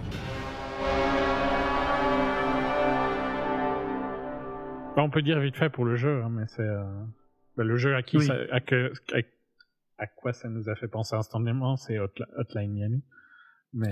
Hotline Miami, mais officiellement, euh, mais effectivement, j'avais aussi pensé à Hotline Miami, mais apparemment officiellement, euh, c'est Hong Kong Massacre la, la vraie inspiration, ouais, ouais, tout à fait. Et la majorité des gens vont penser à Hotline Miami quand ils le voient. Ah, Hotline Miami, ouais, ouais, c'est clair, c'est clair. J'ai joué à aucun des deux malheureusement, mais c'est vrai que oui, euh, mais la mise en scène. De, donc en gros, ce qui se passe, c'est que tout est vu de dessus, totalement de dessus, et, et c'est génial parce que moi, il y a, y a, carrément, il y a des moments où je me suis demandé si ce que je voyais était réel ou en image de synthèse, mm-hmm. tu vois, parce qu'il y a, y a tellement, on a tellement pas l'habitude de voir ça comme ça que hum, ça donne totalement une autre ampleur à la scène, dans le sens où tu vois les ennemis arriver et qui se cachent et qui arrivent, qui est quelque chose qu'on ne voit pas normalement on les découvre en général en même temps que John, tu vois. Et là, on a une, une gestion de l'espace qui est totalement différente. Et mais du coup, la mise en scène, euh, elle est adaptée aussi, tu vois, parce qu'il crée la tension avec le fait que nous, on voit des personnages que John ne voit pas forcément arriver, euh, ce qui est pas le cas dans les autres scènes. Donc, euh, non, j'ai vraiment, vraiment brillant. En fait, il y a tellement de scènes qui sont uniques, quoi. Toutes les scènes sont uniques et elles, elles font tout un truc. Euh, mm peut-être pas toutes font un truc innovant, mais toutes sont excellentes et certaines font des trucs innovants. Les, escaliers quand ils tombent, c'est vraiment dur. Quoi. putain, les escaliers, c'est tellement, tellement monstrueux ce qu'il doit traverser pour arriver jusqu'en haut. Et quand il retombe jusqu'en bas, mais tu te dis. Par contre, moi, je m'attendais à ce qu'il prenne la moto parce que euh, Chad fait un ah plan sur la moto au début quand on arrive. Hmm. Et j'ai été hmm, surpris qu'il prenne pas la moto. C'est vrai, ça se tient. Surtout qu'en plus, Tinu est quand même fan, fan, énormément fan de moto. Donc... Euh. De moto, ouais. Oui, c'est vrai. Je, ouais, j'ai été, je m'attendais pas, à, ouais, je m'attendais vraiment à, à ce qu'ils prennent la moto, euh, pas à ce que Kane hmm. euh, arrive.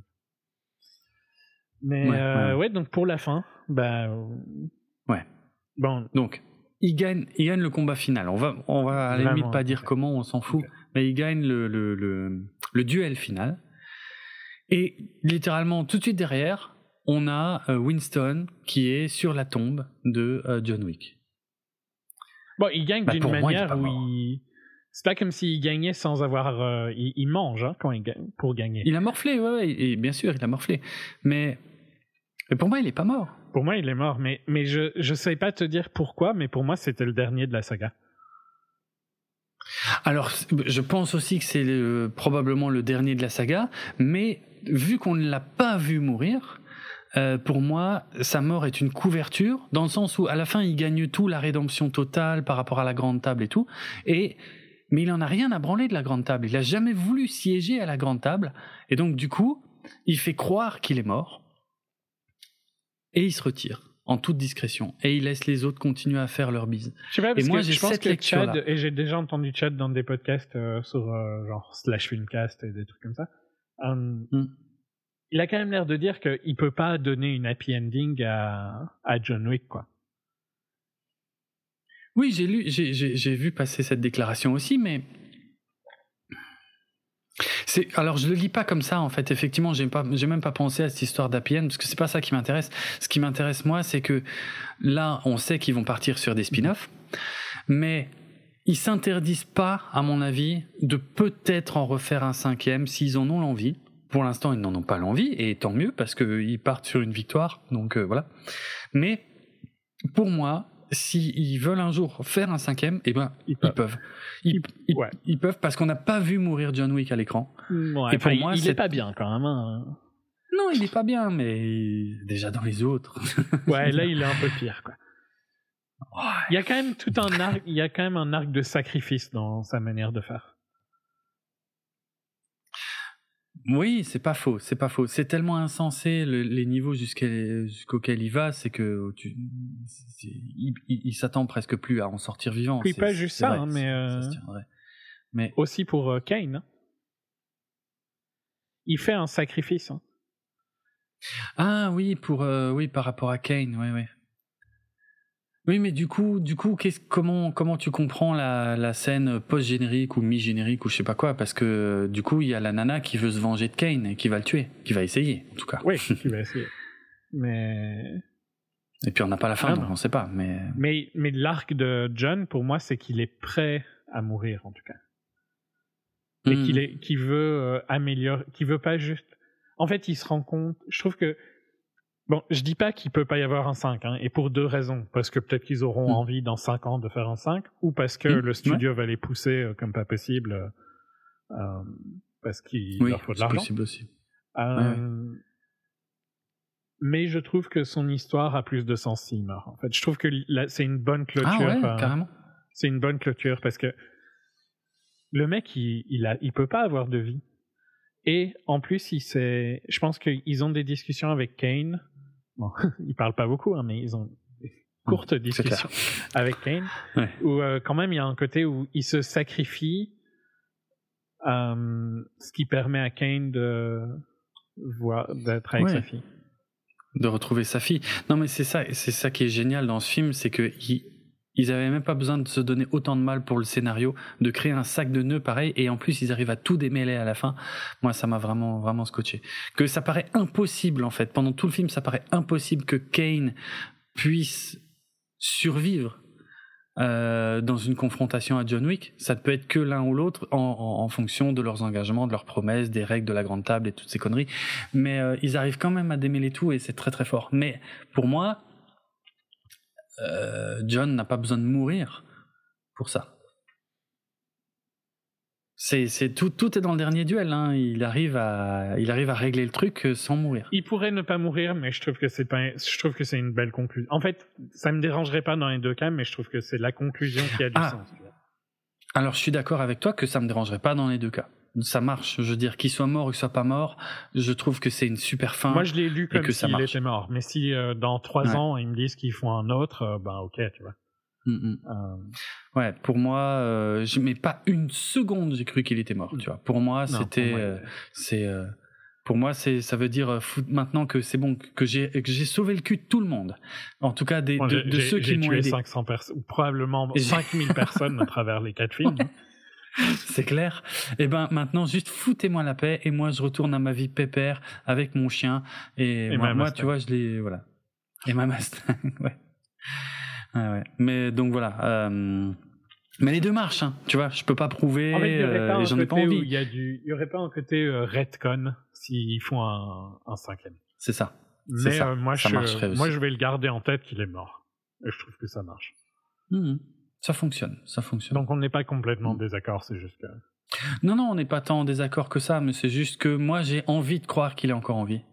Je préfère croire qu'il est encore en vie, mais voilà, les, ce que tu dis marche aussi. Je crois que c'est peut-être aussi influencé par le fait que je l'ai vraiment compris comme la conclusion de la saga. Ah oui, je pense l'ont euh, clairement, peut-être à mon avis à un moment. Hein. Ah, mais j'ai pas l'impression qu'il l'ait trop dit parce que il y a qu'à voir la hum, la campagne de promo par exemple n'appuie pas du tout là-dessus et donc j'ai fait très attention de ne jamais dire c'est la conclusion de la mhm. saga. Non, et ils le disent pas non plus. Hein. Non non ils le disent pas mais je pense qu'ils l'ont dit à un moment. Mais genre il y a deux ans tu vois.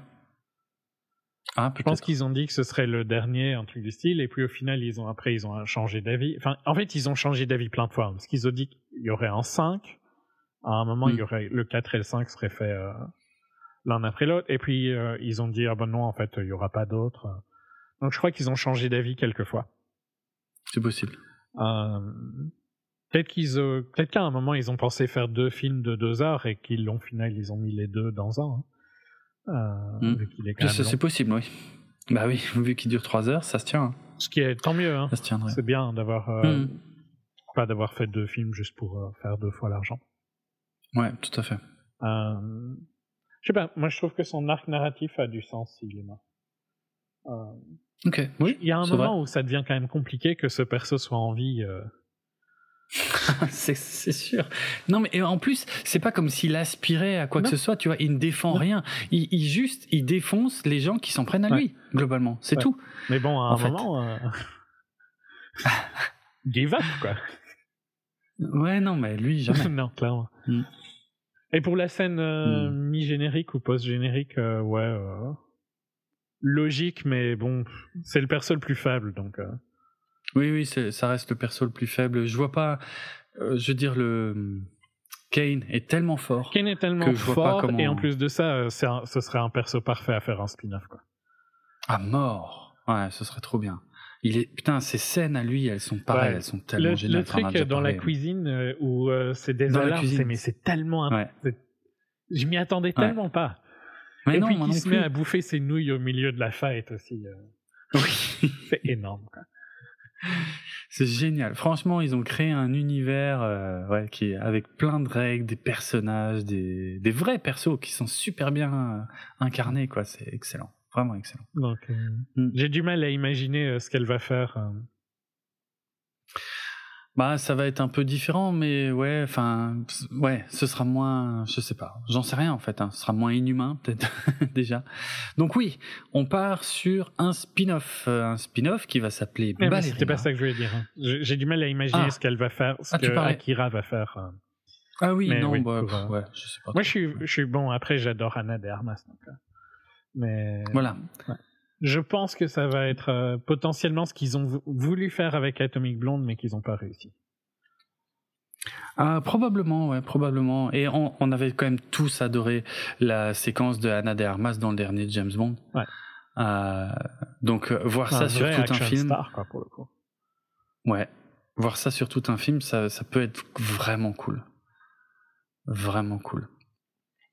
Par contre, je viens de découvrir que Ballerina est réalisé par Len Wiseman, mais ça c'est une catastrophe. Ah, oui, en effet. Pourquoi ils l'ont filé à lui? C'est moins glorieux. ça. Ah non, pas lui. Ah oui, merde. Ah, ça c'est très con. Alors, et, et où est- ah non, mais il est divorcé maintenant. Sinon, Kate Beckinsale devait être au casting, je pense. Ah bah oui, si- sinon Kate Beckinsale. euh, Ouais. Ah bon, ils ont divorcé, je savais même pas. Je viens de, le- euh, je viens Ok. de l'apprendre. Là, maintenant, en regardant sa Ah page. d'accord. Ah ok, ok, ok. Ouais, non, bah bref, bon bah ouais, Ouais, bon, c'est un peu, moins, un décevant, là. hein. Ouais, du coup, ouais, parce que bon, Len Wiseman, euh, c'est dur quand même, très dur. Euh, dommage, mais bon, on sait jamais a, si, si les producteurs euh, sont derrière son cul, euh, ça peut peut-être quand même bien marcher quoi. Et la série, hein, sinon. Et la série, moi, je suis. Le monde du Continental, je trouvais super intéressant. Donc, euh, J'adore, ouais, ouais. Ça m'intéresse beaucoup aussi le, la série continentale, ouais, effectivement. À voir. Ouais. À voir. Je, ça a l'air assez. euh, Ah oui, c'est censé sortir en septembre 2023. je crois qu'il y a eu un trailer euh, euh, déjà. Ah bon, putain. Ah oui, ça me dit quelque chose. Je crois que je l'ai pas regardé. Oui, ils ont- vrai. Ils ont pas mis l'acteur euh, dont on parlait avant. Arrête. Je crois dans le trailer, il est pas. Ah oui, ok. Mais oui, il y a bien un trailer. hein. Ouais, ouais, il y a un trailer. Ouais, il y a un trailer, c'est vrai, je l'ai pas regardé. Ok. Bon, il y aura Mel Gibson en tout cas, Ouais, mais qui n'est pas dans le trailer. mais pas dans le trailer. Ouais. Ok, oui, c'est malin en termes de. Bah, ce qui est un choix bizarre. Mais d'un autre côté, c'est le seul nom vraiment Ouais. connu, oui, c'est ça. Donc, Ouais, je sais pas. Mais à mon avis, euh, ils, ils le remettront. à un moment. Quand on sera plus près, quand ils Ouais, pourront pas se faire cancel, à mon avis, ils le mettront. c'est ça. Euh, ouais, donc, Ouais. euh, ouais. Ballerina, dommage, j'étais motivé et puis maintenant je viens d'être démotivé. Mais ouais, moi aussi, là, Len Wiseman, pff, grosse douche froide, là. c'est pas comme s'il avait chier. fait un bon film. Bah, Il y en a qui, il y a des gens qui adorent euh, les Underworld. Mhm. Il y a des gens qui Moi, adorent jamais- les Free of Die peut-être aussi. Non. Non. Ou le remake Die de Total 4, Recall, non. notre euh, premier film. Oh, encore. Ouais, encore pire. Non, non. Non, non, mais Len Wiseman, c'est un mystère pour moi. Je comprends pas. Moi, après, le, le, le premier euh, Underworld, pour, de- pour son époque, il est quand même cool. Ouais, c'était il y a 20 Ça ans. va. Oui. Euh, mais mon Underworld préféré est effectivement euh, le seul qui était pas du tout, euh, qui était pas avec Kate Beckinsale déjà. en fait. Bref. Ouais, non, ben, non, John Wick, à voir, hein, au cas où on vous a. C'est vraiment. Et c'est à voir au ciné en plus, je pense. la... Ouais, à fond, c'est tellement génial de voir ça. Parce que les, tous les plans séquences, enfin, je veux dire, c'est dommage de voir ça sur un petit écran, même si nos télés sont de hein. plus en plus grandes. Ouais, c'est vrai qu'il y a un gros travail de son, c'est vrai, c'est vrai. Non, ça marche bien, franchement. Euh, moi, je, te dis, j'étais choqué que le film dure 2h50. J'ai pas vu, j'ai l'impression d'avoir vu un film de 2 heures. Ouais, ouais. Hmm. Ouais, c'est pas. Euh, ouais. Il, est, il est généreux en plus dans les persos, donc euh, tu t'ennuies jamais. non, c'est nickel. Hmm. ok. On clôture là? Ouais. Oui. donc, vous pouvez retrouver nos autres épisodes sur notre site www.bipod.be sur notre hébergeur audio euh, Podcast Addict. Non.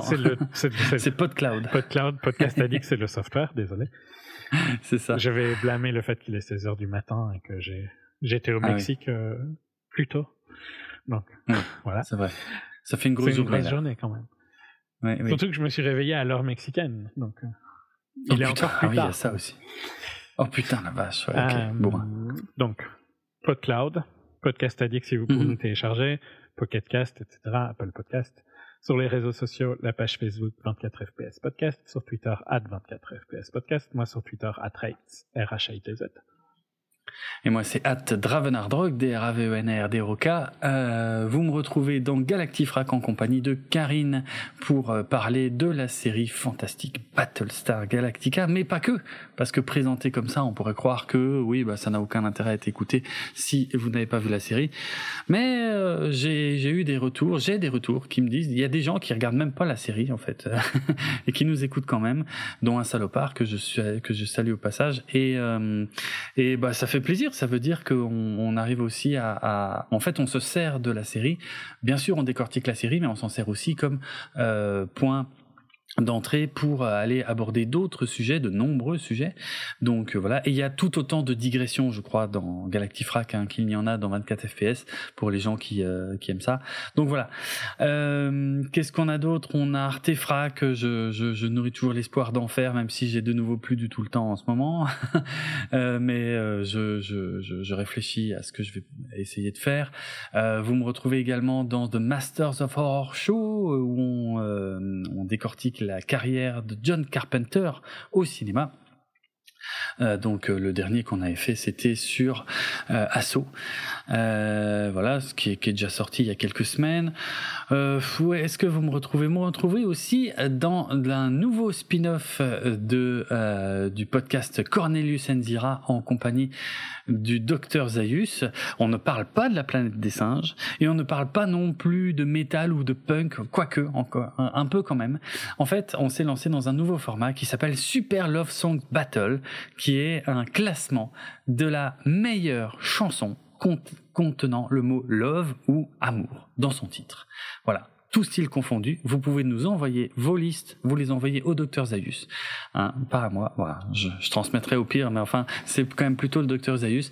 Vous pouvez nous envoyer vos listes de chansons contenant le mot love dans le titre, et euh, on en discute avec le docteur Zaius. C'est un repompage complet du principe de Super Cover Battle euh, de Dame et Maxime, que j'ai eu la chance de croiser au festival Podren euh, et voilà. Et je pense que Zaius et moi-même, euh, en tout cas, en, ce qui me concerne, sont probablement les deux dernières personnes auxquelles j'aurais pensé pour euh, faire un classement de chansons contenant le mot love dedans.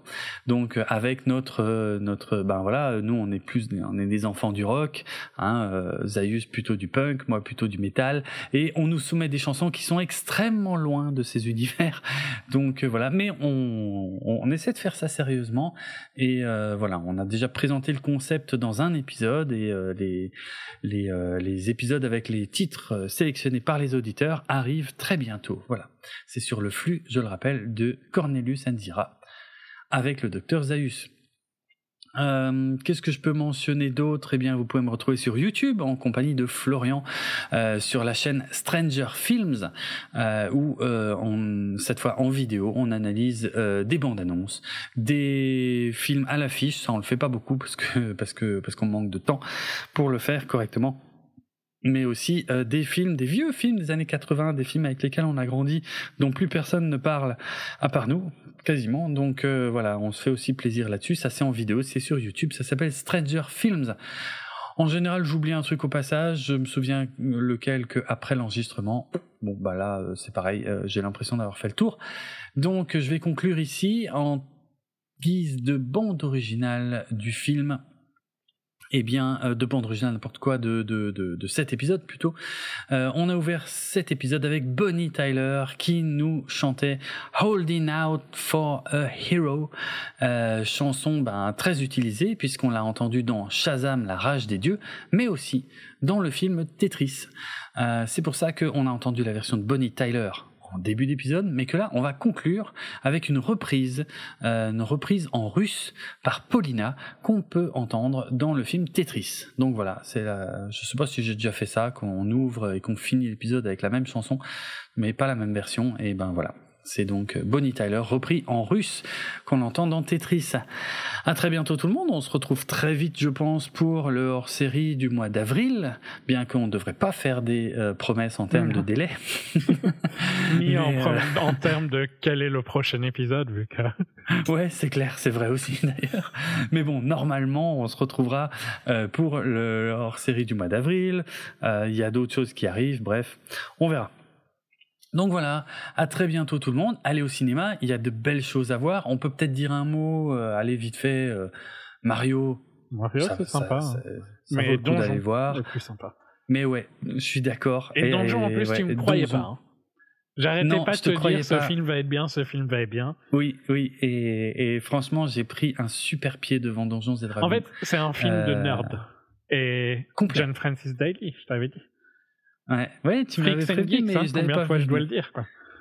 Oui, je sais, mais hein, mais mais un, un nerd qui fait un film, c'est pas la première fois. Après, il faut qu'on le laisse faire. Et là, on les a laissés faire et ils s'éclatent comme des dingues. Il y a plein d'idées, des idées de mise en scène, des idées de scénar. C'est je n'en attendais pas tant de la part de Donjons et Dragons. Donc c'est une très très bonne surprise, c'est la bonne surprise du moment.